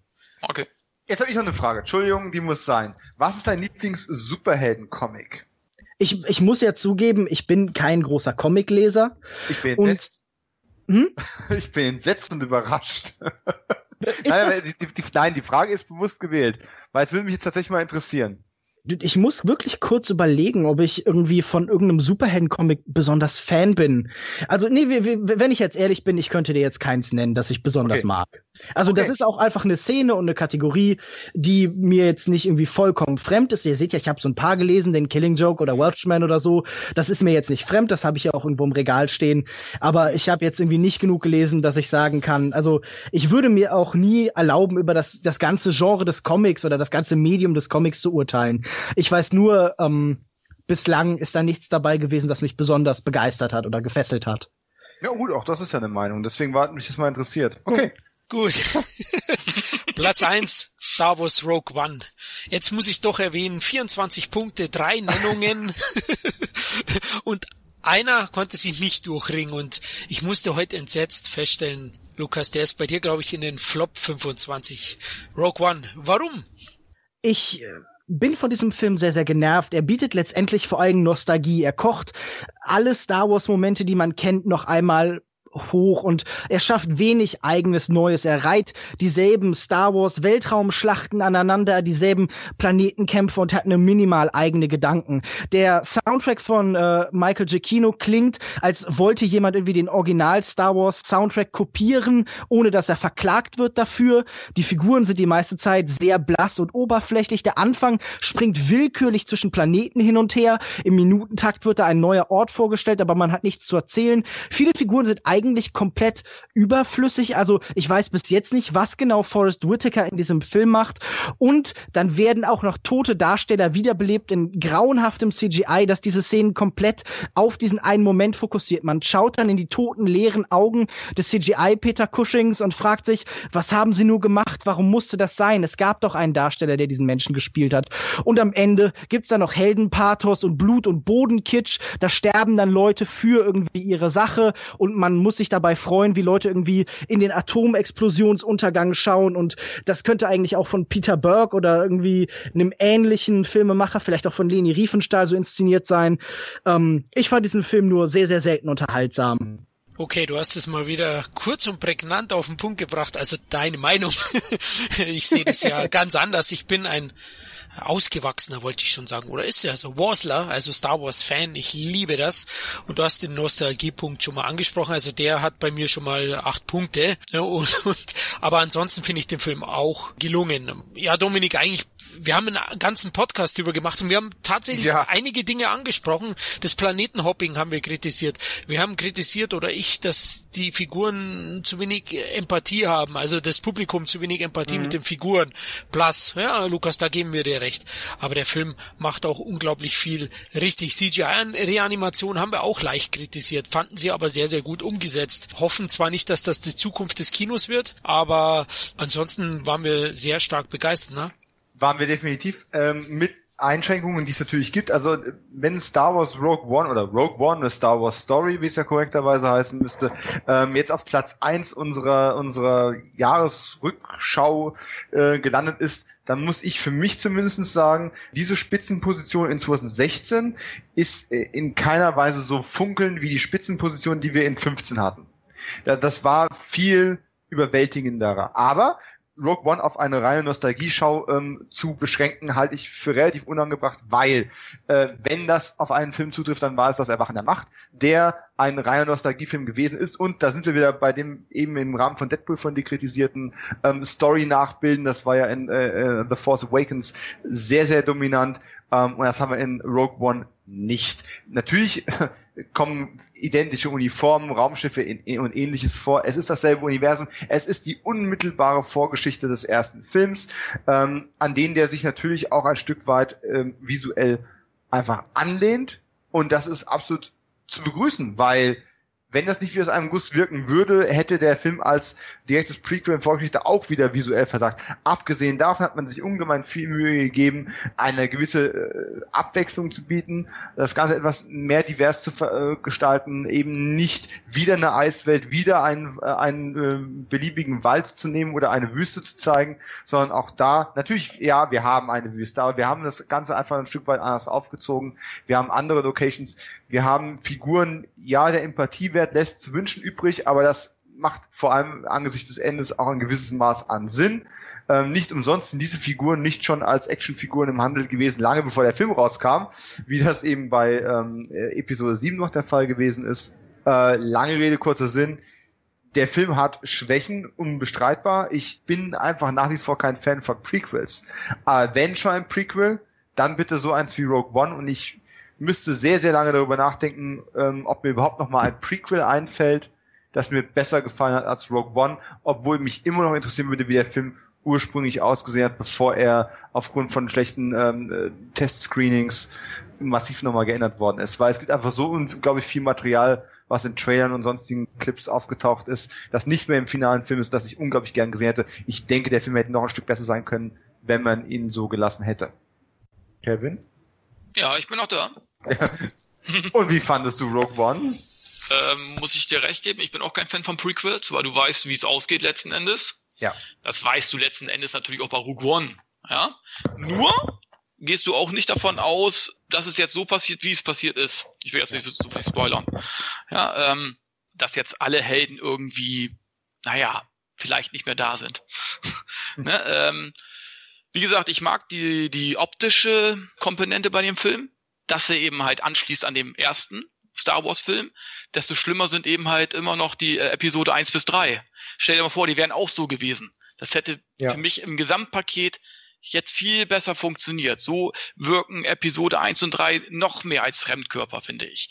Planetenhopping, ja, war am Anfang ein bisschen viel. Forrest Whitaker, äh, so gewisse Figuren, zum Beispiel Forrest Whitaker, hätte ich jetzt auch nicht unbedingt gebraucht. Ich Vielleicht lag es auch an dem Synchronsprecher.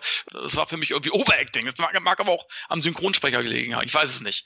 Mir kam die Figur unsympathisch rüber. Genauso wie Donnie Jen war nett, war natürlich für den Asienmarkt natürlich ein super Zug, aber kam ja auch zu kurz irgendwie und sein Ende war dann auch zu episch inszeniert. Das haben sie, das haben sie erst ein bisschen versucht zu vermeiden, dass, dass die Helden nicht zu episch draufgehen. Da finde ich, da haben sie es dann ein bisschen übertrieben. Ähm, das war so, so typisch asiatisch eigentlich. Und äh, wie gesagt, aber trotzdem, also was Weltraumschlachten angeht, ja, das war für mich Star Wars. Also es gibt keinen besseren Star Wars-Film in Sachen Weltraumschlachten wie Rogue One. Also es hat mich alles von den Socken gehauen. Optisch war der Film perfekt. Ähm, den computeranimierten Figuren wie Peter Cushing hätte ich auch nicht gebraucht. Ich fand, es war, es war, die waren zwar gut gemacht, für mich waren sie aber ein Fremdkörper, weil das eben halt Menschen waren. Für mich, wenn was animiert sind, äh, äh, ist bei, bei Star Wars, sind das für mich äh, irgendwelche außerirdische Lebensformen, aber nicht keine Menschen. Und das ist für mich ein Fremdkörper gewesen. Ich hätte Peter Cushing, so cool ich eigentlich den Auftritt fand, hätte ich äh, gekürzt und ich hätte ihn eher von der Seite gezeigt, genau wie Lea zum Schluss hätte man auch von hinten zeigen können. Ja. Also man hätte jetzt nicht unbedingt nach, aber das Gesicht sah wirklich sehr, äh, sehr künstlich aus. Das hat mich eigentlich noch eher gestört als das von Peter Cushing. Das hätte man anders machen können. Es war eine nette Idee, ich fand es eher Fremdkörper. Das äh, hat mir nicht so gefallen. Ne? Aber äh, ich fand die Geschichte ähm, trotzdem gut. Für mich war das der, der ja, Black Hawk Down des, des Star Wars-Universums, der Star Wars-Filme und ähm, und ich muss auch sagen, selbst am Ende, wo du natürlich weißt, wie es ausgeht, ja, ähm, die versuchen ja diesen Plan irgendwie ähm, wegzukriegen von diesem Planeten.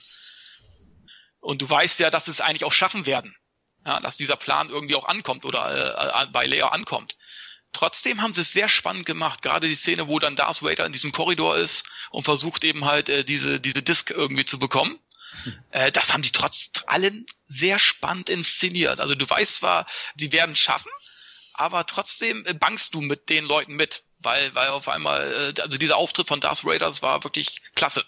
Fand ich super. Ich weiß nicht, ob da von vornherein so geplant war. Ist eine andere Frage. Hm. Und wie gesagt, ähm, deswegen fand ich ihn als Prequel muss ich auch sagen, ist für mich der beste Prequel-Film, weil wirklich Dinge dabei waren, mit denen du nicht zwingend gerechnet hättest. Und von daher ähm, ist das für mich jetzt kein Kritikpunkt, was eigentlich sonst immer der Fall ist. Ne, Nostalgie-Bonus hast du natürlich auch, äh, fand ich aber auch bei Episode 7 extremer. Da haben die mehr Fanservice geboten als in Rook One der zwar auch alle Elemente eines Star Wars Films haben äh, musste und auch gehabt hat, aber trotzdem eben halt viel, viel düsterer war und äh, viel mehr Black Hawk Dawn war irgendwie. Das hat mir gefallen und letzten Endes äh, fand ich es wirklich ein super Prequel. Ja, Dominik, wir beide brauchen gar nicht mehr viel dazu sagen. Wir haben fast zwei Stunden ja. drüber gesprochen. Ähm, ich halte es für ein visuelles Meisterwerk. Lukas, weil du angesprochen hast, Raumschiffschlachten hat man schon gesehen. Nee, so wie in dem Film habe ich noch nie eine Raumschiffschlacht gesehen, auch bei keinem Star Wars. Auch wenn es nicht wirklich ganz neu erzählt wird, aber sie haben es visuell echt grandios gemacht. Und äh, der Film hat mich schon mitgerissen. Also das letzte Drittel ist für einen Star Wars-Fan Gänsehaut pur gewesen. Und ich danke nochmal Walt Disney für diesen Film. Also wenn Walt Disney jetzt gerade zuhört, hey Walt. Steamboat Willie war übrigens auch super. Wir podcasten direkt in sein Grab. Ja. Genau. Wir freuen uns über dein Like. ja, das, wer weiß, vielleicht macht's die Company. Ja gut, das war für uns der Film des Jahres, für drei von uns, naja, also unsere gemeinsame Nummer eins. Dominik, wir beide haben, glaube ich, jeweils an zwei gehabt oder ganz weit oben. Wir ja. haben dafür gesorgt. Und ja, jetzt kommen wir am besten zu die Flops. Wir sabbeln ja schon fast wieder eine drei Stunden. ich habe zum Lukas gesagt, maximal drei Stunden. ich weiß nicht, Longtake, wie lang ist bei euch so? Kürzer, ne? Äh, wir versuchen unter einer Stunde zu bleiben immer. What the? Ui, ui, ui. Ich glaube, wir machen Dreiteiler hier draus. also wir hatten auch schon Folgen, die knapp 30 Minuten waren. Sehr gut, sehr gut. Ja, ich merk schon. Da habt ihr entweder weniger Filme pro Folge gehabt oder mehr. Das war dann eine Diskussion über einen Film. Ja, ja. Okay. Gut, wenn wir es so rechnen, 10 Filme, a 30 Minuten, ja, dann, das wird schon. ja, stimmt. Wir können es ja schön rechnen.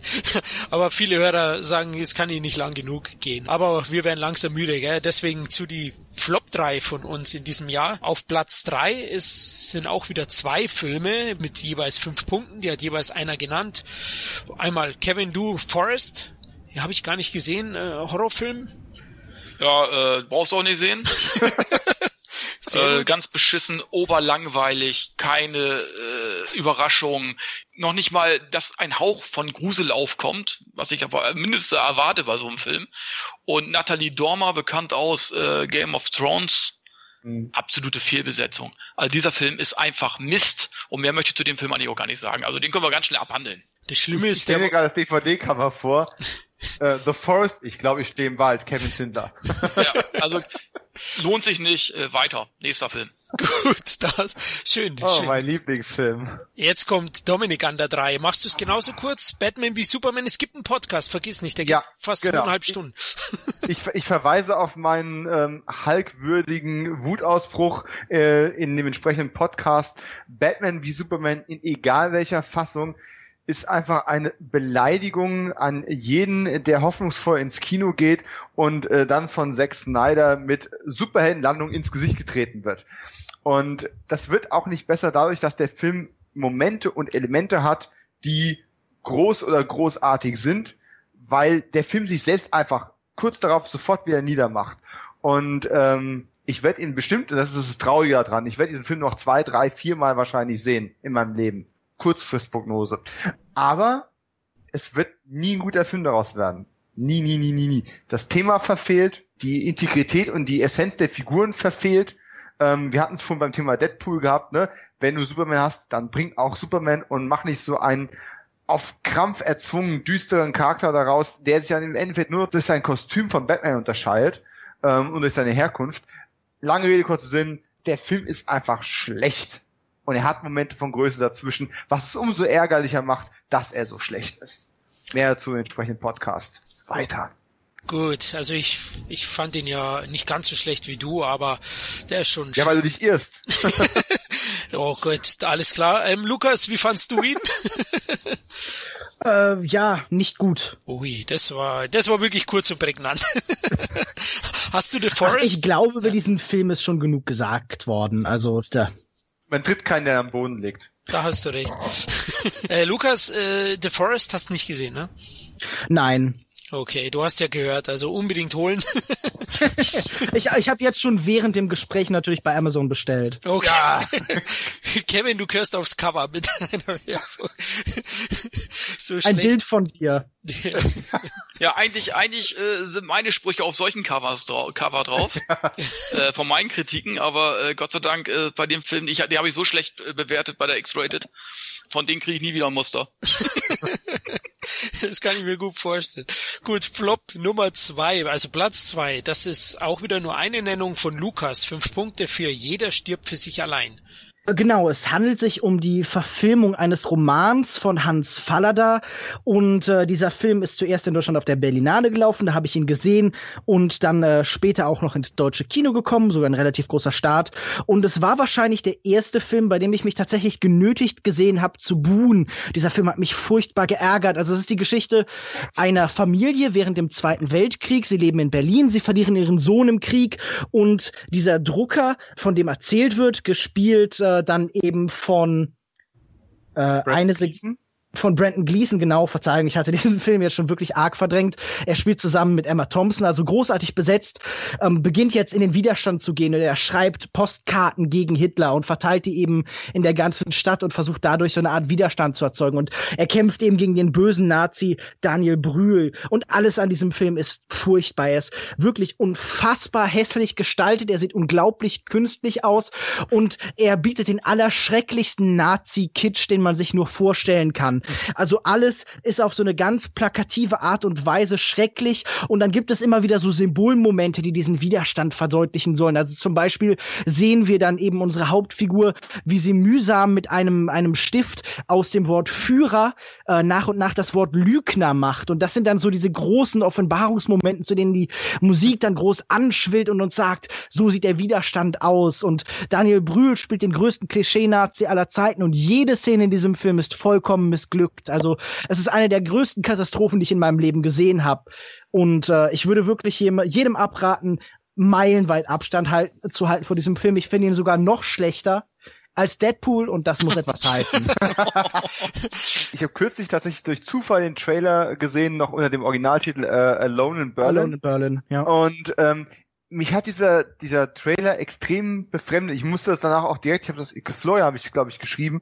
Ähm, ja. Mich hat das total irritiert, dass da ein Film ist, der im, Histori im historischen Deutschland ja. spielt offensichtlich eine amerikanische Produktion ist, mit teilweise britischen, teilweise amerikanischen, teilweise deutschen Schauspielern, die alle Englisch sprechen als deutsche ja. Charaktere mit einem deutschen Akzent. Das ist ein bisschen so, als würde ich jetzt quasi einen Film drehen, der in Texas spielt, deutsche Schauspieler engagieren, die Englisch sprechen mit texanischem Akzent, der trotzdem deutsch klingt. Das hat mich extrem rausgebracht. Das ist eine Katastrophe. Ja, also das, das ist mir auch wirklich unglaublich schlimm aufgefallen. Ich habe den auch im Original gesehen und dann hast du permanent diesen Kontrast von äh, deutscher Schrift überall und deutschen Sets und dazwischen dann, äh, ich meine, wen würde man denn casten, um einen Deutschen zu spielen? Ja, na, den furchtbar deutschen Brandon Gleason mit ja. seinem, mit seinem extrem dichten und auch hier permanent präsenten irischen Akzent. Also es macht wirklich ja. überhaupt keinen Sinn vom Casting. Und dann auf der anderen Seite sehen wir dann natürlich die auch äh, sehr deutsche Emma Thompson. Die, also, aber, aber komm, die haben relativ helle Haare.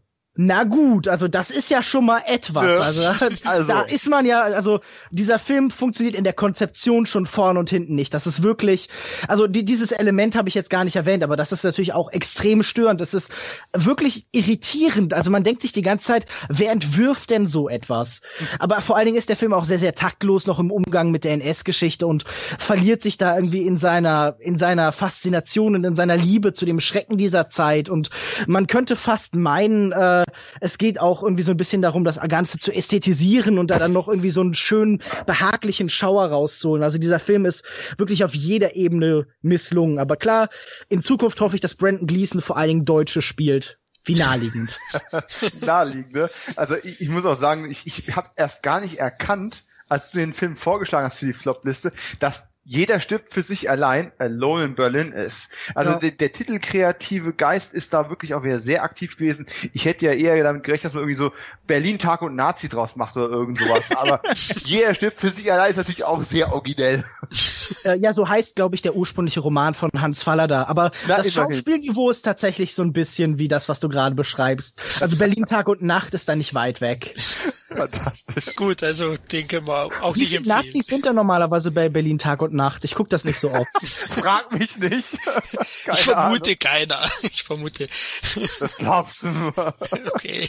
Gut, kommen wir zu Platz eins der Flop 3 Independence Day 2 drei Leute haben den auf dem Zettel gehabt, der hat gleich elf Punkte bekommen, hat also alle locker überrundet. Ich war ja die Person, die die Kritik auf dem Entertainment-Blog geschrieben hat, habe vier von zehn gegeben, habe ihn verrissen, ähm, hat mir überhaupt nicht gefallen. Ich konnte ja dem Vorgänger sogar was abgewinnen, habe mich da unterhalten gefühlt. Bei Teil zwei war es nicht so insgesamt bruchstückhaft inszeniert aus meiner Sicht. Einfach auch nur das Konzept des ersten Teils recycelt, bis auf das Ende, was noch mit das Stärkste ist, vielleicht die letzten zwei, drei Minuten, wo Spoiler, ein dritter Teil angeteasert wird, der wahrscheinlich nicht kommen wird. Ich weiß nicht mehr, wie erfolgreich er insgesamt war, aber er war schon enttäuschend gegenüber dem Vorgänger. 380 Millionen. Ja, ist aber auch nicht schlecht. Ja, du schockst Sache mich. Zehn Jahre, ja. ja, genau. Und am schlimmsten die unsympathischen Figuren, Leute. Ähm, ja. Bei euch genauso, Kevin, Dominik, ihr habt ihn auch in eurer Liste gehabt? Nicht nur unsympathisch, sondern teilweise völlig belanglos, langweilig. Man, man sieht richtig gehend, wie die Konzeption dieser Reißbrettcharaktere ausgesehen hat, aber dass die Schauspieler einfach nicht in der Lage sind, das auch nur ansatzweise mit Leben zu füllen. Ähm, der Film du hast gerade gesagt, er würde viel auch vom ersten Film kopieren. Ja, wer es wenigstens tun würde. Der erste war zwar auch eine völlig überzogene, pathetische Geschichte, aber hat wenigstens in sich funktioniert und hatte es geschafft, mit Bombast, den man in, in dem Umfang damals noch nicht gesehen hat, zu überzeugen. Plus, wenn er dann mal dramatisch geworden ist, hat er auch wirklich richtig auf die Rührseelkacke draufgehauen. Und das versucht er hier zwar noch in Ansätzen, schafft's aber schlicht und ergreifend nicht mehr wie so ein krankes Tier, was noch versucht, nochmal noch mal zu springen und mit den Flügeln zu schlagen, aber nicht mehr vom Boden hochkommt. Und du möchtest einfach nur mit dem Stein hingehen und das arme Tier erlösen. Und äh, das ist sehr schade, weil letzten Endes, schade, naja, eigentlich ist es nicht schade, es ist verdient, aber man sieht Independence Day und man, man merkt, okay, das ist ein Ansatz, ne? Die Menschen haben sich technologisch weiterentwickelt. Wir sind auf einmal nicht mehr in einem Gegenwartsfilm mit Alien-Invasion von außen, sondern wir sind, obwohl wir immer noch zeitlich in der, in der Jetztzeit sind, sind wir quasi schon in einer Sci-Fi-Welt angekommen. Da hätte man potenziell irgendwo was Interessantes draus machen können. Aber letzten Endes ist das nur eine Art, ja, wir bringen die Leute zurück in dasselbe Universum, nur alles in viel schlechter sozusagen wie die B- oder C-Variante von dem, was wir schon mal gemacht haben, ähm, um sie damit heiß auf einen dritten Teil zu machen, der potenziell interessanter werden könnte. Danke, mein Interesse ist weg. Kevin, bei dir ist Interesse für den dritten ja. auch weg. Ja, auch. Beziehungsweise den dritten hätte ich gerne als zweiten Teil gesehen, wenn die Geschichte. Mhm. Weißt du? Jetzt greifen ja. wir den Alien-Planeten ja, mal an. Das hätte ich, das hätte ich sogar noch interessant gefunden. Wir drehen das Ganze mal um irgendwie, ne? Aber so war das ja letzten Endes Teil 1 aufgewärmt mit miesen Charakteren. Dann sehe ich hier einen ähm, den US-Präsidenten, wie er nochmal seine, äh, seine Rede irgendwie, äh, die hören sie ja nochmal an, glaube ich, war das, ne? In dieser, naja, ähm, Auszugsweise und er versucht ja, nochmal eine neue, aber es wird ja, nichts. Und, und auch, wo man denkt, ach Mensch, Gott sei Dank ist er jetzt endlich tot, weil der quält sich ja nur rum, der Bill Pullman, äh, irgendwie, der Ding, der tat einfach vornherein ja schon leid. Also, ähm, nee, die alten Charaktere fand ich, so gern wie ich ja auch Jeff Goldblum mag, aber auch er ist nur so ein Abzugbild seiner alten, seines, seines ja, ehemals äh, interessanten Charakters irgendwie. Und Bill Pullman, auch nur noch ein Schatten seiner selbst. äh, und die neuen Charaktere geschenkt. Das hat zum Beispiel Episode 7 viel, viel besser gemacht. Mhm. Ja, wenn ich ihn manchmal hin und wieder ein bisschen zu sehr kritisiere, aber das hat er wenigstens gut gemacht, überwiegend, ja. So, und ähm, es ist Popcorn-Kino, man kann sich den Film angucken, technisch ist er, ist er okay. Und das Ende reißt dann auch noch so ein bisschen was raus. Aber letzten Endes war ich super enttäuscht. Wie gesagt, den dritten Teil hätte ich gerne als zweiten gesehen. Die Idee, den Alien-Planeten anzugreifen. Das wäre mal interessant gewesen, aber letzten Endes für mich eine absolute Enttäuschung. Da sind wir uns einig, oder Lukas? Ich habe ihn nicht gesehen. Ich glaube, dieser Kelch ist zum Glück an mir vorbeigegangen. ja, genau. Lass einfach. er ist einfach überflüssig. Ein richtig ärgerlicher Aufguss, ja. Ich bin auch gespannt, wie es mit Emmerich weitergeht. Jetzt braucht er wirklich einen Hit irgendwann. Definitiv, ja. Äh, ich weiß nicht, was, was ist in der Mache Independence Day 3? das wird dann der Knaller. Keine Ahnung, es wird schwer für ihn werden. Aber ich, ich denke, er ist eigentlich eh schon kreativ gesehen, eh schon länger durch. Mal sehen, was passiert. Gut, das ging aber schnell mit dem Flop 3. Da sollten wir uns ein Vorbild nehmen zu den Heimkinopremieren des Jahres 2016. Da haben wir wieder eine Top 3 und auf Platz drei sind auch wieder zwei Filme, jeweils mit fünf Punkten. Jeweils eine Person hat ihn genannt. Wollen wir anfangen mit Kevins äh, Film No Escape. Hast du an die Eins gewählt, bei dir sogar, ja. In Amerika ist er, glaube ich, sogar im Kino gelaufen. Hier war es eine DVD-Premiere. Warum gefällt dir der so gut? Weil das Adrenalin Spannungskino allererster Güte ist. Ja, also ähm, sei es jetzt Owen Wilson, den man ja eher als Komödiant kennt, äh, ist hier auch kein Überheld oder Actionheld, sondern ist einfach ein Normalo, der versucht, seine Familie vor einem ja mörderischen Mob zu schützen. Also er ist zum Beispiel, er, er wird jobmäßig ist er ist er Richtung Vietnam oder so unterwegs und ist da in einem Hotel und plötzlich äh, er geht Zeitungen holen und so weiter, will irgendwie Zeitungen kaufen und seine Familie ist noch im Hotel und plötzlich äh, eskaliert die Situation, ein großer Mob entsteht und versucht alle Amerikaner oder sämtliche Ausländer umzubringen.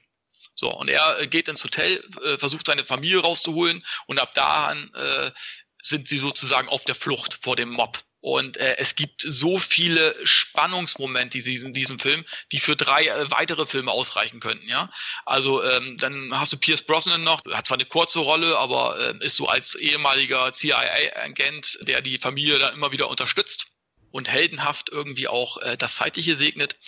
Aber ähm, der Film ist einfach von der ersten bis zur letzten Minute spannend. Es gibt nicht eine Länge in dem Film.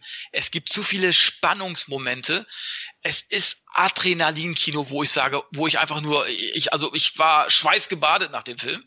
Und das habe ich lange nicht gesehen. Und dass so ein Film nicht ins Kino kommt in Deutschland, das ist einfach mittlerweile, das ist, also das ist ein Verbrechen, muss man ganz ehrlich sagen. Weil das ist wirklich mal ein Film, wo ich echt immer wieder, äh, ja, einen Ködel in der Hose hatte und gedacht habe, Mensch, geil, geil, so macht Spannungskino Spaß und sowas will ich öfter sehen. Also ich kann den, absolut empfehlen. Lake Bell spielt zum Beispiel die Frau von Owen Wilson in dem Film. Äh, die hat zum Beispiel in, äh, übrigens in äh, Es ist kompliziert mitgespielt mit Simon Peck. Also sie kann mhm. eben halt auch nicht nur die Komödiantin raushängen lassen, sondern kann auch solche in solchen Filmen bestehen. Und ich kann den Film wirklich empfehlen. Richtig geiler Adrenalin, Spannungskino. also, ach, guckt den doch einfach an. Also ich habe ihn auch gesehen, Dominik, Lukas? Ich habe ihn nicht gesehen, nein. Aber klingt ganz interessant.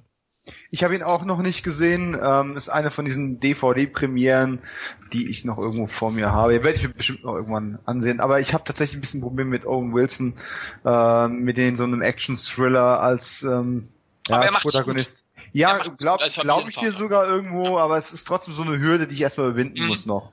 Also ich bin ja auch kein Fan von Wilson eigentlich, aber er spielt ja hier mehr Normalo. Also er macht ja. hier keine, keine Heldentaten, keine großen, außer dass er rennt. Das ist ein, ein Hetzfilm. Erinnert ein bisschen an, an Purge, weil äh, danach ist halt Anarchie draußen, auch vor exotischer Kulisse. An jeder Ecke kann dir was passieren. Du bist praktisch freiwild.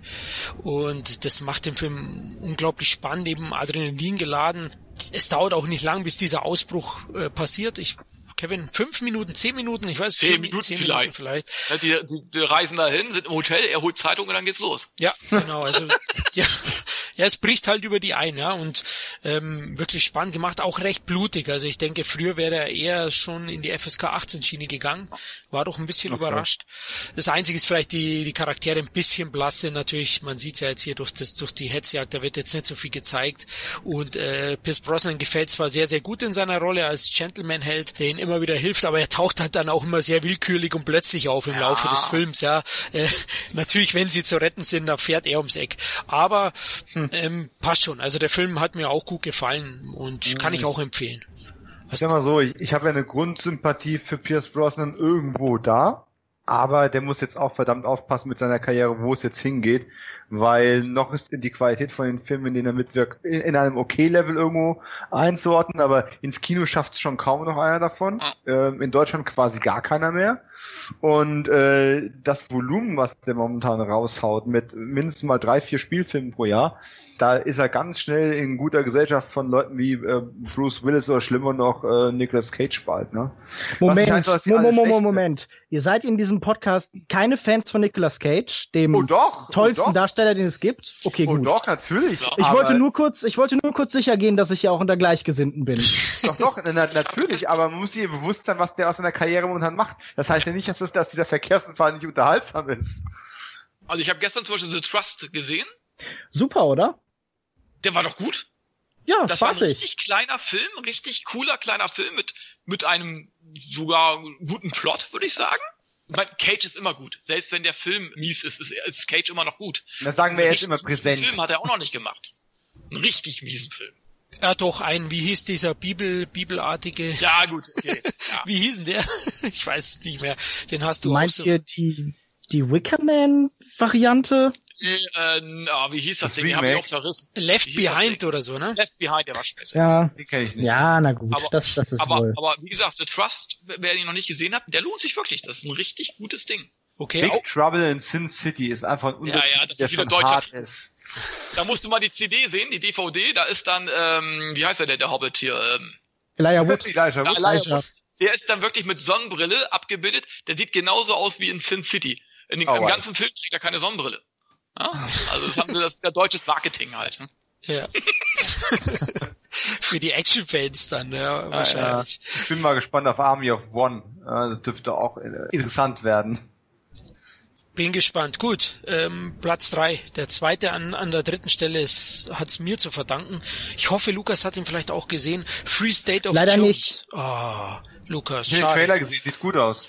Er ist nicht nur, es sieht nicht nur gut aus, er ist fantastisch. Also ich war. Trailer mochte ich. Ja, also ich war wirklich überrascht. Also der Film erzählt ja die Geschichte des Farmers Newton Knight, ja, von Matthew McConaughey dargestellt, der während des amerikanischen Bürgerkriegs gegen Ungleichheit und Sklaverei kämpft. Ja. Er gründet ja den Free State of Jonestown und es ist wirklich ist schon ein anspruchsvoller Film, ist auch relativ gemächlich erzählt, was ich ja oft mag. Also es gibt jetzt hier nicht die großen Action-Szenen, wie es vielleicht der ein oder andere, weiß ich nicht, im Trailer, wie ist es da, ist es da so gelagert? Der ist ziemlich auf Action geschnitten, ja. ja. Denke ich mir ja, nämlich. Nee, so ist er eben nicht, aber der Film hat wirklich eine, eine, eine sehr mitreißende Geschichte auch. Emotional hat er mich auch berührt, obwohl ich schon wirklich viele Filme in der Richtung gesehen habe über Bürgerkrieg, Sklaverei, gab es ja schon sehr, sehr viele Filme. Aber ich bin wirklich immer noch geschockt, dass der es auch nicht in Deutschland ins Kino geschafft hat. Liegt wahrscheinlich am Thema und dass er ein Flop war in den USA und das mit McConaughey als Darsteller. Das ist echt traurig. Also wirklich schade.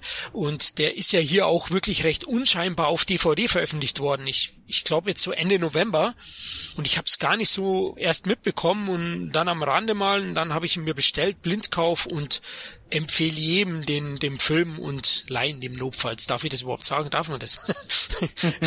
also ähm, ich empfehle ihm jeden und der ist wirklich klasse. Er hat wirklich äh, Inhalt und Anspruch zugleich, ist sehr sehr gut gespielt und hat auch ein historisches Thema, was seit längerer Zeit eigentlich nicht mehr Thema eines Films war, was mich dann auch gefallen hat, außer 12 Years a Slave war vielleicht noch so ein, so ein Beispiel, aber Free State of Jones zieht das Ganze anders auf.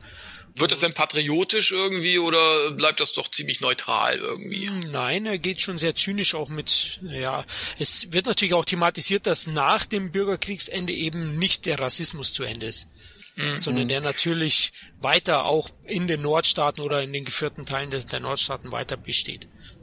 Also wenn es dir ein Trost ist, Florian, nachdem du den auf die, auf die Liste gesetzt hast und ich den Trailer gesehen habe, wohlwissend äh, und sehend, dass das, äh, dass der mehr Action im Trailer bringt, äh, als wahrscheinlich im Film ist, äh, habe ich den schon bestellt. Also der wird bald eintreffen und ich bin mal sehr gespannt. Sehr gut. Ist halt ein glühendes Plädoyer gegen Rassismus. Gab schon viele, hat der Lukas Ja, auch erwähnt, aber er macht das wirklich gut und ja, also ich fand ihn großartig und kann ihn euch nur empfehlen. Auf alle Fälle leg ihn dir zu. Gut, dann Platz zwei und da gibt's wieder eine Solo-Show, aber ich freue mich drauf, weil ich habe Netflix Ja. und der Film ist schon auf meiner Watchlist, Lukas. Genau, es geht um Into the Inferno von Werner Herzog. Und Werner Herzog ist ja so eine Figur, früher ein großartiger Filmemacher, und er droht so ein bisschen zur Kultfigur zu verkommen. Jemand, der halt irgendwie von Interview zu Interview gereicht wird und vor allen Dingen dafür bekannt ist, dass er dann faszinierende und extreme Aussagen trifft. Aber nein, er macht tatsächlich auch noch wirklich großartige und fantastische Filme. Und äh, das gilt sowohl für seine Spielfilme, auch wenn die stärker kritisiert werden, aber vor allen Dingen eben für seine Dokumentarfilme.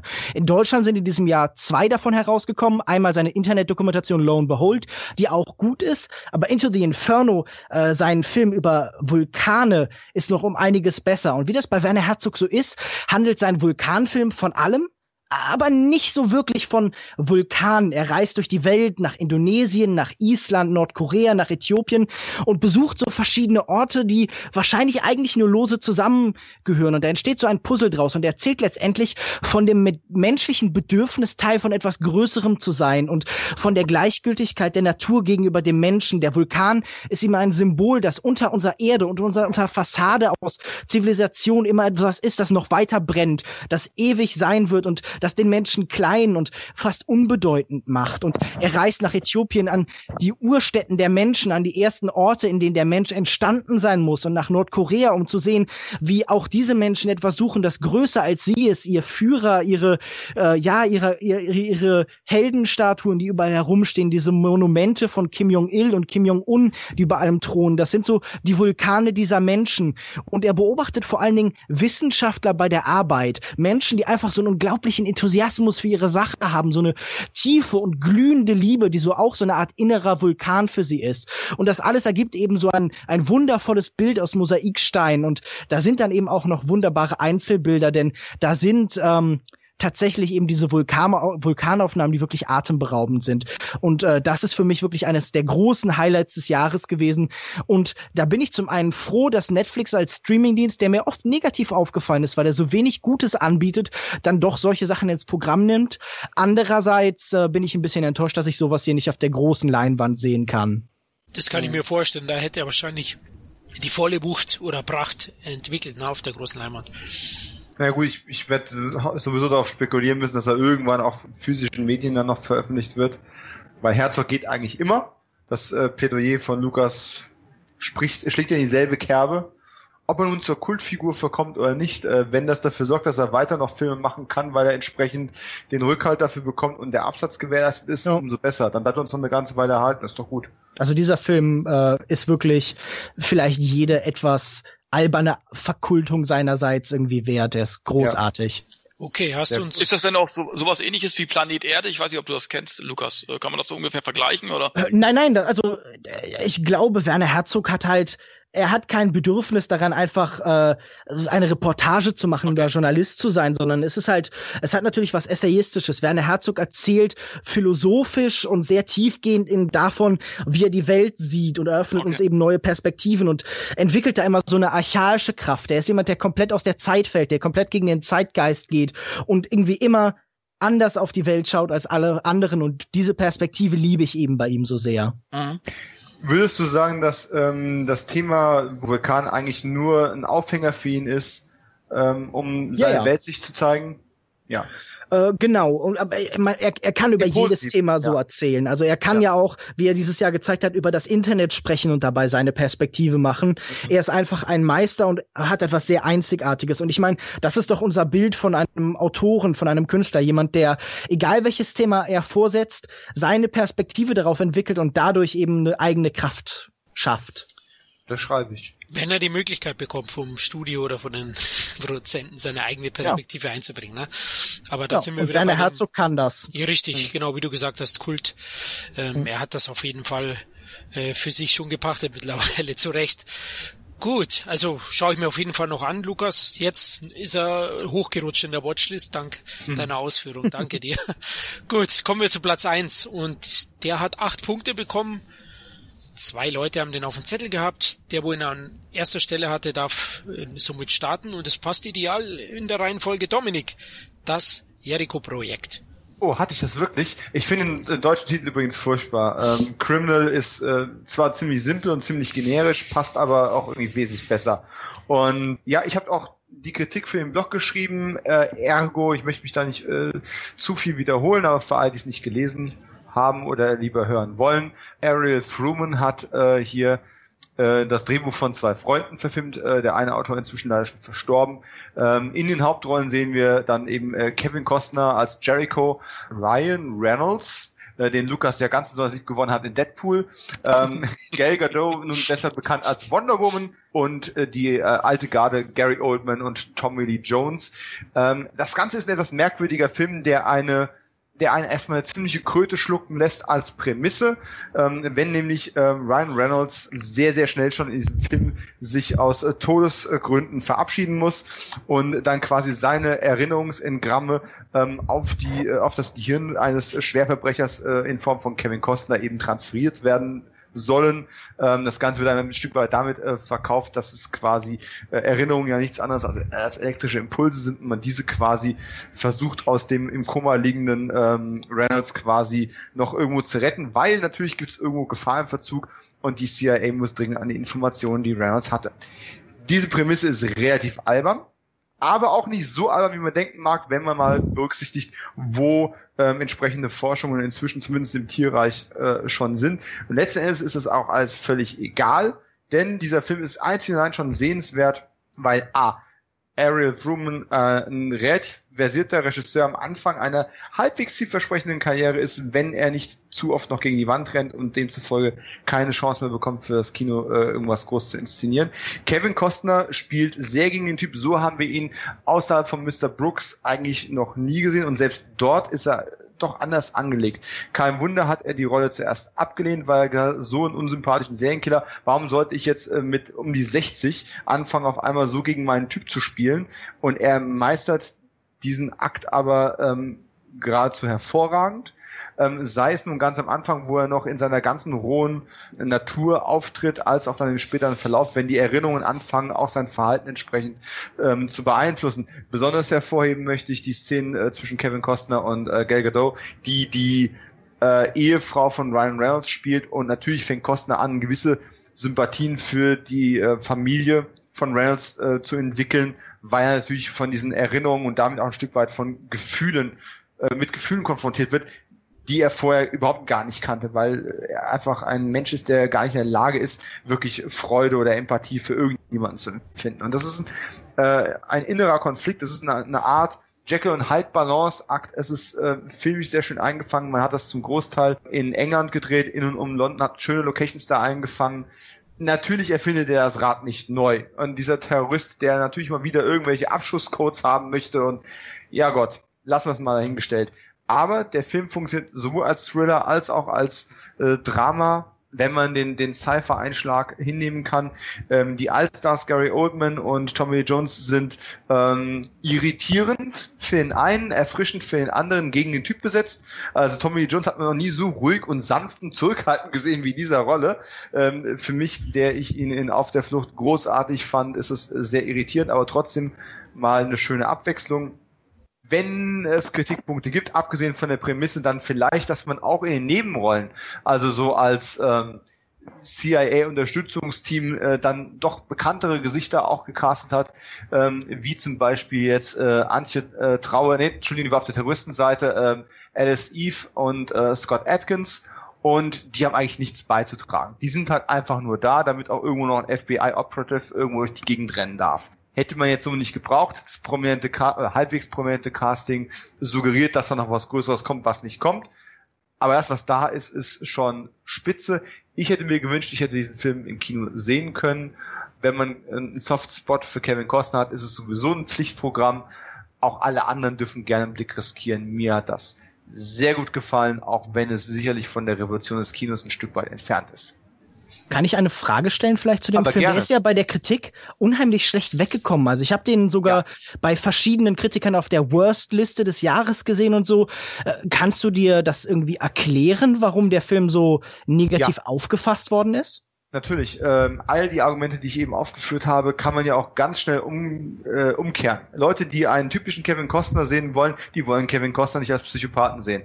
Ähm, die Prämisse, dass man eben diese Erinnerungsengramme von Ryan Reynolds auf ihn transferiert, kann man sagen, hey, in einem Film, der ansonsten um einen sehr hohen Grad an Realismus eigentlich bemüht ist, passt das irgendwie nicht so rein. Ich kenne viele Leute, die auch haben, hey, ein Scott Atkins Film Scott Atkins kickt und tritt nicht mal, obwohl er der Mann fürs Grobe eigentlich ist. Das ist, ist ein Field Agent bei der CIA und er hat trotzdem nicht einen einzigen, auch nur ansatzweise Action Beat. Ne? Es ist ein Film, der sich Zeit nimmt. Es ist ein Film, der durch auch durch den Trailer suggeriert, ich bin ein Action Thriller. Im Grunde ist es aber ein Thriller mit Drama und Sci-Fi Elementen drin, der ganz, ganz wenig Action hat, sich Zeit für die Figuren lässt. Aus diesem Film hättest du locker eine halbe Stunde rausschneiden können und er hätte immer noch irgendwo funktioniert und das hatte der Regisseur ursprünglich auch getan und erst auf, ähm, auf Kostners die einen sagen drängen, die anderen sagen zuraten, hat er wieder Charaktermomente auch reingeschnitten. Und äh, ich würde keinen einen davon missen wollen. Ähm, wenn ich sage, es ist erfrischend, dass Tommy Jones und auch Gary Oldman ein bisschen gegen ihren Typen besetzt sind, dann kann man auch sagen, ja, aber ich möchte doch sehen, dass die ausrasten. Ich, ich möchte, wenn Tommy Jones da reinkommt, ich möchte, dass der in Ärsche tritt. Ich möchte nicht, dass der den sanften alten Mann in der Ecke macht man kann diese Sachen, die ich als positiv wahrgenommen habe, auch ganz schnell ins Gegenteil verkehren und dann kommt der Film eben nur noch mit einer IMDb-Wertung von 6,3 davon. Bei mir lag er, ich weiß es gar nicht mehr genau, vielleicht bei einer 8. Ähm, da ist ein gewisses Maß an Euphorismus mit eingepreist, aber ähm, ich habe einfach mal wieder auch mich gefreut, einen unaufgeregten Thriller zu sehen, der sich Zeit nimmt etwas, was ich in, im Spannungskino oder auch im ähm, generell in dem, in, dem, in dem Genre komplett vermisse in letzter Zeit. Das ist auch nicht hektisch geschnitten, weißt du? Dieses, guck, guck dir diese ganzen Taken-Filme an und sowas. Äh, nichts gegen Liam Neeson und dass der auch nochmal irgendwie äh, gut Geld verdienen darf. Aber dieses ganze hektische äh, Staccato-Schnittgewitter geht mir einfach nur noch gegen den Strich. Und das hast du hier alles nicht. Und das kann man natürlich auch als als Mainstream-Publikum, ohne jemanden beleidigen zu wollen, auch öde finden. Aber wenn du in die Figuren in, investierst und wenn du da dran bist, ähm, wenn dich das in irgendeiner Weise anspricht und mitnimmt auf die Reise, ähm, dann sollte dich das nicht stören, dass du mit dem emotionalen Zustand des Protagonisten ähm, auch Zeit verbringst. Und zwar auch ohne Worte. Also ich würde das auch so unterschreiben, wie du es wie du es gesagt hast. Ich fand ihn schon eine Spur zu lang, also mit der Charakterentwicklung. Also ich habe das auch so ein bisschen wahrgenommen. Bei mir hat er sieben von zehn. Ich finde aber Kostner ist so geil in seiner Jekyll and Hyde Show. Also gefällt mir. Kennst du äh, Crime is King? Auch da spielt er so ein bisschen in der Richtung, ne? Findest du? Finde ich jetzt ja, nicht ganz wie bei Mr. Ja aber Crime is King ist so ein Cartoon-Film und jetzt möchte ich mit so einem, äh, mit so einem doch eigentlich auf eine schöne Art und Weise ernsten Film wie Criminal nicht unbedingt vergleichen. Okay, gut. Also obwohl ich Crime is King auch gut finde, aber äh, passabel, aber seine Darstellung hat mich ein bisschen daran ja. erinnert zumindest. Und äh, ja, der Edelsupport durch Tommy Lee Jones, Gary Oldman, Gal Gadot, Scott Atkins, klar, sie spielen teilweise gegen ihren Typen, aber haben mir auch alle sehr, sehr gut gefallen und der Film ist jetzt sicher kein Meisterwerk, aber mir hat er auch wirklich Spaß bereitet und war bei mir auf, ich glaube, auf Platz drei oder so. Kevin, du hast ihn auch gesehen? Ja, ich kann nur zustimmen. Äh, es ist für mich ein Kostner-Film. Ohne Kostner wäre wär noch nicht mal ein Viertel so gut, weil letzten Endes ist es ein 0815 Story, jetzt mal ganz böse gesagt.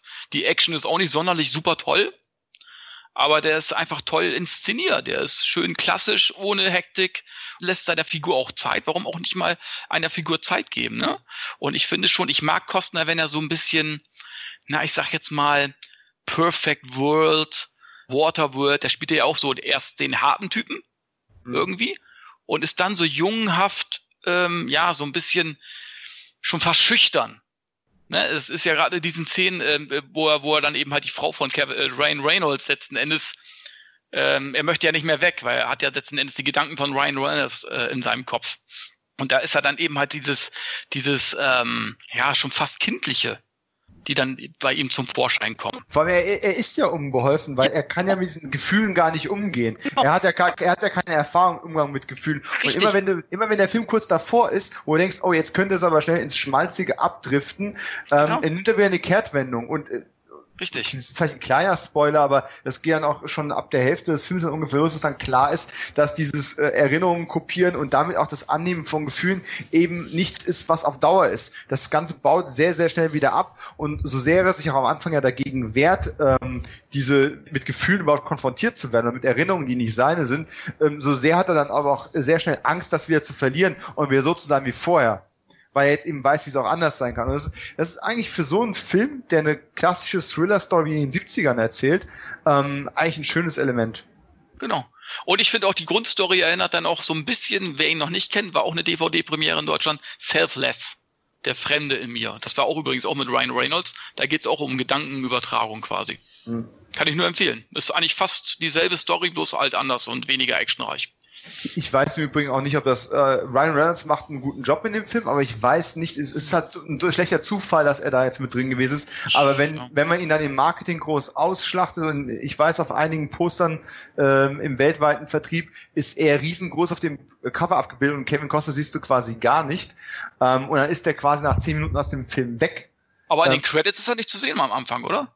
Äh, Sein Name wenn du siehst ihn ja gleich am Anfang rumlaufen, also von daher spielt es im Zweifel auch keine Rolle, ob er kreditiert ist ja. oder nicht. Die hatten äh, drei oder vier Tage mit ihm und haben das Beste daraus gemacht. Das ist mhm. auch alles gut, aber auch da sind wir wieder bei dem Thema Erwartungshaltung und gegen den Typ besetzen, weil wenn gleichzeitig eben ein Deadpool einschlägt und äh, Ryan, Ryan Reynolds auch rundherum immer eher so den Typen äh, Held gespielt hat oder ähm, der davonkommt und dann, dann ist er das erste Opferlamm dieses Films und zwar auf eine relativ unschöne Art, dann ist auch das was, was den Leuten schnell gegen den Strich gehen kann.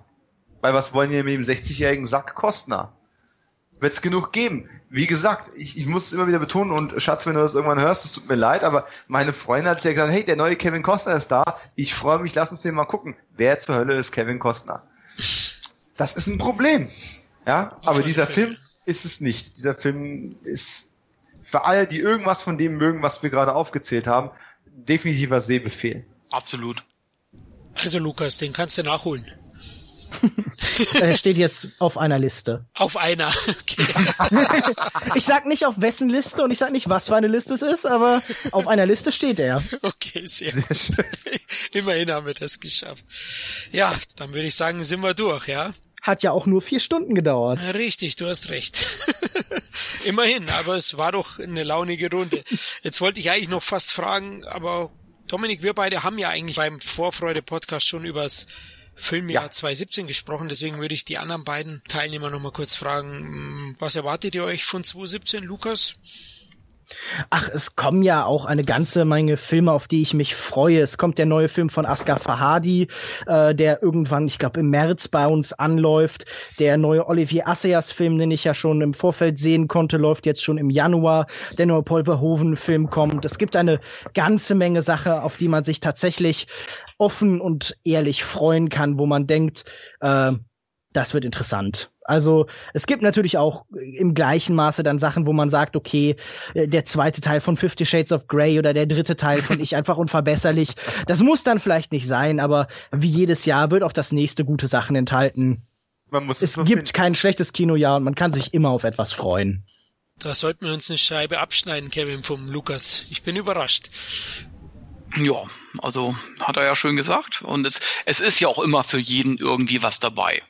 Ne, das ist immer die Frage, äh, auch manchmal auch die Frage der Erwartungshaltung, muss man eben halt auch immer sagen. Ne? Wird halt nicht immer erfüllt. Ich persönlich, mein persönlicher Favorit, und ich habe auch nicht viele Trailer gesehen äh, von Filmen, die im nächsten Jahr äh, anlaufen, weil Trailer mittlerweile, äh, die erzählen mittlerweile den ganzen Film. Aber wenn ich sehe, äh, ein Trailer drei Minuten 50 oder so, äh, gucke ich mir gar nicht jetzt an. Äh, ich freue mich ganz besonders und der wird mir Lukas wahrscheinlich auch zustimmen. John Wick 2. Ach, der erste auch war auf doch einer okay. Liste. Immerhin, also Nein, nein, ich habe ich, Nee, ich ehrlich, den freu ich mich drauf. ersten total in Ordnung. Ja. Kann man machen. super. Mich drauf, ja. Dann so harmonisch sollten wir den Podcast abschließen. Gut, dann sind wir am Ende angekommen. Ja, danke euch drei für den ungemein interessanten und launigen Jahresrückblick. Hat Spaß gemacht. Ja, Ja. Ja, sehe ich auch so. Vielen Dank für eure Einladung. ja sehr Lukas, wir würden uns über ein Wiederhören freuen. Also es war echt super mit dir. Ich hoffe, vielleicht kriegst du ja noch mal Lust, danach mit uns zu plaudern. Ich komme jederzeit gern wieder, wenn ihr jemanden braucht, der euch den Spaß verdirbt und bei allem, was ihr sagt, dann einfach sagt, nein, finde ich scheiße. ähm, man muss, man, nein, nein, so leicht kommst du aus der Nummer nicht raus, denn du sagst nicht einfach, es ist scheiße. Und das ist eine Sache, die ich durchaus respektiere. Also von daher alles gut. Genau, du argumentierst es schon sehr, sehr gut. Okay, auch danke an euch, liebe Hörer, dass ihr wieder dabei wart. Ja, wir hoffen, wir konnten euch ein paar Filmtipps zum Nachholen mitgeben. Also es sind ja doch viele Filme gefallen. Am Ende waren es bestimmt über 20, die wir heute besprochen haben. Ja, ihr könnt uns gerne in den Comments auf Facebook oder auf dem Entertainment-Blog kontaktieren, um zum Beispiel Feedback oder Anregungen zu hinterlassen. Und vergesst nicht, wir haben jetzt auch ein separates Twitter-Profil für den Podcast. Hier könnt ihr uns unter CET-Podcast erreichen. Wir würden uns freuen, von euch zu lesen. Gut, dann hoffentlich bis zum nächsten Mal. Macht es gut. Ciao. Tschüss. Tschüss. Trüffel suchen. Ciao, ciao. Sin Entertainment Talk, der Podcast des Entertainment Blogs. Mehr Fan Talk über Filme und Serien.